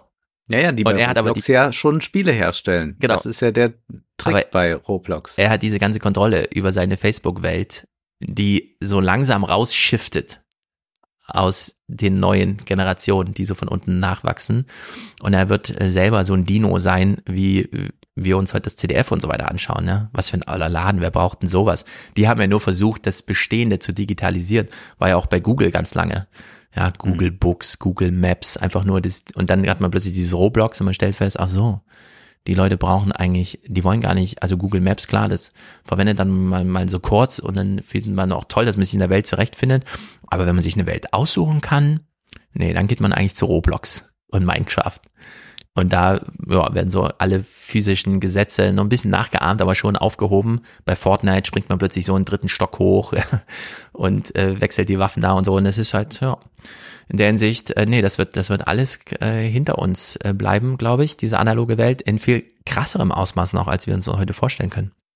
Und das kann man in diesem Buch wirklich sehr gut nachvollziehen und vor allem auch technisch versiert nachvollziehen. Das finde ich einfach sehr, sehr gut an diesem Werk, dass es mal gründlich erklärt, wie funktioniert das eigentlich, dass ein digitales Bild plötzlich begehbar wird, dass wir beide dieses Bild in gleicher Weise sehen können und was fehlt noch auf dem Weg dorthin. Es ist also nicht irgendein Investorengeschwätz, das wir hier lesen, so ja. jetzt investieren, das ist the next big thing, sondern es ist einfach mal eine äh, sehr, sehr fundierte Analyse des äh, Status quo mit einer Perspektive darauf, was in den nächsten Jahren möglich sein könnte. Ob das dann wünschenswert ist, das ist wieder eine andere Frage. So ist es. Matthew Ball legt ein sehr fundiertes, sehr gründlich recherchiertes Buch zum Metaverse vor. Es ist kein Buch, das irgendwelche Luftschlösser bauen will, sondern das sehr genau den Status quo analysiert und perspektivisch aufzeigt, wohin die Reise gehen könnte, was wünschenswert wäre und was wir doch eher fürchten sollten. Ein Buch, das alle interessieren sollte, die vielleicht doch ein bisschen digitaler in Zukunft leben werden. Also uns alle müsste es interessieren. Richtig, und du sagst es, es ist noch ein Buch, was uns mal wieder zeigt, nein, wir müssen nicht den YouTubern hinterher ins Metaverse ihre Twitch-Live-Erfahrung bei Cyberpunk folgen, sondern wir können es nochmal nachlesen. Wir können uns das Buch vorlesen lassen, wir können es uns digital schicken lassen. Wahrscheinlich hat er es diktiert oder mit sonst irgendwelchen Unterstützungen technischer Art geschrieben. Aber es ist noch ein Buch über das Metaverse und deswegen so zu empfehlen.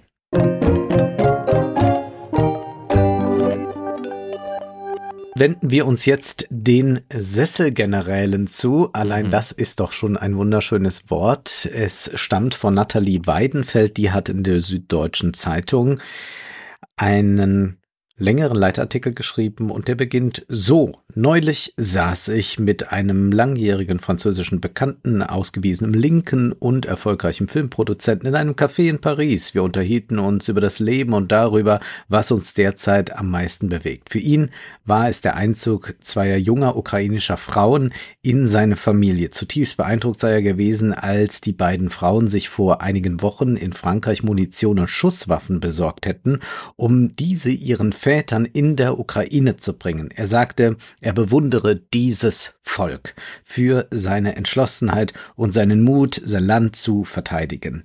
Die Pariser Kaffeehausbewunderung für den Einsatz zweier Frauen für den Krieg von Seiten eines schmächtigen französischen Intellektuellen, behütet in einer schicken großbürgerlichen Wohnung im 16. Arrondissement aufgewachsen, war faszinierend. Mhm. Und das ist ja etwas, was wir auch äh, hin und wieder äh, medial gesehen haben. Und er, sie bringt dann gleich noch ein weiteres Beispiel.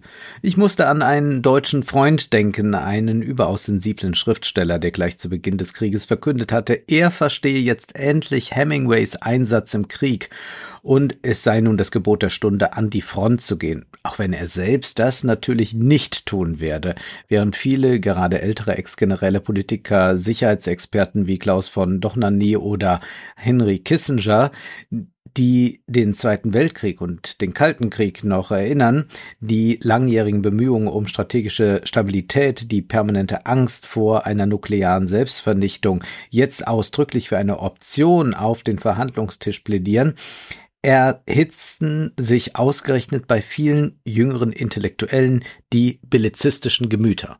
Und dann fragt sie sich, wie kann das eigentlich sein? Es ist doch eine ganz eigenartige Zeit, in der wir leben. Zum einen haben wir da auf der Buchmesse ein Awareness-Team, das äh, rumläuft und das, äh, wenn man sich in irgendeiner Weise äh, beleidigt, belästigt fühlt, kann man sich daran wenden. Aber zugleich ist man dann äh, dabei, bedingungslos äh, zu heroisieren, beziehungsweise dann den Gegner zu dämonisieren. Da ist man äh, sich nicht zu fein für irgendwelche brutalen äh, Mittel zu plädieren oder auch entsprechende Worte zu wählen.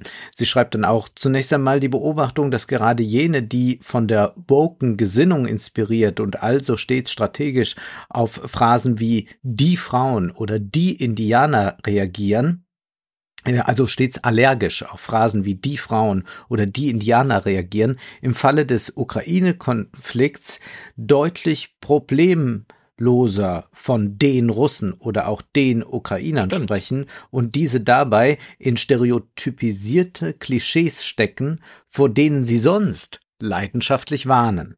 Also erst einmal Ausdruck von großer Verwunderung. Nun ist sie Kulturwissenschaftlerin und versucht das natürlich ein bisschen größer zu verbinden. Sie verweist darauf, dass der Topos des Wilden Westen ein ganz, ganz wichtiger ist, aber der Wilde Westen ist auch ein mythologischer Ort. Hier im Wilden Westen, so die äh, großen Narrative der Amerikaner, da kann man äh, nicht nur durch Gewalt Besitz erwerben, sondern man kann auch, äh, schreibt sie dann, zu sich selbst durch Gewalt kommen. Also indem man gewalttätig ist, wird man erst jemand. Und dann bringt sie ein Beispiel, das mir so gar nicht bewusst war, nämlich Theodore Roosevelt. Keiner personifizierte diese Suche besser als Theodore Roosevelt, der von 1901 bis 1909 US-amerikanischer Präsident war. Roosevelt, ein New Yorker mit hoher Stimme und schwacher Konstitution, von Journalisten als Jane Dandy verspottet, zog mit 25 Jahren in den Westen, kaufte sich eine Ranch und begann mit der Erschaffung einer neuen Persona.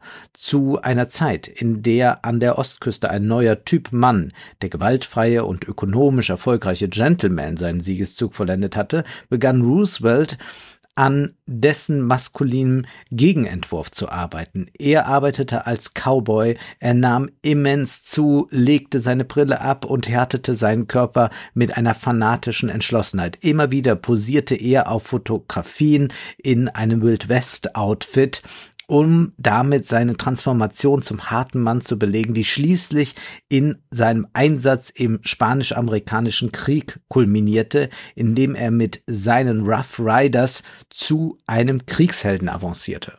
Und erst dann eigentlich äh, war klar, dass äh, Roosevelt äh, wirklich der richtige Mann ist. Äh, Roosevelt äh, ist äh, dann auch ähm, wirklich ein, ein Trendsetter geworden für diese Männlichkeit.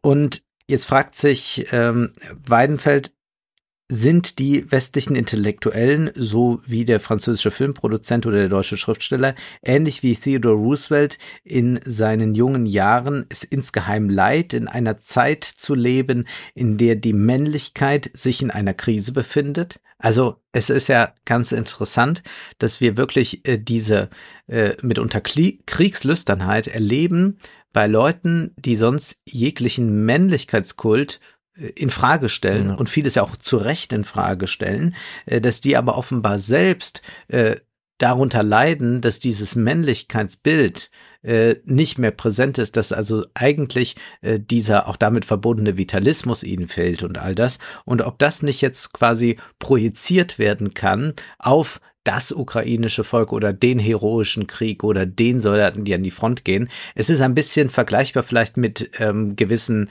äh, Salon-Linken äh, der 80er, 90er Jahre, für die auch vollkommen klar war im Westen, wir werden uns noch nicht mal mehr an einem Streik auf der Straße beteiligen. Wir haben eigentlich nichts mehr damit zu tun. Wir bleiben im Elfenbeinturm, aber wir bewundern unglaublich, wie toll diese lateinamerikanischen linken Bewegungen agitieren, auf die Straße gehen, demonstrieren. Also man hat dann ein historisches Subjekt, das man selbst nicht mehr erfüllen kann, woanders hin projiziert und sehnt sich denn da hinein. Das ist etwas, äh, diese Übertragung, die dann auch stattfindet. Und Weinfeld schreibt dann auch, oder ist es das Inui, eines Beschützten, also Inuit, das ist ein Begriff, der für die Bohème wichtig ist, für die zweite Hälfte äh, des 19. Jahrhunderts in Frankreich. Also man ist so ein bisschen getrieben, ein bisschen ratlos. Gibt es überhaupt noch Sinn in meinem Leben? Ist nicht alles auch furchtbar langweilig mhm. und irgendwas treibt einen dann äh, zu den Frauen, zur Kunst, zum Rausch, zum Opium, was auch immer? Oder ist es das Inuit eines beschützten intellektuellen Lebens, das die primitivistische Sehnsucht nach einem wahren, rohen und gewaltsamen Leben hervorbringt? Freud schrieb, Krieg lässt den Urmenschen in uns wieder zum Vorschein kommen. Und das, glaube ich, ist äh, sehr gut gesprochen von Freud, denn wir erleben ja jetzt Dinge, die man nicht für möglich gehalten hat. Ich will nur ein Beispiel herausgreifen, weil es gestern bei Twitter viral ging. Und zwar hat sich äh, das äh, ukrainische Verteidigungsministerium sowohl mit einem Video bei Frankreich als auch mit einem Video bei Deutschland bedankt für die Waffenlieferung. Man hat bei dem französischen Dankesvideo äh, das berühmte Je t'aime genommen und hat das immer zwischengeschaltet dann mit ähm, hm. Erotischen beziehungsweise ja, so, so Kitschbilder aus Frankreich und äh, Waffen, äh, irgendwelchen Panzern, äh, die äh, losschießen und für für das deutsche Dankesvideo hat man äh, auf Supergeil zurückgegriffen von Friedrich Lichtenstein, der, so heißt es zumindest bei der Tagesschau, nicht befragt wurde, nicht angefragt wurde, ob das überhaupt genehmigt wird. Und dann hat man immer äh, diese Bilder von ihm zwischengeschnitten mit äh, deutschen Waffen, die abgefeuert werden. Und das ist eine solche äh, Enthumanisierung, die da stattfindet. Man kann ja aus einer realpolitischen Erwägung jetzt lange darüber reden, Waffen ja, nein, wenn ja, welche, wie viele, äh, das haben wir auch alles äh, viel schon behandelt, aber dass man eine solche ähm, äh, Verkitschung und Kulturindustrialisierung von Waffen vornimmt, die letztlich dazu da sind, Menschen zu töten, ist wirklich eine unglaubliche Geschmacklosigkeit. Und dass das aber nicht skandalisiert wird, sondern ja. dass das sogar dann noch von entsprechenden Leuten, deren Namen wir hier nicht erwähnen, geteilt wird. Das ist für mich wirklich unerträglich zu sehen. Und äh, ich glaube, dass ähm, gerade hier so Stimmen wie äh, von, von Weidenfeld sehr wichtig sind, dass man einfach mal fragt, was wollt ihr denn eigentlich? Äh, seid ihr euch vielleicht eurer ähm, äh, ähm, woken Männlichkeit äh, doch gar nicht so selbstsicher und braucht jetzt doch wieder irgendwo anders den starken Mann, äh, dann, dann äh, wird es vielleicht doch auch hier der Fitnessstudio-Besuch tun. Äh, sie schreibt dann am Ende, wird ausgeblendet, dass es nach dem brutalen Überfall Putins auf die Ukraine im Februar nun nicht um Regeneration durch Gewalt gehen kann, sondern dass junge ukrainische und auch russische Männer, Söhne, Brüder und Ehemänner, dass viele, viele zivile Opfer Opfer auf ukrainischer Seite, dass Familien, Frauen und Kinder noch ihr Leben werden lassen müssen. Statt imaginäre Krieger zu sein, sollten wir, wo es geht, also auch rhetorisch, zur Friedensstiftung beitragen. Also ein äh, sehr guter Einwurf hier und das auch nochmal rückzubinden an Freud. Mir scheint da auch, dass da einige Kräfte entfesselt wurden, von denen wir glaubten, sie seien unter all den äh, politisch korrekten Diskursen äh, domestiziert. Das war ja überhaupt das Einzige, was ich äh, äh, dann doch immer diesen Leuten dazu guthalten konnte. Naja, sie sind zumindest, vielleicht sind sie manchmal ein bisschen äh, hypersensibel, aber sie sind bestimmt äh, haben so ein, ein pazifistisches Element in sich, aber das scheint ja äh, gerade nicht der Fall zu sein, sondern äh, die äh, eine äh, die, der, der, er hat sich, hat es so eine Hyperkompensation gegeben, die mhm. sich dann jetzt in so einer Triebabfuhr umschlägt. Es ist ein bisschen gespenstisch. Das stimmt. Wie wenig das zusammenpasst, ist wirklich erstaunlich. Äh, dieser Vogue-Diskurs auf der einen und dann diese Kriegsrezeption auf der anderen Seite. Ich vermute da immer noch zu wenig Distanz zwischen Film und Wirklichkeit oder so, dass da einfach so eine grundsätzliche Verwechslung, dass man es nicht glauben kann, dass der Krieg echt ist. Oder wie auch immer, mhm. dass die Geschosse auch irgendwo landen, nachdem sie so ästhetisch abgeschossen wurden. Das scheint da irgendwie noch nicht, oder wie auch immer, noch ist falsch, scheint da nicht bewusst zu sein. Einfach nochmal im Westen nichts Neues sich ansehen. Ich habe es ja schon mal im Salon empfohlen. Also ja, dieser Netflix-Film ist wirklich herausragend. Und 1917 wollte ich mir auch nochmal anschauen. So ja, Empfehlung, ne? Genau. Ähm, ich bleib beim Thema. Lässt Putin mit sich verhandeln? fragt Michael Thumann auf Seite 2 der Zeit. Ich hatte mir so ein bisschen vorgenommen, äh, komm, jetzt hast du hier die Zeit liegen, ein Text findest du daraus. Und ich war doch überrascht, dass die ersten Seiten mir alle sehr zugesagt haben. Deswegen nehmen wir gleich die Seite 2. 99 Tage hielt das Getreideabkommen, äh, das Putin eigentlich auch nur auf 120 Tage angelegt hatte. Also er hatte da selber nochmal ein Zeichen setzen wollen. Nein, diese Ausfuhren des Getreides kennen wir ja da auf der Krim gelagert unter russischer Hoheit auf ukrainischem Gebiet und dann blockiert das mhm. gebraucht wird in Nordafrika und so weiter. Jetzt wird es gerade wieder nicht geliefert. Und stellt sich die Frage, kann man mit so einem Vertragsbrecher über einen Waffenstillstand verhandeln? Zitat, es wurde viel ausprobiert seit dem russischen Überfall auf die Ukraine im Februar. Und das fand ich interessant, denn es wurde viel ausprobiert, heißt ja, ich habe nicht viel mitbekommen ja. von irgendwelchen Gesprächen.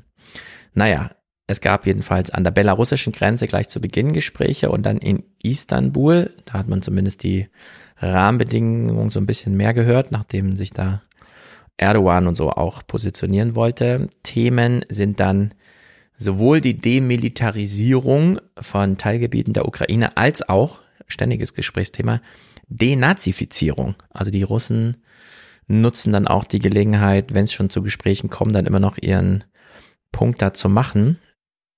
Zwischenzeitlich kam ähm, sogar aus Kiew der Vorschlag, ähm, die Krim aus Verhandlungen auszuklammern.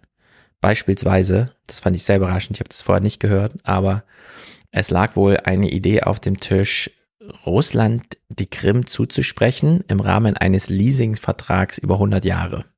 Ah ja. Damit alle jetzt mit gutem Gesicht da irgendwie rauskommen, aber es trotzdem keinen permanenten Annexionsanspruch gibt. Naja, Putin hat zu diesem Zeitpunkt allerdings ähm, alle Treffen mit Zelensky abgelehnt. Dadurch kam es nicht auf höherer Ebene. Es blieb also Arbeitsebene. Friedensverträge und ähnliches müssen, wenn sie sein, über die westlichen Staaten abgewickelt werden. Das ist super interessant. Ich habe da auch gar nicht vorher drüber nachgedacht. Es wünschen sich ja alle irgendwie so Friedensgespräche, Friedensverträge, die dann vielleicht im Raum stehen. Das bedeutet aber, ähm, sie müssen ja abgesichert werden. Wer sagt denn der Ukraine, dass Russland dann nicht sagt, okay, dann haben wir jetzt so einen symbolischen Frieden hergestellt, lassen die Gemüter beruhen, äh, beruhigen und dann in zwei Monaten mhm. fallen wir halt wieder das Land ein, nicht so mit so einem großen Trara, sondern dann halt, ne, dieser kleine Partisanenkrieg oder wie auch immer, dass man so ein schwelendes hat wie die letzten Jahre. Und da wäre es natürlich super wichtig für so einen Vertrag, dass er abgesichert ist. Was bedeutet, Jetzt gerade strampelt die Ukraine auf eigene Faust und wird natürlich nirgendwo aufgenommen, weder in der NATO noch in der EU, das sind alles langfristige Projekte. So ein, so ein Friedensvertrag zwischen der Ukraine und Russland würde allerdings de facto einen Artikel 5-artigen Paragraphen beinhalten, wo es heißt, das ist jetzt der Frieden, wenn der gebrochen wird, dann kommt Resteuropa auch zur Hilfe. Und zwar nicht nur mit Waffenlieferungen, sondern dann als echte Unterstützung. Und äh, das wäre natürlich auch eine echte Zäsur in dieser ganzen juristischen Gemengelage, die da so hintersteckt. Also es ist schon recht heikel. Derzeit lehnen sowohl Amerika als auch alle europäischen Länder diese Art von involviert sein ab. Auch, würde ich jetzt wieder vermuten, weil sie ja gerade schon so krass involviert sind und das eben bewusst auf so einer informalen Ebene, dass man es auf dieser formalen Ebene hier nicht braucht. Naja, darüber hinaus gibt es jedenfalls derzeit keine weiteren Beistandsklauseln, da auch alle UN-Texte immer am Veto Russlands scheitern würden. Also es gibt gar keinen völkerrechtlich gerechtfertigten äh, Eingriff der Ukraine unterstützenden Staaten auf ukrainischem Grund und Boden, weil das dann ein Kriegseintritt wäre, der entweder irgendwie eine vertragliche Klausel braucht, auch in künftigen Verträgen, die dann entsprechend zu schreiben werden, oder eben bei der UN, aber das steht ja aus. Es wird also aktuell so gar nicht über den Krieg verhandelt. Es gibt keine sichtbaren Verhandlungen zum Thema Ende des Krieges, aber Gefangenenaustausche. Bislang 28 Austauschvereinbarungen mit 978 befreiten Ukrainern und Briten, Amerikanern, Schweden, Kroaten und Marokkanern. Was mhm. bedeutet, jeweils sind die diplomatischen Vertretungen dieser Länder da auch richtig involviert. Putin bekam auf diese Weise beispielsweise Viktor Medvedchuk zurück. Das ist, gilt so als sein Sprachrohr in Kiew und hätte die Invasion Kiews funktioniert, wäre er auch der wohl erste Kandidat gewesen, um diese Statthalterposition da irgendwie zu übernehmen. Also man hat nicht nur aus dem Militär, sondern auch aus dieser paramilitärischen Zivilgesellschaft, die Putin da unterhält, in der Ukraine äh, recht wichtige Leute da irgendwie so gefangen genommen, dass sie dann auch im Rahmen diplomatischer Anstrengungen dann eine große, große Rolle spielten. Diese Art der Gespräche allerdings, sagt Andrei Kutronov, ein äh, unabhängiger Politikwissenschaftler und Leiter des Russischen Rats für internationale Angelegenheiten. Diese Arten der Gespräche seien allerdings nur im Abseits zu finden. Zitat, keine Twitterei, keine Erklärung, keine öffentlichen Erwartungen. Also da hält man sich dann aus dieser Sphäre, die ansonsten so eifrig bespielt wird, raus.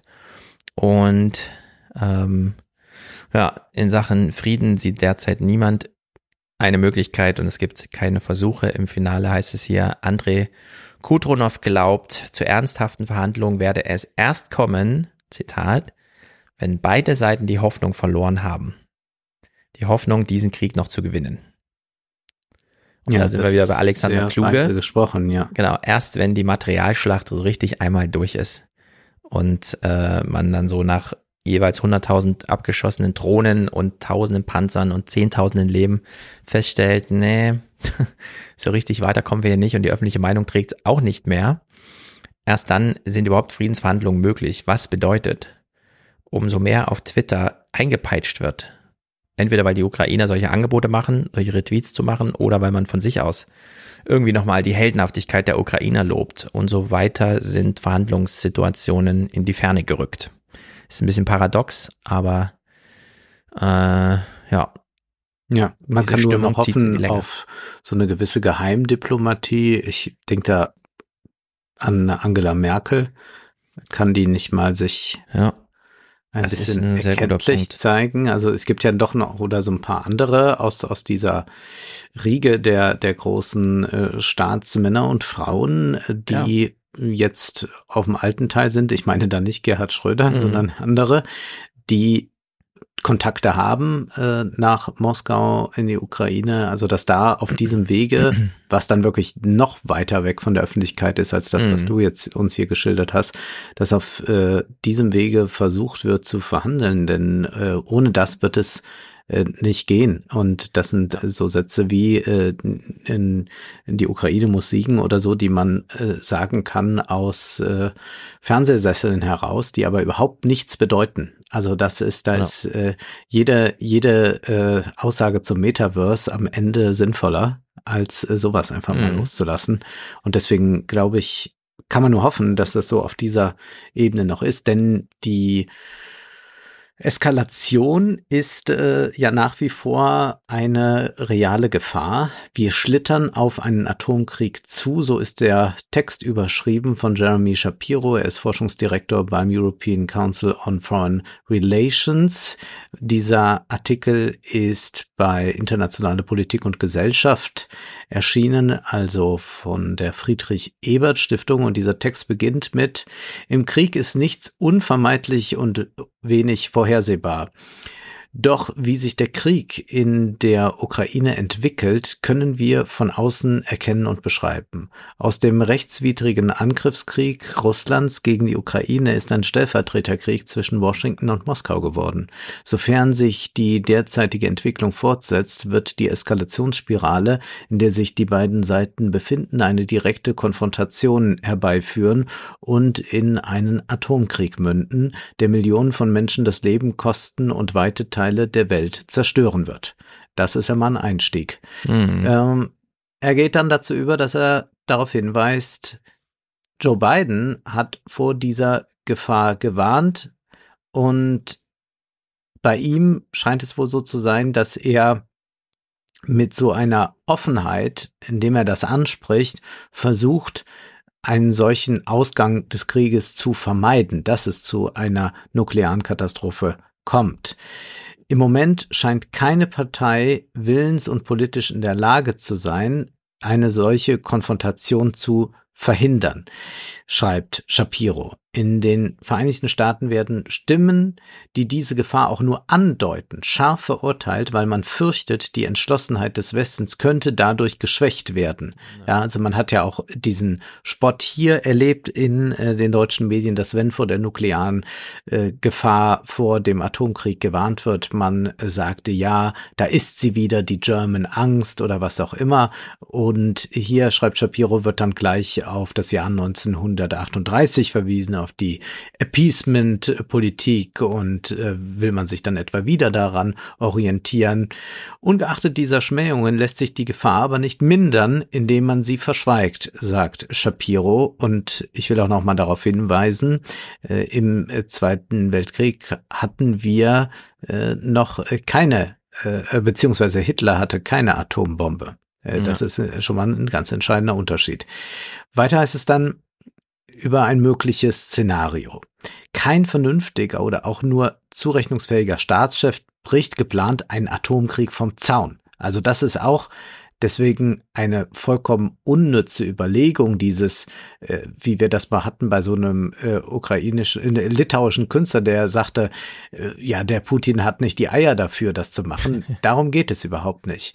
Äh, Shapiro sagt, bei aller Risikofreude ist im russischen Regime auch keine Selbstmordneigung auszumachen. Wir haben es nicht mit bloßem Irrsinn zu tun, sondern mit einem im Kern unberechenbareren Problem, Kommt eine Eskalationsspirale erst in Gang, können mehrere einzelne an sich vernünftige Schritte die Welt in eine aberwitzige Lage stürzen. Im Fall des Ukraine-Krieges haben beide Parteien öffentlich erklärt, den Krieg keinesfalls verlieren zu dürfen.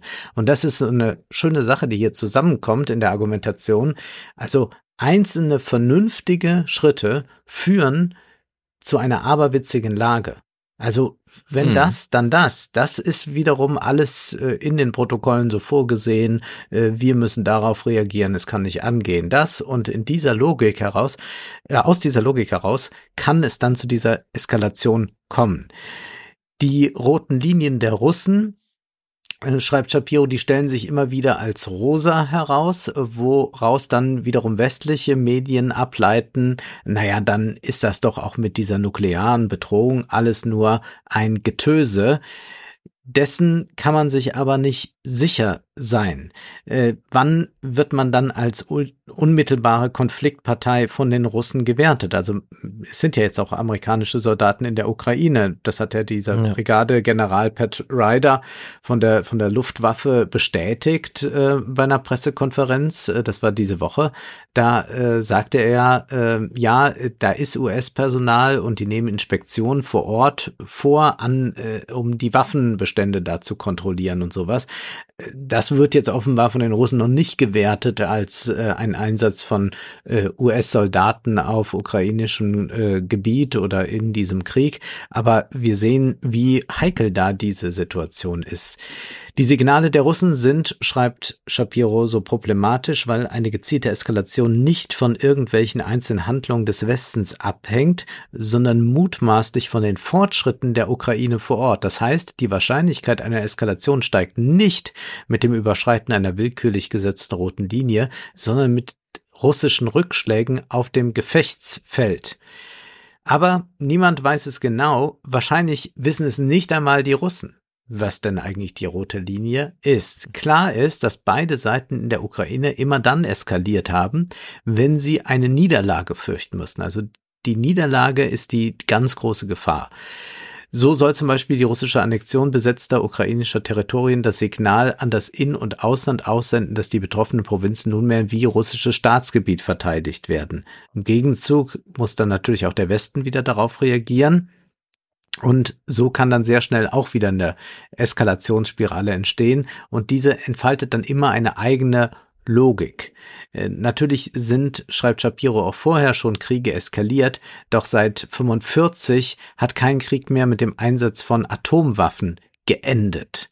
Ähm, die Vereinigten Staaten, glaubt er auch, müssten, um diese Eskalationsspirale wirklich in Gang zu setzen, wahrscheinlich noch mehr Waffensysteme liefern und Russland müsste, um weiter zu eskalieren, noch mehr äh, Männer einberufen. Er schreibt hier brutalere Gräueltaten begehen und schrecklichere nicht-nukleare Waffen einsetzen.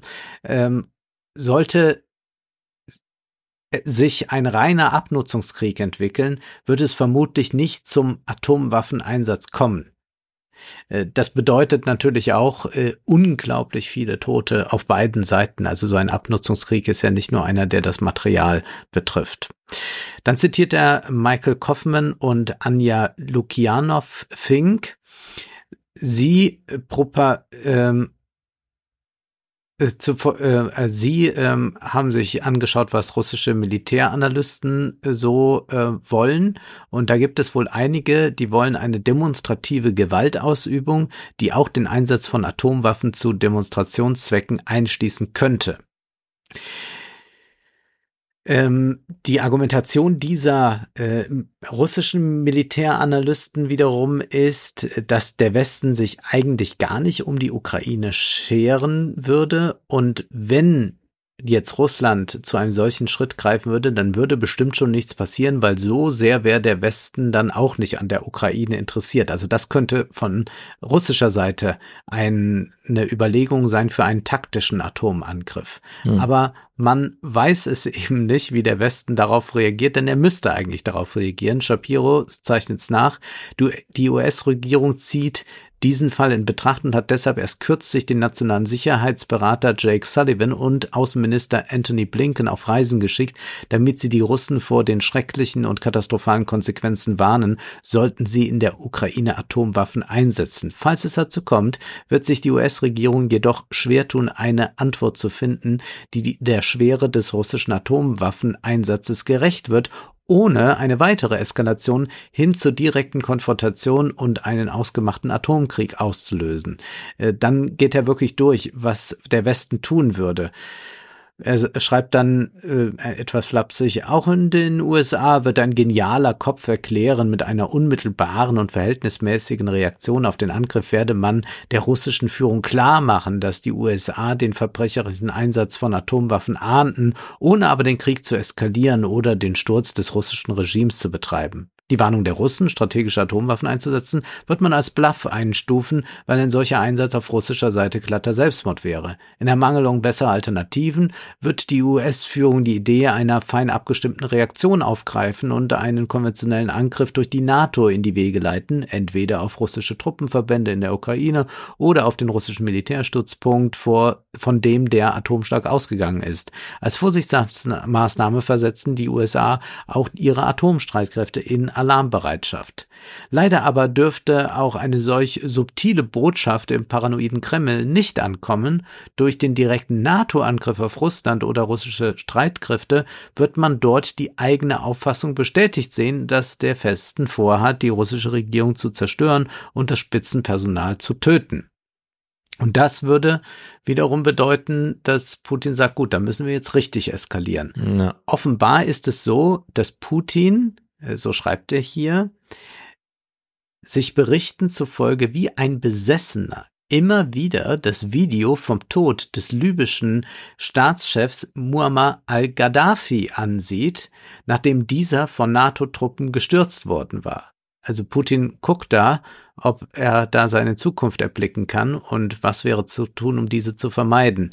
Ja, dann geht das noch weiter. Also dann würde Artikel 5 äh, natürlich äh, wichtig werden und er schreibt dann aus Angst, äh, dass durch diese NATO-Angriffe die strategische Nuklearkapazitäten Russlands zerstört werden und das Land den konventionellen Streitkräften der NATO wehrlos ausgeliefert sein könnte, werden die Russen mit einem strategischen Erstschlag versuchen, die Entschlossenheit oder die Fähigkeit des Westens zu reagieren, um das eigene System zu retten, zu brechen. In diesem Fall bleiben mir noch ein paar Minuten, den Kolleginnen und Kollegen per E-Mail mitzuteilen. Ich habe es euch doch gesagt. ja. Düster? Ja, sehr düster, aber ich finde das schon wichtig, dass solche Artikel erscheinen und ja. eigentlich müsste es darüber die großen Debatten geben, denn alles andere ist dann äh, Makulatur mhm. und alles muss dahin geführt werden, dass genau eine solche Eskalation vermieden wird, auch weil sie am Ende niemandem nutzen würde. Ja. Wirklich niemandem. Ja. So ist es wohl. Es ist auf jeden Fall super interessant, wie kompliziert dieser spieltheoretische Überbau mhm. in so einem Krieg ist, den man dann immer wieder dadurch leben muss. Ja.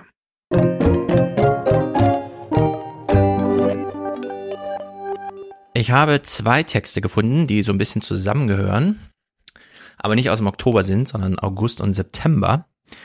Aber trotzdem interessant, denn Jason Allen hat beim ähm, Colorado State Fair irgendwas Kunstwettbewerb teilgenommen.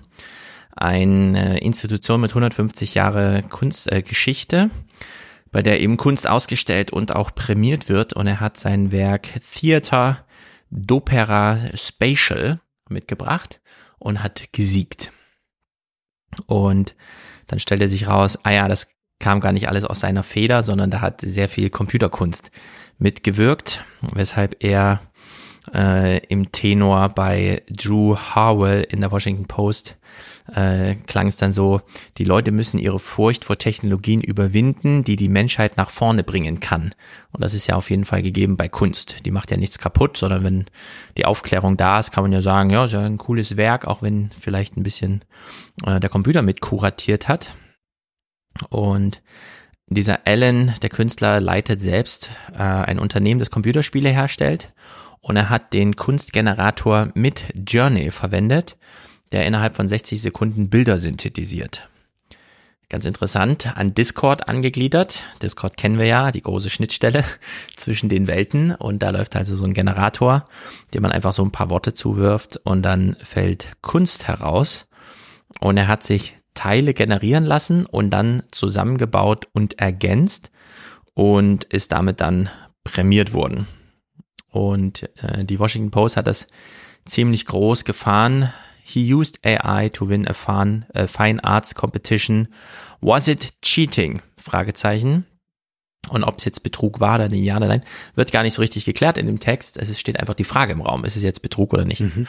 Und da habe ich mir gedacht, okay, es gibt auch diesen Text von Kevin Roos, we need to talk about how good AI is getting. Also wir müssen darüber reden, wie gut die künstliche Intelligenz so langsam wird. Er hat also im äh, September so einen Überblicksartikel geschrieben.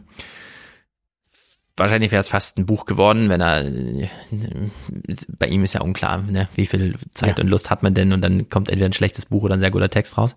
Und ähm, es geht um das Golden Age des Fortschritts, denn er selbst hat wie der Jason Allen einfach mit diesen Bildgeneratoren rumgespielt, in dem Falle Doll E2, haben wir ja schon kennengelernt, von der OpenAI ähm, da in Amerika, die ja so ein bisschen mit Google da konkurrieren. Und er wurde eingeladen, diesen Generator mal zu benutzen. Äh, hat sich also ein paar kleine Texte ausgedacht und dann Bilder generieren lassen. Und seinem eigenen Text in der New York Times hat er ein Coverbild vorangestellt, dass er mit den Worten Infinite Joy hat generieren lassen. Also ganz minimal, einfach nur Infinite Joy. Und es hat ihm so gut gefallen, dass er es sich ausdrucken lässt, um es gerahmt in seine Wohnung zu hängen. Ja. Und das muss natürlich was heißen. Also wenn man weiß, es ist künstliche Intelligenz, die es geschaffen hat, aber es gefällt mir so gut, dass ich gar keine äh, die Mühen des Künstlers Geschichte brauche, sondern einfach nur so ein Zuruf. Ähm, ja, und dann ist er dem nachgegangen das technische Prinzip ist also die Diffusion. Ausgehend von ganz wenigen Zufallspixeln wird dann aufgrund der Inhalte einfach ein Bild aus Grund der bestehenden Bilddatenbanken und zwar nur aus den Abbildungen, also nicht, dass da was verwendet wird konkret, sondern dann äh, von null auf gestaltet, ausgehend aus diesen Zufallspixeln werden dann eben diese Bilder kreiert.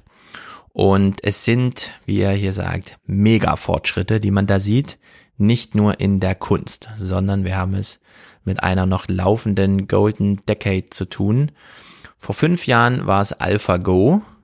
Wir waren alle beeindruckt, weil wir das Spiel Go schon gar nicht kannten. Und plötzlich hieß es, das Spiel, das du nicht kennst, aber von denen alle sagen, das ist ganz schön krass, hat dann plötzlich einen Computer. Also wir haben eigentlich den AlphaGo noch früher kennengelernt als Go, wir Europäer zumindest.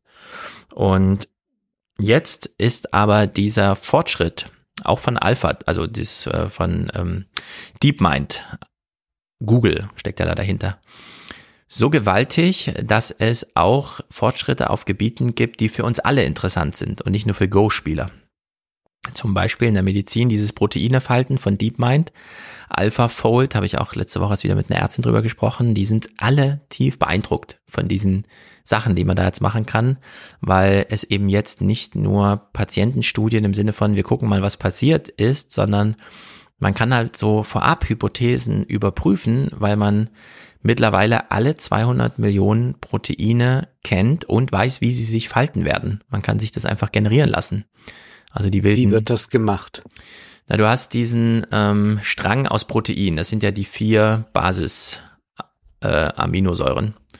Und die liegen ja nicht in Länge, sondern der Körper findet ja dann, äh, wie bei der DNA auch, so verschiedene Formen, das platzsparend unterzukriegen.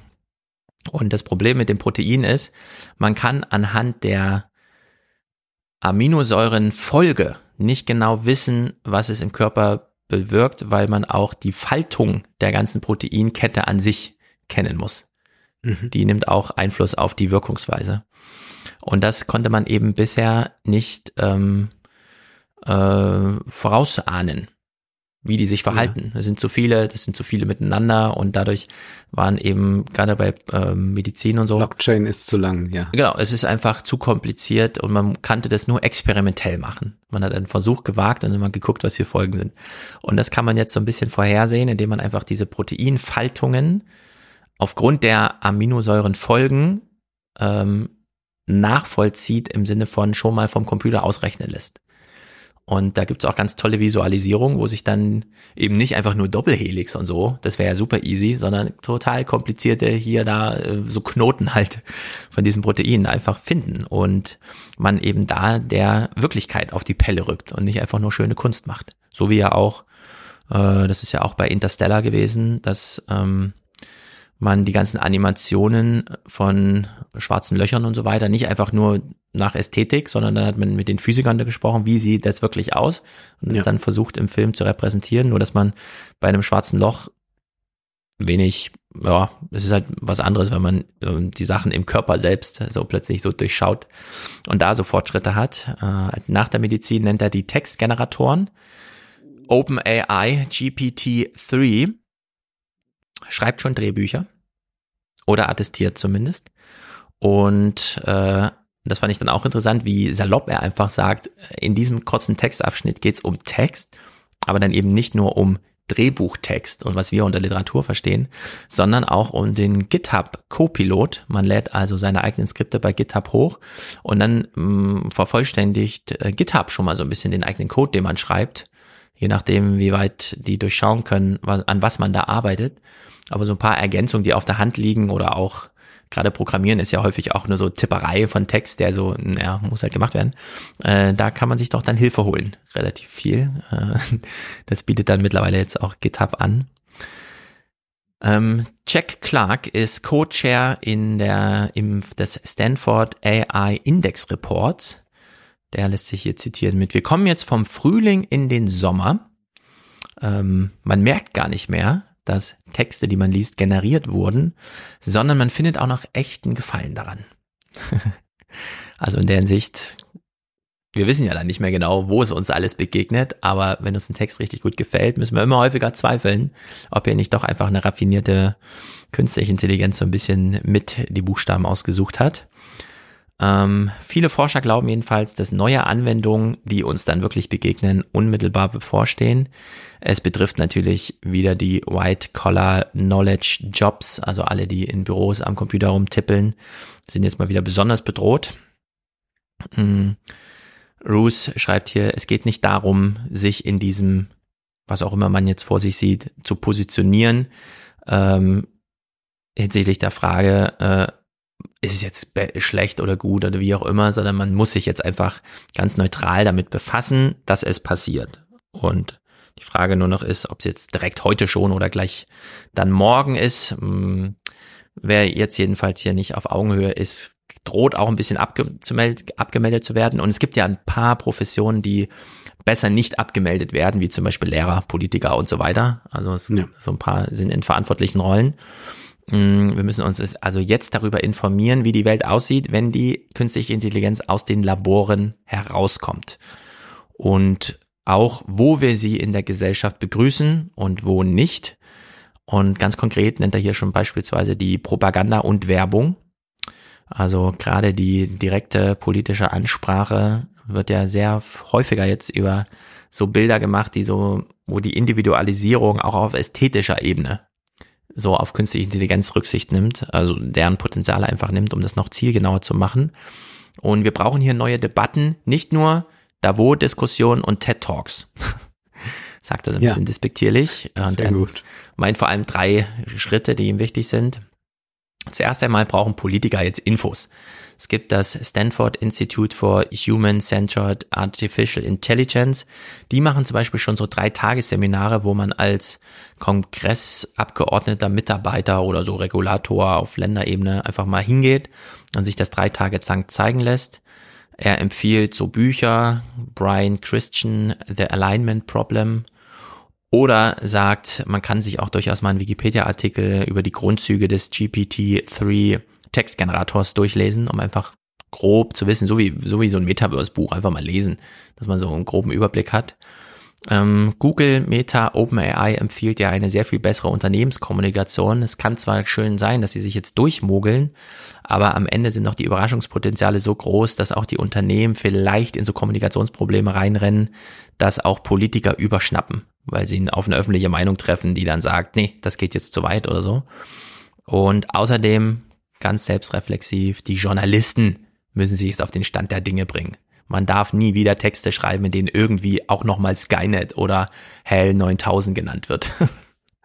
das finde ich natürlich sehr gut. Ja, ja. Diese Illustration braucht niemand. Und dann schreibt er so einen schönen letzten Satz. We all need to start adjusting our mental models to make space for the new and credible machines in our midst. Also die Maschinen sind schon da und wir sollten uns jetzt mal mit unseren eigenen mentalen Modellen befassen, um uns auch äh, da so ein bisschen friedfertig in die Arme der Maschinen in unserer Mitte zu werfen. Bisschen übertrieben ausgedrückt. Aber eine gute Idee, dass äh, Politiker sich anders informieren sollten. Ich meine, wir haben Leute wie Frank Thelen, die dann mhm. von Politikern konsultiert ja. werden. Das muss man sich mal vorstellen.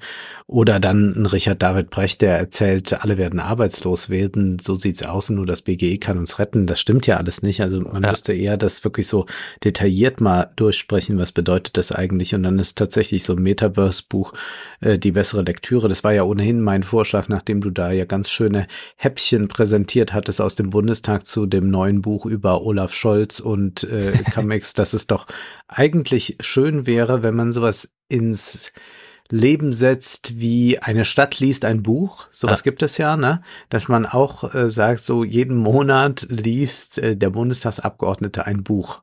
Ja. Wir beide wählen das aus. Genau. Würde ich vorschlagen, damit nichts schief geht. Und dann wird darüber immer diskutiert. Und zwar alle müssen anwesend sein und da wird dann äh, vier Stunden lang über dieses Richtig. Buch die Thesen diskutiert, dass mal alle auf diesem Stand sind. Da kann man sich dann unterschiedlich je nach äh, Parteilinie, Ideologie mhm. oder persönlicher Fragen zu äußern und positionieren, aber eigentlich wäre das so eine gute Grundlage, denn wir haben ja zum Teil noch abstruse Diskussionen von bewaffneten Drohnen und sowas im Ohr, mhm. einfach auch weil so wenig Information da ist und es immer dann nur heißt, ja, wollen Sie denn unsere Soldaten etwa nicht schützen ja. und mehr kommt dann nicht. Nee, man müsste erstmal so eine argumentative Grundlage ebnen. Genau, ich habe zum Beispiel bin ja neuerdings Mitglied im Literaturhaus hier. Ich war aber noch nie bei diesen nur internen Veranstaltungen da, aber bei einigen, wo es so ein bisschen, wo man auf Ticketbasis einfach hingeht, schon. Und es gab jetzt die Tage auch im Literaturhaus Frankfurt wieder eine Veranstaltung, bei der ich dann beijenigen, die da waren, nachfragte, habe ich was verpasst? Und dann lautet die Antwort nur, nichts verpasst, nur alte Menschen, Ausrufezeichen.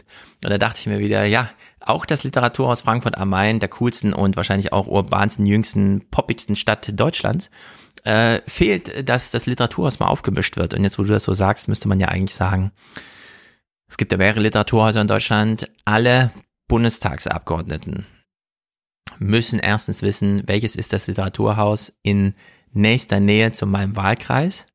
Und dann müssen sie einmal im Monat verpflichtet werden, da aufzukreuzen und über ein Buch zu diskutieren. Ja. Mit spezifischen Moderatoren auf der Bühne, aber auch mit dem Publikum, das ansonsten auch noch da ist.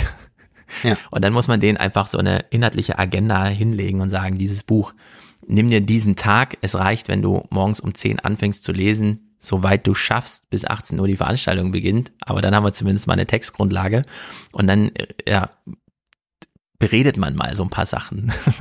es mhm. ist, äh, diese Verpflichtung aufs Buch wäre tatsächlich nicht schlecht, gerade in diesen Zeiten, wo es immer so weiter in den Hintergrund rückt, weil auch niemand mehr rezensiert. Es wäre ja schon schön, wenn mal die ein oder andere Rezension gelesen würde, aber es gibt ja auch keine mehr.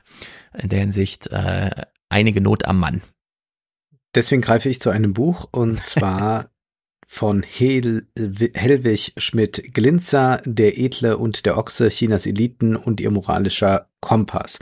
Dies ist ein Essay eines Mannes, der sich auskennt. Er ist Jahrgang 1948, er ist Sinologe, war Professor für ostasiatische Kultur und Sprachwissenschaft an der Uni München.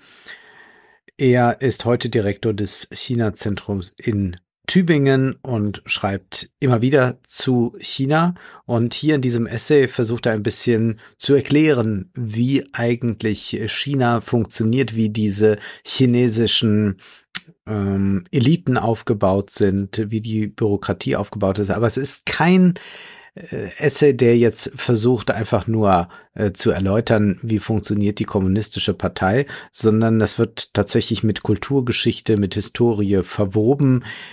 Ich würde sagen, dass der Essay an sich etwas zu unkritisch ist äh, mit vielen Dingen, aber ich brauche es auch nicht immer bei der Lektüre gleich. Also das äh, nervt mich dann auch bei vielen Texten über China. Ich muss das nicht in jeder zweiten Zeile nochmal lesen, äh, was da auch Schlimmes passiert mit Überwachung und dergleichen, sondern mich würde manchmal auch einfach mal ein Zugang dazu interessieren, was zeichnet das Land aus, was macht es so anders, als wir das aus Europa kennen. Und was erstmal erstaunlich ist, es gibt sehr viele Verbindungen. Äh, nämlich, wir hatten es schon angesprochen, Du hattest da Clips mitgebracht von äh, chinesischen Studenten, die hier observiert mhm. werden. Und dann meinte ich, na ja, äh, man hat auch immer Angst vor äh, Ideenimporten, die damit einhergehen könnten, wenn die Studenten dann doch mal zurückkommen. Äh, wie wichtig ist eigentlich das Ausland für das Inland China? Und hier liest man dann ziemlich am Anfang gleich, die Suche nach einer neuen staatlichen Ordnung hatte die politisch interessierten Intellektuellen Chinas nach Europa und auf dessen Flügelmächte blicken lassen. Seit 1917 nach Russland und lange zuvor schon in Richtung Vereinigte Staaten von Amerika. Die Einheitsstaatsbildung, der Bürgerkrieg unter Abraham Lincoln und die Durchsetzung der Union wurden in China zum Vorbild. In der zweiten Hälfte des letzten Jahrhunderts wurden bei der Suche nach einem eigenen Weg in die Moderne und nach der Distanzierung von Moskau die USA dann für China zum wichtigsten gegenüber. Das heißt, China ist gar nicht so abgeschlossen immer gewesen, sondern man hat auch äh, gesehen, naja, die versuchen auch eine Einigung in den USA und eigentlich haben die doch auch ein ähnliches Problem wie wir. Denn was deutlich sein muss, ist natürlich, dass China auch ein Vielvölkerstaat ist, dass die ganz unterschiedlich funktionierende Regionen haben mit eigenen Mentalitäten und Ideologien. Also 1,3, 1,5 Milliarden Menschen denken da keineswegs gleich und wie man dies miteinander vereinen will, ist die Frage. Es heißt dann im Essay, auch wenn sich weltweit die Überzeugung durchgesetzt hat, dass alle Menschen gleich, im Verständnis mancher sogar Brüder und Schwestern sind, so bleibt dennoch die Frage auf der Tagesordnung, ob dies auf eine Homogenisierung hinausläuft oder ob nicht doch kulturelle Unterschiede weiterhin bestehen bleiben. Das ist also auf der weltpolitischen Ebene natürlich die interessante Frage. Vieles spricht für Letzteres, zumal selbst in der überschaubaren chinesischen Welt alles auf eine zunehmende, sich auf die angesprochenen kulturellen Subtexte stürzende Differenzierung zuläuft, die auch dem Begriff vom Vielvölkerstaat gerecht wird. Das heißt, auch wenn wir jetzt eine Homogenität erlebt haben beim kommunistischen Parteitag, dass uns fast die Augen aus dem Kopf fallen, wenn wir äh, selbst äh, in Gleichschritt und in einer merkwürdigen Choreografie sehen, wie sich das Einschenken von Tee vollzieht auf dieser Parteiveranstaltung. Ich weiß nicht, ob du die Bilder gesehen hast. Ja, man äh, das ist war ja so ein kleines, rückwärts so ein kleines, so, so, ein kleines Ballett war das ja fast. Äh, dann dürfen wir nicht daraus schließen, ach ja, genau, China, das ist äh, so, wo alle dunkelgraue Anzüge tragen und alle fast so ähnlich äh, agieren, wie Xi sich das vorstellt. Ähm, also diese Einheit, die da äh, nach außen transportiert wird, äh, überdeckt natürlich den Vielvölker Völkerstaat und äh, verdeckt auch die äh, konfligierenden Interessen innerhalb dieses Staates. Und das ist doch ganz gut, wenn in so einem Essay einmal äh, darauf Wert gelegt wird. Die Religion haben wir, wenn wir über Xis reden, Sprachen hin und wieder einmal angekratzt, spielt irgendwie eine Rolle. Es gibt den Bezug zum alten China, zu äh, Konfuzius. Man versucht äh, so einen neuen Nationalismus auch mit äh, Religion zu verquicken. Und dann erklärt uns hier Schmidt-Glinzer mal, äh, warum das eigentlich so ist. Er sagt, bei all diesen Sinnstiftungsprozessen spielen Kulte und religiöse Deutungstraditionen eine zentrale Rolle. Denn wenn wir so einen Vielvölkerstaat haben, wenn wir konfligierende Interessen haben, muss natürlich irgendwie so eine Gemeinsamkeit hervorgehoben werden. Daher kann keine Herrschaftsvorstellung von dem Umgang und diesen Systemen absehen. Hier sind zwei Feststellungen hilfreich. Erstens, der Säkularisationsprozess in China und in Europa ist grundverschieden. Zweitens, dieser Prozess ist auf keiner der beiden Seiten abgeschlossen was wir ja auch hier immer mal wieder mhm. merken. Im April 2016 hat Xi Jinping auf einem innenpolitischen Gipfel zum Thema Religion betont, dass die Religionsarbeit von Partei und Staat Einfluss auf die Entwicklung des Sozialismus chinesischer Prägung habe. Sie habe Einfluss auf das konkrete Verhältnis zwischen der Partei und den Volksmassen. Sie hat Einfluss auf die gesellschaftliche Harmonie, die ethnische Einheit, die nationale Sicherheit und die Einheit unserer, unseres Vaterlandes. Was passiert hier also? Die Religionen, schreibt Schmidt-Klinzer, werden also hier durch den Staat in den Dienst genommen. Dies steht scheinbar im Gegensatz zur Rolle des Verhältnisses von Staat und Religion in Europa, auch weil dort, anders als in China, wo sich der Staat seit der Handzeit im Prinzip über alle Kulte stellt, ein andersartiger und ebenso wenig abgeschlossener Säkularisationsprozess stattfindet. Während in China heute der Staat alles tut, um desintegrierende Kräfte in den religiösen Gemeinschaftsbildungen entgegenzuwirken, stellt sich der Staat in Europa prinzipiell jenseits der Religion dar. Also das ist äh, etwas vollkommen anderes. Äh, Säkularisation meint hier, wir versuchen das zu trennen, das gelingt uns dann nicht genügend für manche und manche mhm. sagen, ein bisschen müssen wir aber schon noch, wir brauchen noch ein Kreuz in der Schule oder diese Debatten kennen wir. Während wir es in äh, China eher so haben, dass man diese Religionen sieht, man natürlich immer auch fürchtet, dass die die Einheit gefährden können, wenn zu stark diese Interessen sich durchsetzen.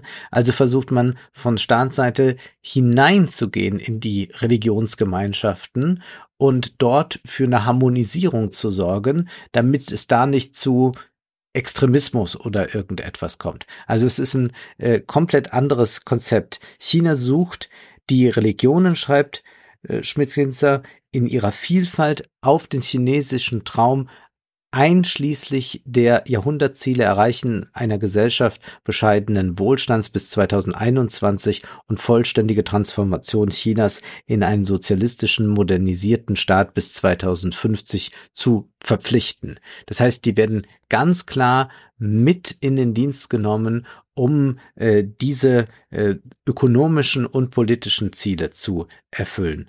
Äh, damit einhergeht dann auch dieses konfuzianische Harmoniegebot. Auch das wird äh, recht gut in diesem Essay herausgearbeitet, was das eigentlich meint. Und da kommt auch dann dieser Titel her. Da geht es ja um den Edlen und den Ochsen. Der Edle, damit ist äh, gemeint in der äh, chinesischen Literatur äh, oder auch älteren Geschichtsschreibung, äh, dass der Edle äh, einer ist, der sich anzupassen weiß, der sich aber nicht gemein macht. Mhm. Und das bedeutet auch, dass man äh, bei diesem Prinzip der Harmonie versucht, äh, dass man stets das Gesicht wahren kann und alle versuchen, eine Gesichtswahrung dem anderen zu ermöglichen, auch selbst Figuren wie dem Zensor muss es ermöglicht sein, dass er sein Gesicht nicht verliert dadurch, dass er diese Tätigkeit ausübt. Und das ist dann rückgekoppelt an dieses Harmoniegebot, das eigentlich weitreichender ist als Koexistenz, sondern wirklich sowas meint, dass man einander eine Wertschätzung entgegenbringt. Jetzt würde ich aber da natürlich fragen, wie kann es denn sein, dass wir äh, zugleich ein System haben, das sehr stark auf Denunziation aus ist, gerade mhm. auch durch diese digitalen Möglichkeiten. Das lässt dann der Essay mir leider unbeantwortet. Mhm, da gibt aber eine Erklärung. Ja. Dieses ähm, wir waren noch zusammen bei Strittmacher damals in diesem mhm. Vortrag im Architekturmuseum.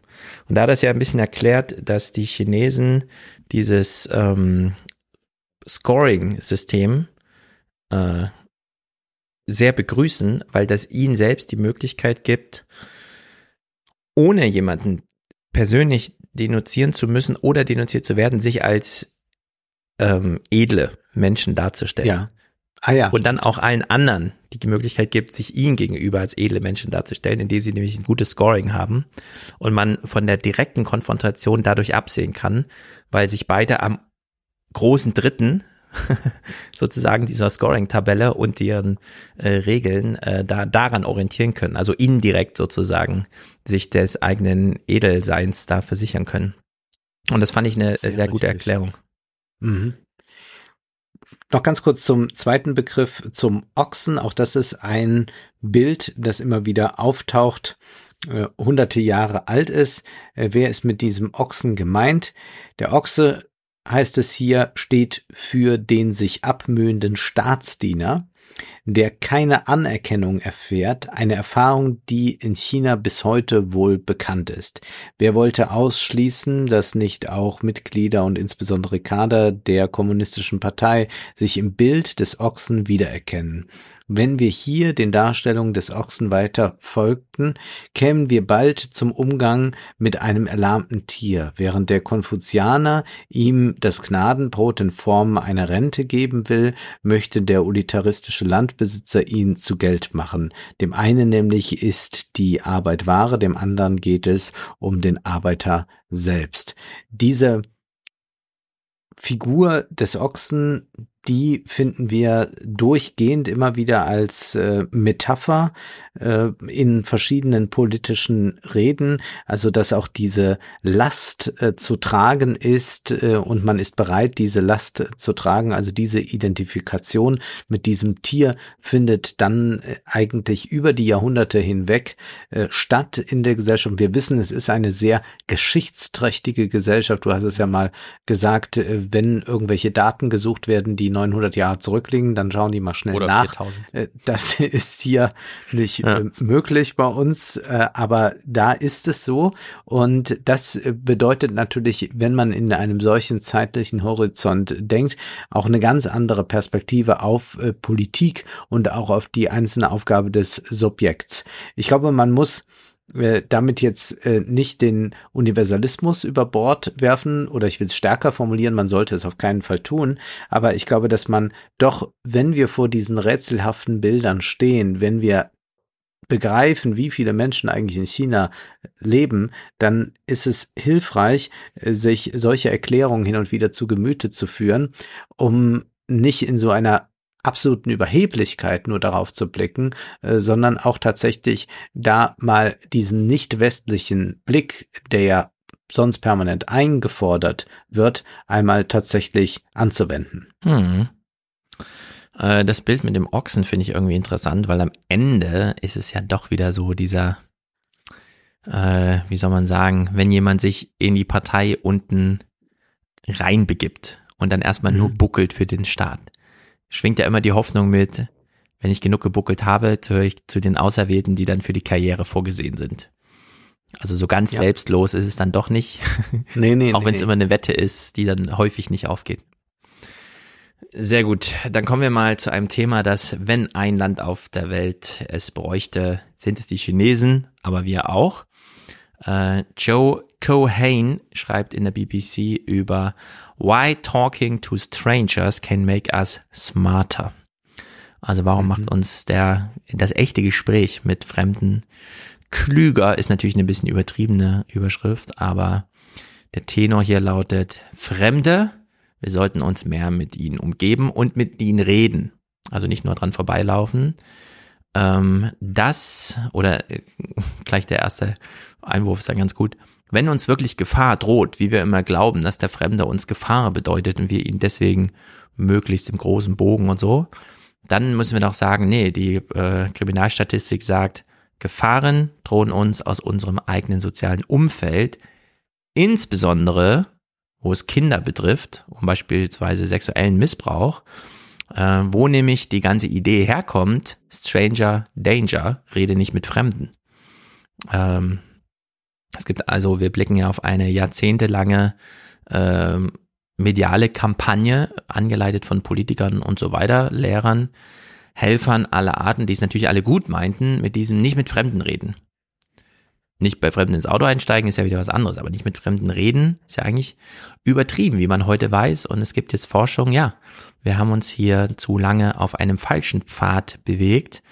Kindern zu sagen, jeder, den sie nicht kennen, sei eine Gefahr, war ziemlich schädlich für unsere Gesellschaft, ist der aktuelle Forschungsstand. Und man lässt nicht nur viele tolle Gelegenheiten links liegen durch diese Angst vor Fremden, sondern man ja, übergeht auch so neue Begegnungen mit sich selbst. Der Autor ist Autor eines Buches, The Power of Strangers, ähm, die Benefits of Connecting in a Suspicious World. Und da im Titel steckt schon diese, dieser Doppelschlag drin. Umso mehr man sich den Fremden zuwendet und mit ihnen auch sich traut, ein Wort zu wechseln, umso anders wird auch das eigene Verhältnis zur Welt, in der man lebt.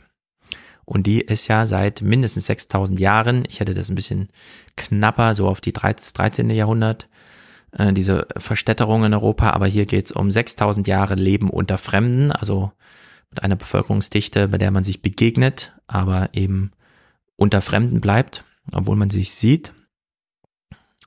Und heute begegnet man sich ja sowieso, wir leben ja alle in urbanen Zentren, das ist der letzte große Megatrend, den wir haben. Aber wir reden immer weniger im Verhältnis dazu miteinander. Also die Bevölkerungsdichte wächst viel schneller als diese, äh, als der Kontaktreichtum, der sich da ergibt. Obwohl es doch immer heißt, wir seien so soziale Wesen, aber das stimmt gar nicht. Äh, wir haben einfach zu viel Angst vor Zurückweisung. Wenn man sich dagegen traut, jemanden anzusprechen, redet man erstens länger als gedacht mit demjenigen und zweitens fühlt man sich auch besser als erwartet. Also von Angst und so, da bleibt doch wenig übrig.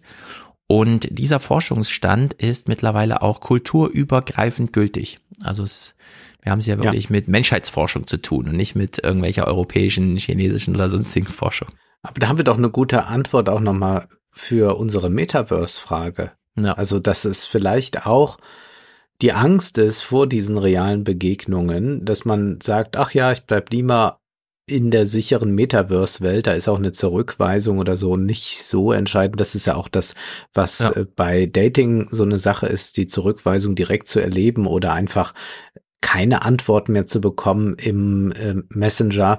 Äh, da sind ja schon doch deutliche Unterschiede. Und ich muss auch sagen, jetzt wo ich ja viel allein auf Reisen war, also ich hatte ja zwölf Termine in zwölf Städten im, im letzten Monat, mhm. dann ist man ja doch in den Hotels meistens allein äh, und ist aber vielleicht noch abends an der Bar und ich bin jetzt aber auch so, dass ich doch äh, meistens noch mal mit irgendjemand ins Gespräch komme und äh, wenn es nur äh, dann die Barkeeperin ist, die mir nicht ausweichen kann. Mm, und es ist sprechen. Es ist eigentlich immer angenehm. Es, es, war eine wunderbare Begegnung in einem Hotel in Erfurt. Äh, die Barkeeperin kam aus Budapest, war so Mitte 50 und dann zeigte sie mir auf ihrem Smartphone, wie schön Budapest ist. Und ah. dann äh, fragte ich sie, ob sie denn Marika Röck kenne und dann hat sie gesagt, ja, ja, natürlich und dann hat sie gesagt, ah, und dann gibt's noch diese andere wunderbare Schauspielerin, äh, wie heißt die? Und wir waren im Überlegen und dann kam es plötzlich Jaja Gabor und dann haben wir ja. darüber geredet. Also es war äh, ganz herrlich. Sehr gut, ich bin ja Montag auch in Erfurt, mal sehen, ob ich das reproduziert kriege. Kann die Bar empfehlen, Im ja. tiefen Osten. Umso mehr wir miteinander reden, desto besser geht's den Einzelnen und der Gesellschaft, weil man dann mit anderen Erwartungen aufeinander trifft. Und jetzt das, was du angesprochen hast, die Gillian Sandstrom von der University of Sussex hat Forschung gemacht. 30 Probanden in der einen Gruppe und 30 Probanden in der anderen Gruppe. Sie sollten Kaffee trinken gehen. Die einen sollten mit dem oder der Barista so intensiv Kontakt aufnehmen, wie sie es anbot. Die anderen sollten möglichst sachlich und effizient einfach ihren Kaffee bestellen und fertig. Und naja, es kommt eben raus, was sich ähm, vorher auch erahnen lässt. Das Zufriedenheitslevel ist doch enorm höher, wenn man den Kaffee und die sozialen Gelegenheiten drumherum wahrnimmt, statt einfach äh, sich auf den Kaffee zu reduzieren. Plus, und das ist hier dann auch der Tipp für alle, ähm, das Dienstleistungspersonal darf man ruhig ansprechen. mhm. Und es redet dann auch zurück. Und dann kann man ja gucken, wie weit es trägt. Klar, die bleiben in ihrer Beschäftigung. Du bist ja nicht der Einzige an der Bar und so weiter. Aber diese Idee von, man beginnt erstmal mit einer Frage, was auch bedeutet, entweder du wirst von der Bar gefragt, was möchtest du trinken, oder du fragst zurück, was ist denn im Angebot. Genau. Eine Frage ist immer eine ganz hervorragende Einstieg in jedes Gespräch denn dann kommt der andere erstmal dazu, erzählen zu können. Das ist also eine Einladung. Äh, sehr viele wissen bestimmt auch von sich selber, ja, ich hätte nichts dagegen, wenn mich jemand was fragt, weil dann kann ich erstmal erzählen und dann weiß man ja, ich, ich gehe erstmal auf die Frage ein.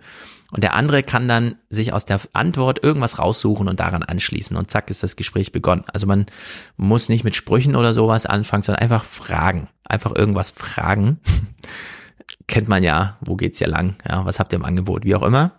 Und äh, das ist ein sehr guter Einstieg, weil dann kann man aus Gesprächen auch wieder aussteigen, weil man dann einfach sagt, ah ja, okay, danke. Also man beginnt mit einer Frage und endet mit einem Dank. Und damit hat niemand sein Gesicht verloren oder sonstiges, sondern das ja. ist ein ähm, sehr guter Weg, der auch nochmal zeigt, ja, so wie du eben meintest, dieses ganze Metaverse-Ding, ja, umso weniger Körper man mit reinbringt, umso weniger ist man halt investiert. Klar, dann ergibt sich irgendwie Kommunikation, aus der kommt man auch ganz einfach wieder raus.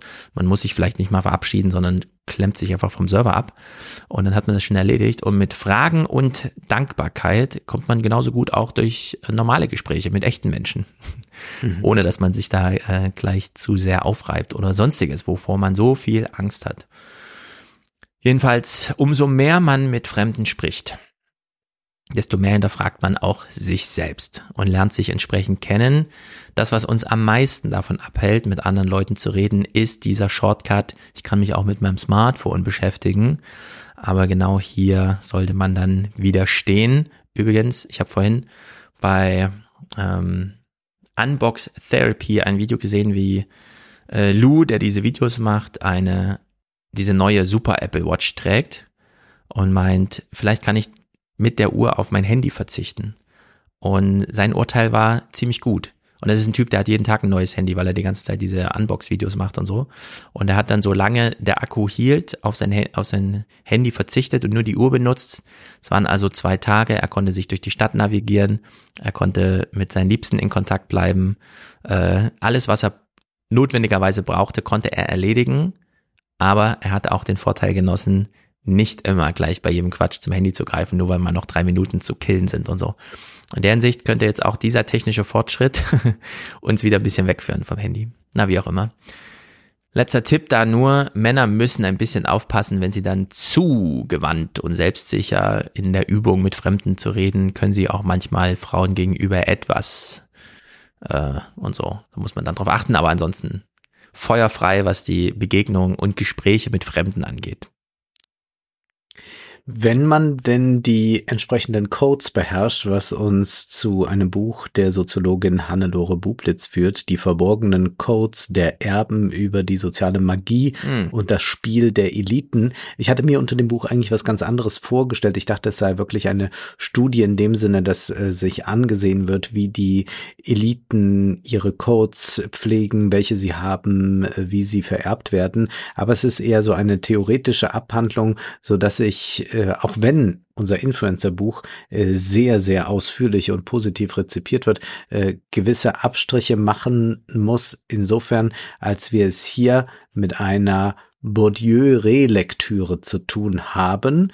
Wir wissen, Pierre Bourdieu, wichtiger französischer Soziologe, der sich nicht so sehr mit dem ökonomischen Kapital, sondern mit dem sozialen Kapital beschäftigte und äh, dem damit einhergehenden kulturellen Kapital. Dieser Kapitalbegriff wurde dann von der Soziologie auch noch stärker erweitert und ausdifferenziert. Jedenfalls geht es darum, dass es neben dem ökonomischen Kapital auch etwas gibt, womit wir ausgestattet werden aufgrund unserer Herkunft, der Erziehung, äh, die wir durchmachen, dem Umfeld, in dem wir uns bewegen, äh, das für uns was äh, in ein ganzes Leben lang wichtig ist, beziehungsweise äh, dass man äh, vieles auch äh, nur schwerlich abstreifen kann. Also von Bourdieu, der aus ähm, äh, einfachen Verhältnissen stammt, war es auch zum Beispiel immer so ein Anliegen, äh, nicht mehr zurückgeführt zu werden, wenn er spricht auf seine eigentliche Herkunft. Also er lebt in Paris und wollte auch das nur als ein solcher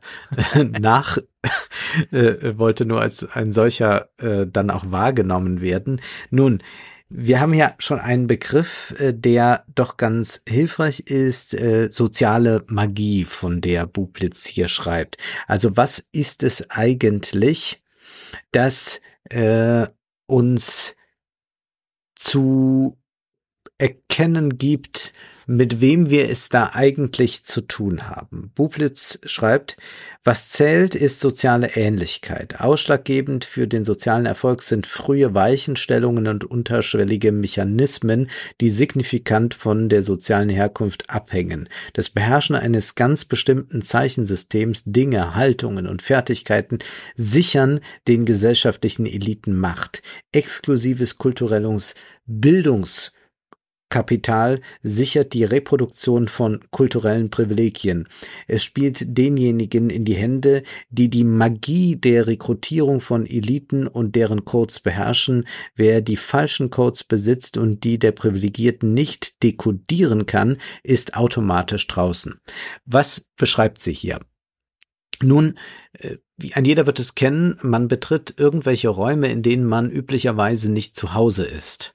Äh, ganz klassisch wäre das natürlich so etwas wie ein Empfang in einer Bank oder so etwas. Und wenn man selbst nicht äh, Banker ist und sich in der Finanzwelt herumtreibt, dann wird man vielleicht Schwierigkeiten haben, sich dort selbstsicher auf dem Parkett zu verhalten. Ähm, vor allem findet, äh, wird man auch merken, dass man irgendwie nicht äh, dazugehört und die anderen werden es auch merken. Vielleicht haben manche noch die Szenen aus Ice White Shut vor Augen mit Tom Cruise, äh, der in dieser Geheimgesellschaft ist, wo gewisse äh, erotische magische Rituale gepflegt werden und obwohl er maskiert ist, obwohl man ihn eigentlich nicht erkennen kann, erkennt man ihn doch als denjenigen, der hier nicht reingehört. Und das ist ein Gefühl, äh, das sicherlich viele Leute oder alle Leute kennen auf die eine oder andere Weise, aber was jetzt hier im Buch äh, die verborgenen Codes der Erben deutlich gemacht wird, ist, dass natürlich solche Codes vererbt werden, äh, dass es gewisse elitäre Codes gibt, die mitunter sich zwar verändern können, die aber doch dafür sorgen, dass man nicht nur aufgrund des äh, Bankkontos sich von den anderen unterscheiden kann, sondern auch aufgrund der Art, wie man spricht, äh, wie man isst, äh, was man trägt. Weiteres Beispiel, das kennst du vielleicht, du bist ja auch Jim Carrey-Fan. Jim Carrey hat doch mal in einer Talkshow nachgemacht, wie reiche Leute auf Partys lachen. Äh, ich kann es nur jedem empfehlen, sich das anzusehen. Also er äh, beschreibt dann erst, wie normale Leute lachen, wenn ja. jemand einen Witz macht und so, haha, ja. Aber reiche Leute, weil sie es sich erlauben können, ja. lachen wirklich in einer extrovertierten, überschwänglichen Weise, rastenförmig ja. aus. Weil sie so reich sind, können sie sich das leisten. Und das ist quasi ein Code, an dem man äh, die zukünftigen äh, Erben erkennen kann. Äh, so etwas äh, wird hier in diesem Buch dann an verschiedenen Beispielen deutlich gemacht aus der Literatur Literatur interessanterweise. Also es geht hier nicht um äh, Forschung äh, unter Eliten, sondern äh, die Autorin hat sich zum Beispiel dann auch so einen Roman wie American Psycho angesehen. Bublitz schreibt, wir alle sind Erben, also auch wenn wir kein Geld erben, dann ist es trotzdem so, dass wir etwas geerbt haben äh, von unseren äh, Vorfahren, äh, meistens dann von den Eltern äh, oder anderen engen Verwandten, wie nämlich man sich äh, verhält, äh, welche Minen man zu welchen Situationen zieht. Das sind einfach Dinge, die durch Nachahmung entstehen. Sprache ist natürlich etwas ganz Entscheidendes und das ist etwas, was natürlich sehr schwer zu überwinden ist, also womit auch diese meritokratischen Versprechen von der Leistungsgesellschaft sehr schnell an Grenzen stoßen, schon deshalb, weil man diese Codes erst einmal nicht hat, die die anderen einfach von klein auf eingeübt haben, wie man sich durch ein Museum bewegt, wie man am Abend essen geht, äh, wie man Menschen begrüßt, all diese Dinge, das wird hier äh, dann in verschiedenen Facetten ausgeführt und erläutert. Es geht dann auch um die sozialen Medien, inwieweit da ein äh, Status erworben wird und immer wieder kommt es äh, dann darum, dass äh, kommt es darauf zurück, äh, wie auch der äh, Konsum äh, von Luxusobjekten natürlich auch einen äh, gewissen Habitus hervorbringt. Also ich äh, will es kurz machen. Äh, dieses Buch ist interessant für Leute, die sich mit Bourdieu beschäftigen wollen und Bourdieu jetzt ein bisschen weiter verfolgen wollen. Es ist aber jetzt wirklich kein Buch für Leute, die sich informieren wollen, wie funktioniert eigentlich die Elite, welche Codes hat sie. Es sind äh, einzelne Überlegungen, die man von dort mitnehmen kann, wie zum Beispiel Nicht das Vertrauen in Diplome und Zeugnisse schiebt Menschen nach oben, wie die offizielle Darstellung es will. Die Dinge halten vielmehr diejenigen, die bereits an der Spitze sind, oben. Diejenigen, die von vornherein die falsche Kultur, die falschen Codes und das falsche Dekodierungswissen mitbringen, müssen den ihnen angelegten Nachteil überwinden, dass sie die falschen Hebel in Bewegung setzen, die falschen Dispositionen und die falsche Sprache zur Anwendung bringen. Es ist keine Bildungsbenachteiligung, sondern vor allem allem eine Benachteiligung, die auf kulturellen Defiziten beruht, und zwar nicht solchen, die die Aneignung von Bildung und Wissen betreffen, sondern solche, die sich auf die verborgenen Codes der Kommunikation und des Austauschs beziehen. Denn die Herstellung des Adels bzw. der Erben erfordert spezifische magische Praktiken und Techniken, die gewährleisten, dass aus Erben wirkliche Erben werden, die den Nachlass nicht nur verwalten, sondern ihn vermehren. Erben werden also gemacht, sie werden nicht einfach vorgefunden.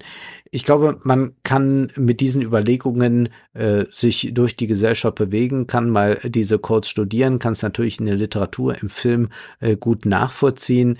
Aber was vielleicht ein gewisses Problem der Soziologie ist, wenn es da so Überväter gibt wie Bourdieu oder wir finden, äh, sehen das ja auch bei den Epigonen von Luhmann. Es gibt doch so eine gewisse Tendenz, dass wenn man dann auf diese Gründerväter aufbaut, man sehr stark verleitet ist, sie unaufhörlich zu zitieren, so dass man fast nochmal ein weiteres Bourdieu-Buch bekommt. Und ja. eigentlich wäre es doch ganz gut, wenn man bei solchen Abhandlungen so auf den ersten 20 Seiten nochmal ganz kurz gesagt bekommt, hier, das sind die Bezugspunkte, Bourdieu oder Luhmann meinte dies und das, darauf baue ich jetzt auf. Glaubt mir, ich habe Luhmann und Bourdieu gelesen. Ich zitiere das aber jetzt im Weiteren nicht permanent, sondern versuche jetzt auch ein bisschen davon loszukommen und eigenes zu etablieren. Und das ist ein großes Problem doch äh, bei der Soziologie, aber nicht nur dort, dass man sehr häufig dann Bourdieu oder Luhmann oder sonst, die, sonst einen der, der ganz großen nochmal paraphrasiert. Ja. Ja, yes, das stimmt. Es treiben einen aber auch die Professoren so ein bisschen aus, indem sie so ja naja, die Seminararbeiten halt auf ihre Weise lesen und am Ende ist der Schreibstil, den man da lernt, nicht mehr kompatibel mit so einer Außenwelt, die man dann irgendwie finden muss. Das ist dann ganz gut, dass Bublitz äh, so mutig ist und einfach so ein paar Szenen schildert. Also sie hat immer dann jedem Kapitel vorangestellt, äh, Szenen, bei denen nicht so ganz klar ist, inwieweit sie äh, fiktiv sind, inwieweit sie hm. die auch der Wirklichkeit abgeschaut hat, dass dann einfach so ein Kapitel beginnt mit Drei Zimmer für fünf Personen, sozialer Wohnungsbau der 50er Jahre. Sie war im elterlichen Schlafzimmer untergebracht. Die Brüder teilten sich das Kinderzimmer.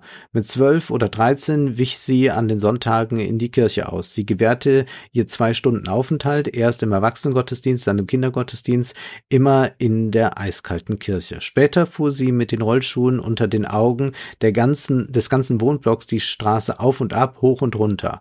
Raus aus der engen Wohnung, in der ein unberechenbarer Vater allen Raum einnahm und man nie wusste, was kam. Also was dadurch, ich, also das ist dann für mich äh, äh, viel wertvoller als zehn Seiten Redektüre Bourdieu, äh, weil hier einfach eine unglaubliche analytische Stärke schon drin ja. liegt, dass natürlich äh, jemand, der genau in diesen Verhältnissen aus, aufwächst, äh, über diese Codes, die man haben muss, wenn man in irgendeiner Society sich bewegt, äh, nicht so einfach herstellbar sind. Ne? Hm. Genau, und ich schließe mal direkt daran an, denn was da für Erfahrungen gemacht werden, sind ja Fremdheitserfahrungen, über die auch Michel Friedmann schreibt, allerdings nicht soziologisch aufgeladen, sondern sonst irgendwie, sondern aus ganz eigener, eigentlich impressionistischer Perspektive. Auf eine Art und Weise, wie wir das bisher noch nie gesehen haben, ich jedenfalls nicht. Und selten hat sich jemand, wenn man dann das Buch, das Cover finde ich ein bisschen schräg, da ist so ein blaues Ding drauf. Ich weiß gar nicht genau, warum es passt und wie es ausgewählt wurde, aber egal. Äh, wenn man es dann in die Hand nimmt und aufschlägt, und mein Erstkontakt war nicht über, ich mach's auf und lese, sondern Michael Friedmann sitzt auf der Bühne und erzählt einfach davon.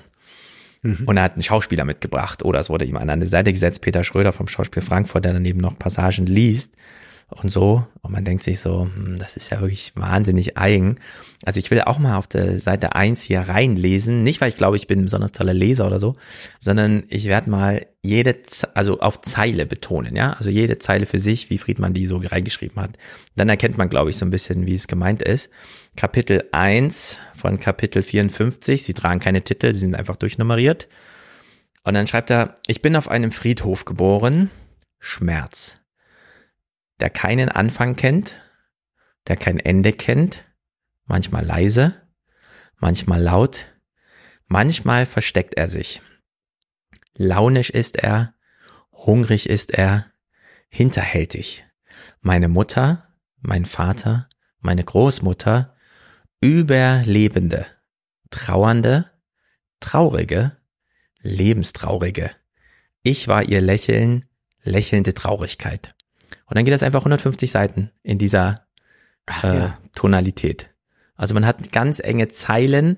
Auf den ersten Blick würde man sagen, ah, das ist irgendwie Poesie oder so. Aber nein, es ist mhm. nicht als Poesie gedacht. Es ist einfach nur so geschrieben, wie er halt meinte, so muss ich es schreiben. Und ich will es auch so schreiben. Und wenn es so nicht angenommen wird, täte mir das in meinem Herzen weh. Aber er hat die Erfahrung gemacht, die Leute nehmen es irgendwie gut an.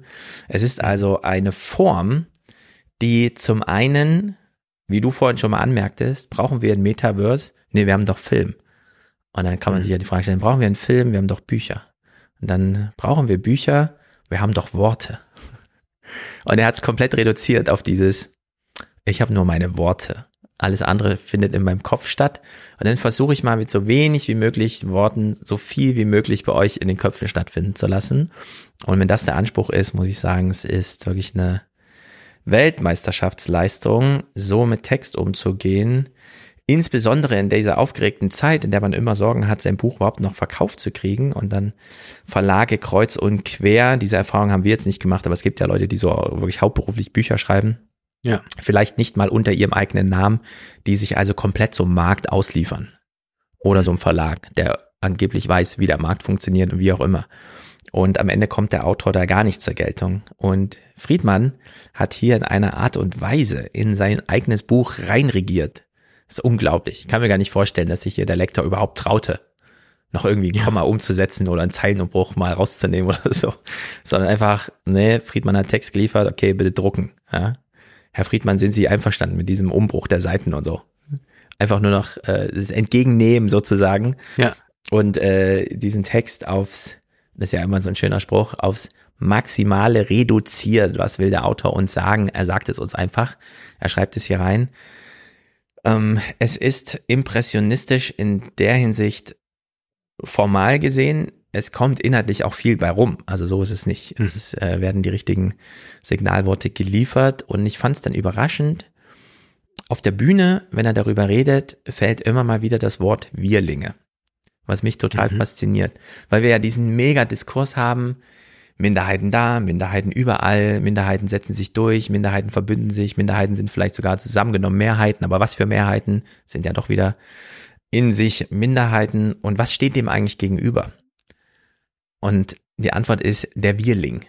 Der Wirling und die Wirlinge. Als diese undefinierbare Gemeinschaft, der man sich so ausgeliefert fühlt. Und man muss sich jedes Mal neu überlegen, bin ich jetzt eigentlich Wirling oder nicht? Und Friedmanns ganz wichtige Botschaft ist, du kannst in Deutschland keine Frau sein, keinen Migrationshintergrund haben, kein Jude sein. Und du gehörst trotzdem nicht immer zu den Wirlingen. Hm. Also ist das Problem der Minderheiten immer auch deins. Du musst nur mit hm. dem falschen Gesichtsausdruck mit sieben Jahren auf dem Schulhof aufkreuzen und zack, wirst du da hops genommen und dann wird dir gesagt, du gehörst hier nicht zu den Wirlingen. Und das kann das einzige Mal in deinem Leben bleiben, dass dir das passiert. Aber irgendwann passiert es jedem. Und da steckt diese große Lehre drin, weshalb man sich mit dieser Idee des Fremdseins der anderen beschäftigen muss, um auch sein eigenes Fremdsein, den Wirlingen ausgeliefert sein, so ein bisschen zu verstehen und diese Transferleistung zu erbringen, auch in dem Moment, wo man richtig weiß, ich bin hier ein Wirling, zu sehen, da sind aber nicht alle Wirlinge hier und dann auch Rücksicht zu nehmen. Mhm. Und das ist ihm wirklich atemberaubend gut gelungen. Also es ist wirklich eine Sensation. Dieses Buch sollte man sich in dem Fall dann wirklich gedruckt kaufen. Einfach nur, um es im Regal stehen zu haben, um zu zeigen, hier, ich weiß Bescheid. Ja. Wir sind hier alle fremd. Ist ja mein eigenes Anliegen im Buch gewesen, dass Menschen so über die Schicksalshaftigkeit der alten Republik lesen, dass sie verstehen, nee, ich bin nicht selber schuld an meiner zu hohen Miete, an meinem zu schlechten Arbeitsvertrag und so weiter. Es sind nicht meine Defizite, sondern sie sind strukturell. Und wenn wir uns begegnen, können wir uns alle darüber verständigen, dass wir hier alle Loser sind. Und nicht gegenseitig das Spiel der angeblichen Gewinner, der sich vorgaukelnden Gewinner weiterspielen. So. Und genau so eine Einladung ist dieses äh, Fremdbuch von Friedmann auch. Da können alle mal nachlesen, dass jeder fremd ist in unterschiedlichem Maße. Nicht jeder wird 18 Jahre lang als Staatenloser in Paris einer jüdischen Familie kurz nach dem Krieg aufwachsen und so wie er und dann nach Deutschland kommen und ist dann auch so, also es ist wirklich krass, wie er das beschreibt, wie man so ankommt und in der Ausländerbehörde als Kind den eigenen Eltern ausgeliefert und dann aber auch erleben, wie die Eltern der Ausländerbehörde ausgeliefert sind. Da macht nämlich jemand einfach seinen Alltag und kann gar nicht mehr registrieren, dass alle Menschen, die vor ihm sitzen, gerade den wichtigsten Moment ihres Lebens haben, nämlich die Frage, werde ich jetzt eigentlich Staatsbürger hier, ja oder nein? Und dann sitzt also so ein Wirling da und ihm gegenüber so eine Masse an Fremden. Und er ist aber alleine, aber ist trotzdem der Wirling und so. Also es ist äh, ganz grandios äh, geschrieben, grandios konzipiert, einfach grandios dann gemacht, so an seinem Schreibtisch zu Hause. Ich stelle mir es so ganz romantisch vor, wie er einfach sagt, hier ist mein Text. Und auf der Bühne wird dann noch so ein bisschen wir wissen ja, dass Friedmann auch so ein Überwältiger ist, ja. Der Einzige, ja, der natürlich. jemals Schlingsief Schachmatt gesetzt hat mit einem Schnitzel und so. Das ist ja auch erstaunlich.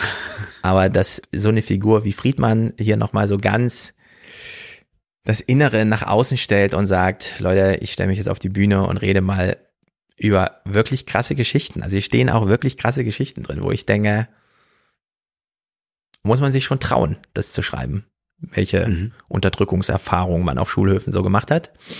Aber in der Hinsicht Hut ab, äh, ein wirklich tolles Ding und empfehle ich wirklich zur Lektüre. Und wer es verpasst hat, Friedmann da mal auf der Bühne zu sehen, zu diesem Buch, also nicht Friedmann allgemein auf der Bühne, das wissen wir alle, da kann man ihn mögen oder nicht, aber zu diesem Buch auf der Bühne, äh, es gibt morgen im Jüdischen Museum in Frankfurt eine Veranstaltung, zu der es keine mehr Karten mehr gibt und ich bin auch nicht in der Stadt, aber das Jüdische Museum überträgt ja live. Also Samira und Michael ah ja, Samira moderiert das. Genau, morgen äh, oder sie diskutieren Museum und es gibt live ja. bei YouTube übertragen. Kann man sich also währenddessen oder danach mal anschauen. Äh, es macht einen großen Unterschied. Ich habe Friedmann im Literaturhaus gesehen, 90 Minuten. Also wirklich bewegend und spektakulär. Auf der Buchmesse eine halbe Stunde. Also keine Ahnung, was äh, Moderatoren des Hessischen Rundfunks glauben, wie schlecht sie eine Veranstaltung organisieren und durchziehen können. So, aber äh, ja, ich glaube, morgen im Jüdischen Museum, das ist dann auch nochmal so ein bisschen Heimspiel für mhm. ihn, das Buch dann da nochmal so zu besprechen. Mal sehen, ich kann es empfehlen, sich das dann mal anzuschauen, glaube ich. Wunderbar, äh, du hast mir jetzt große Lust darauf äh, gemacht und ich bin äh, sehr gespannt. Ja. Zum Schluss äh, noch, ich mache es schnell, ein Text, der mir von einem Freund geschickt wurde und ich war erst verwundert, denn es geht in diesem Text um Sport und äh, dieser Freund weiß, dass ich damit nichts zu tun habe, schon gar nicht Sport gucken. Dieser Text ist überschrieben mit den Worten What Moneyball for Everything has done to American culture. You can make a thing so perfect that it's ruined. Mm. Dieser Text ist in The Atlantic erschienen von Derek Thompson und dieser Autor schildert erst einmal, wie das früher war, wenn man samstags oder sonntags da saß, hat mit den Eltern Baseball auf dem Sofa geschaut, alle waren froh und es gab so die Rituale. Und jetzt kann man da sehr nostalgisch werden, aber man weiß, inzwischen ist etwas passiert im Profisport, nämlich äh, die Moneyballisierung. Moneyball, den Film kennst du vielleicht auch, ne, mit Jonah Hill, wo mm. es darum mm. geht, dass man versucht, äh, Baseball äh, zu optimieren, indem man strategisch mathematisch an die Sache ja. rangeht. Also wie muss ich das weiß, eigentlich das positioniert gibt. werden? Äh, ein Film, den ich da nochmal sehr zur nächsten neuen Sichtung empfehle, nachdem man den Text gelesen hat. Nach der es gab so, so Steroid-Skandale, Doping und alles Mögliche. Und äh, irgendwie äh, war das schon alles nicht so toll. Aber was hat wirklich äh, Baseball unterminiert? Und der Autor sagt, das war die Mathematik. Die analytische Revolution, die mit der als Moneyball bekannten Bewegung begann, führte zu einer Reihe von offensiven und defensiven Anpassungen, die, sagen wir mal, katastrophal erfolgreich waren. Auf der Suche nach Strikeouts erhöhten die Manager die Anzahl der Pitcher pro Spiel und steigerten die durchschnittliche Geschwindigkeit und Spinrate pro Pitcher. Die Schlagmänner reagierten darauf, indem sie die Abflugwinkel ihrer Schwünge vergrößerten, was die Chance auf die, auf einen Home Run erhöhte aber Strikeouts wahrscheinlicher machte. Ich habe überhaupt keine Ahnung von Baseball. Ich weiß nur, äh, dass der Autor hier wohl kritisiert, dass man ähm, also nur noch nach mathematischen Formeln versucht, diese Spielaufstellung vorzunehmen und dadurch eigentlich den spielerischen Charakter diesem Spiel entreißt. Er bringt das dann auch mit Zahlen in Anschlag. In den 1990er Jahren gab es in jedem Spiel in der Regel 50 Prozent mehr Hits als Strikeouts. Heute gibt es durchweg mehr Strikeouts als Hits. Die Zahl äh, ist also auf einen äh, ähm, und und das führt dann dazu, dass man eigentlich total langweilige Spiele produziert hat, die aber äh, mathematisch betrachtet sehr sinnvoll sind, sie so mhm. zu organisieren.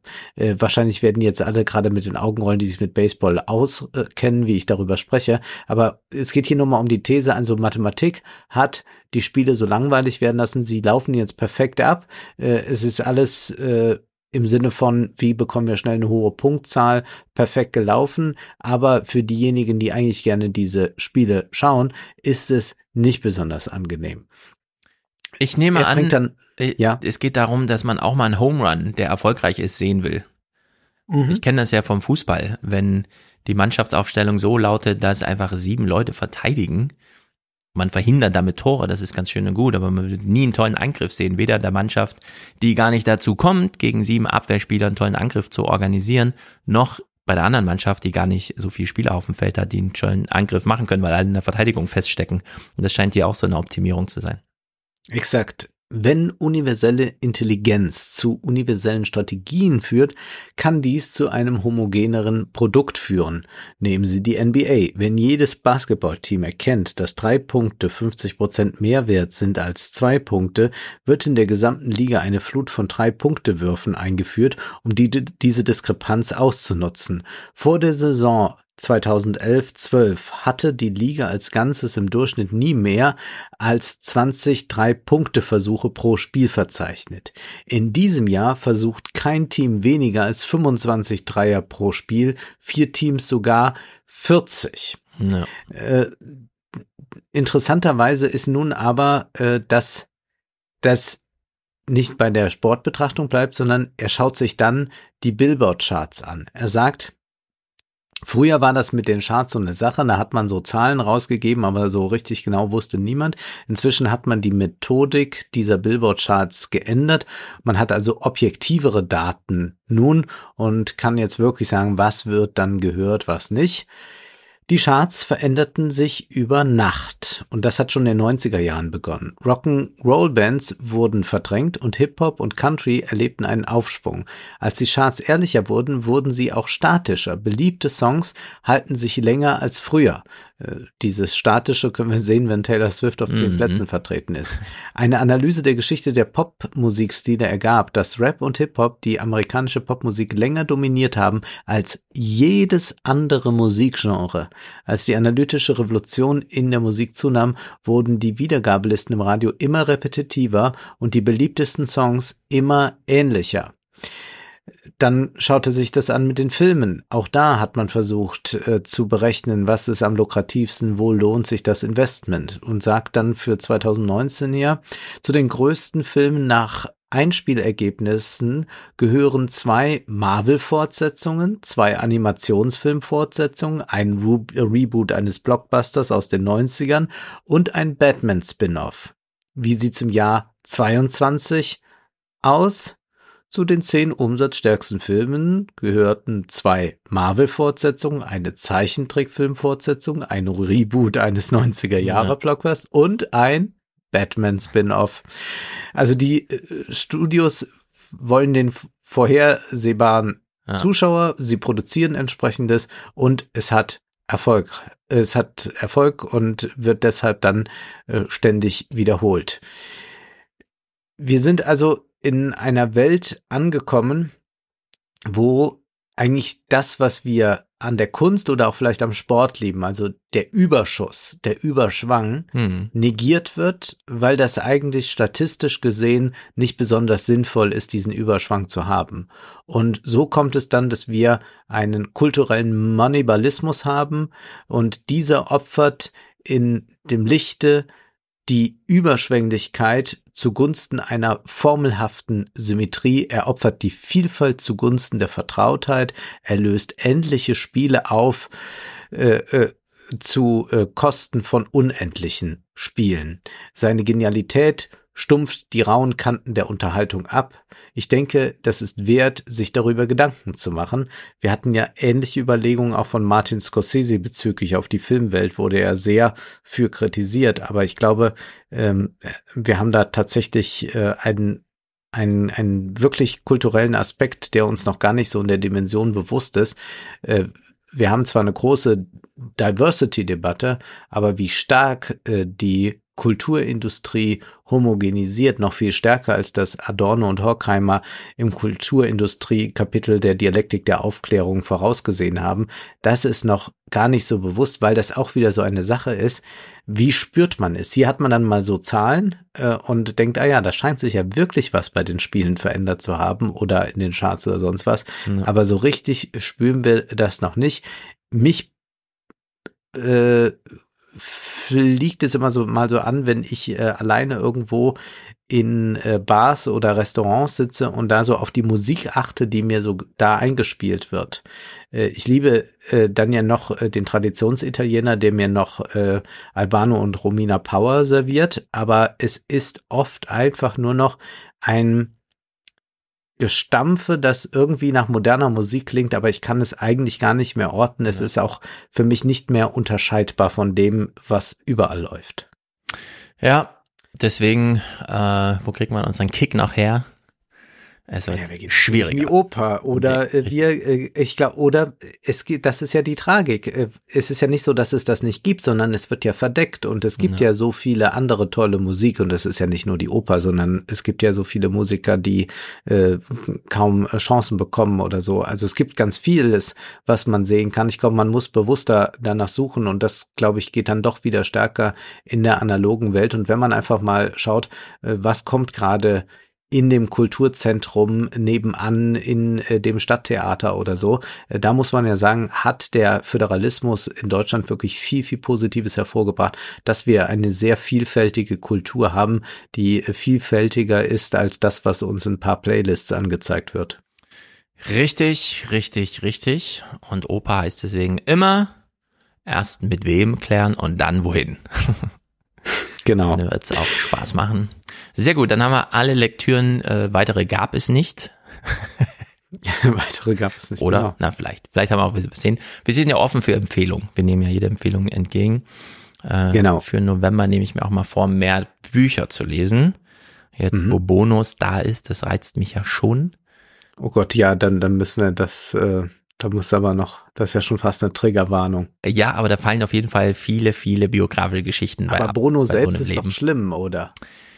Naja, aber. Dieser Weltverbesserer mit, mit äh, sieben Steueroasen. Genau. Aber der geübte YouTube-Hörer weiß ja, wie er Skip, Skip, Skip zum nächsten Titel in Live-Aufnahmen skippt und sich das Gequatsche einfach spart. Okay. Ja, also, äh, liebe Salonfreunde, es kommen harte Minuten dann Mal sehen. zu, wenn Mal Stefan sehen. Aber das ist auf jeden Fall, das können wir schon versprechen, kein Buch, das wir zusammen lesen Nein. werden. Gut. Wir werden uns was anderes suchen. Sehr gut. Ja. Alles klar. Schönen Monat. Yes, haut rein.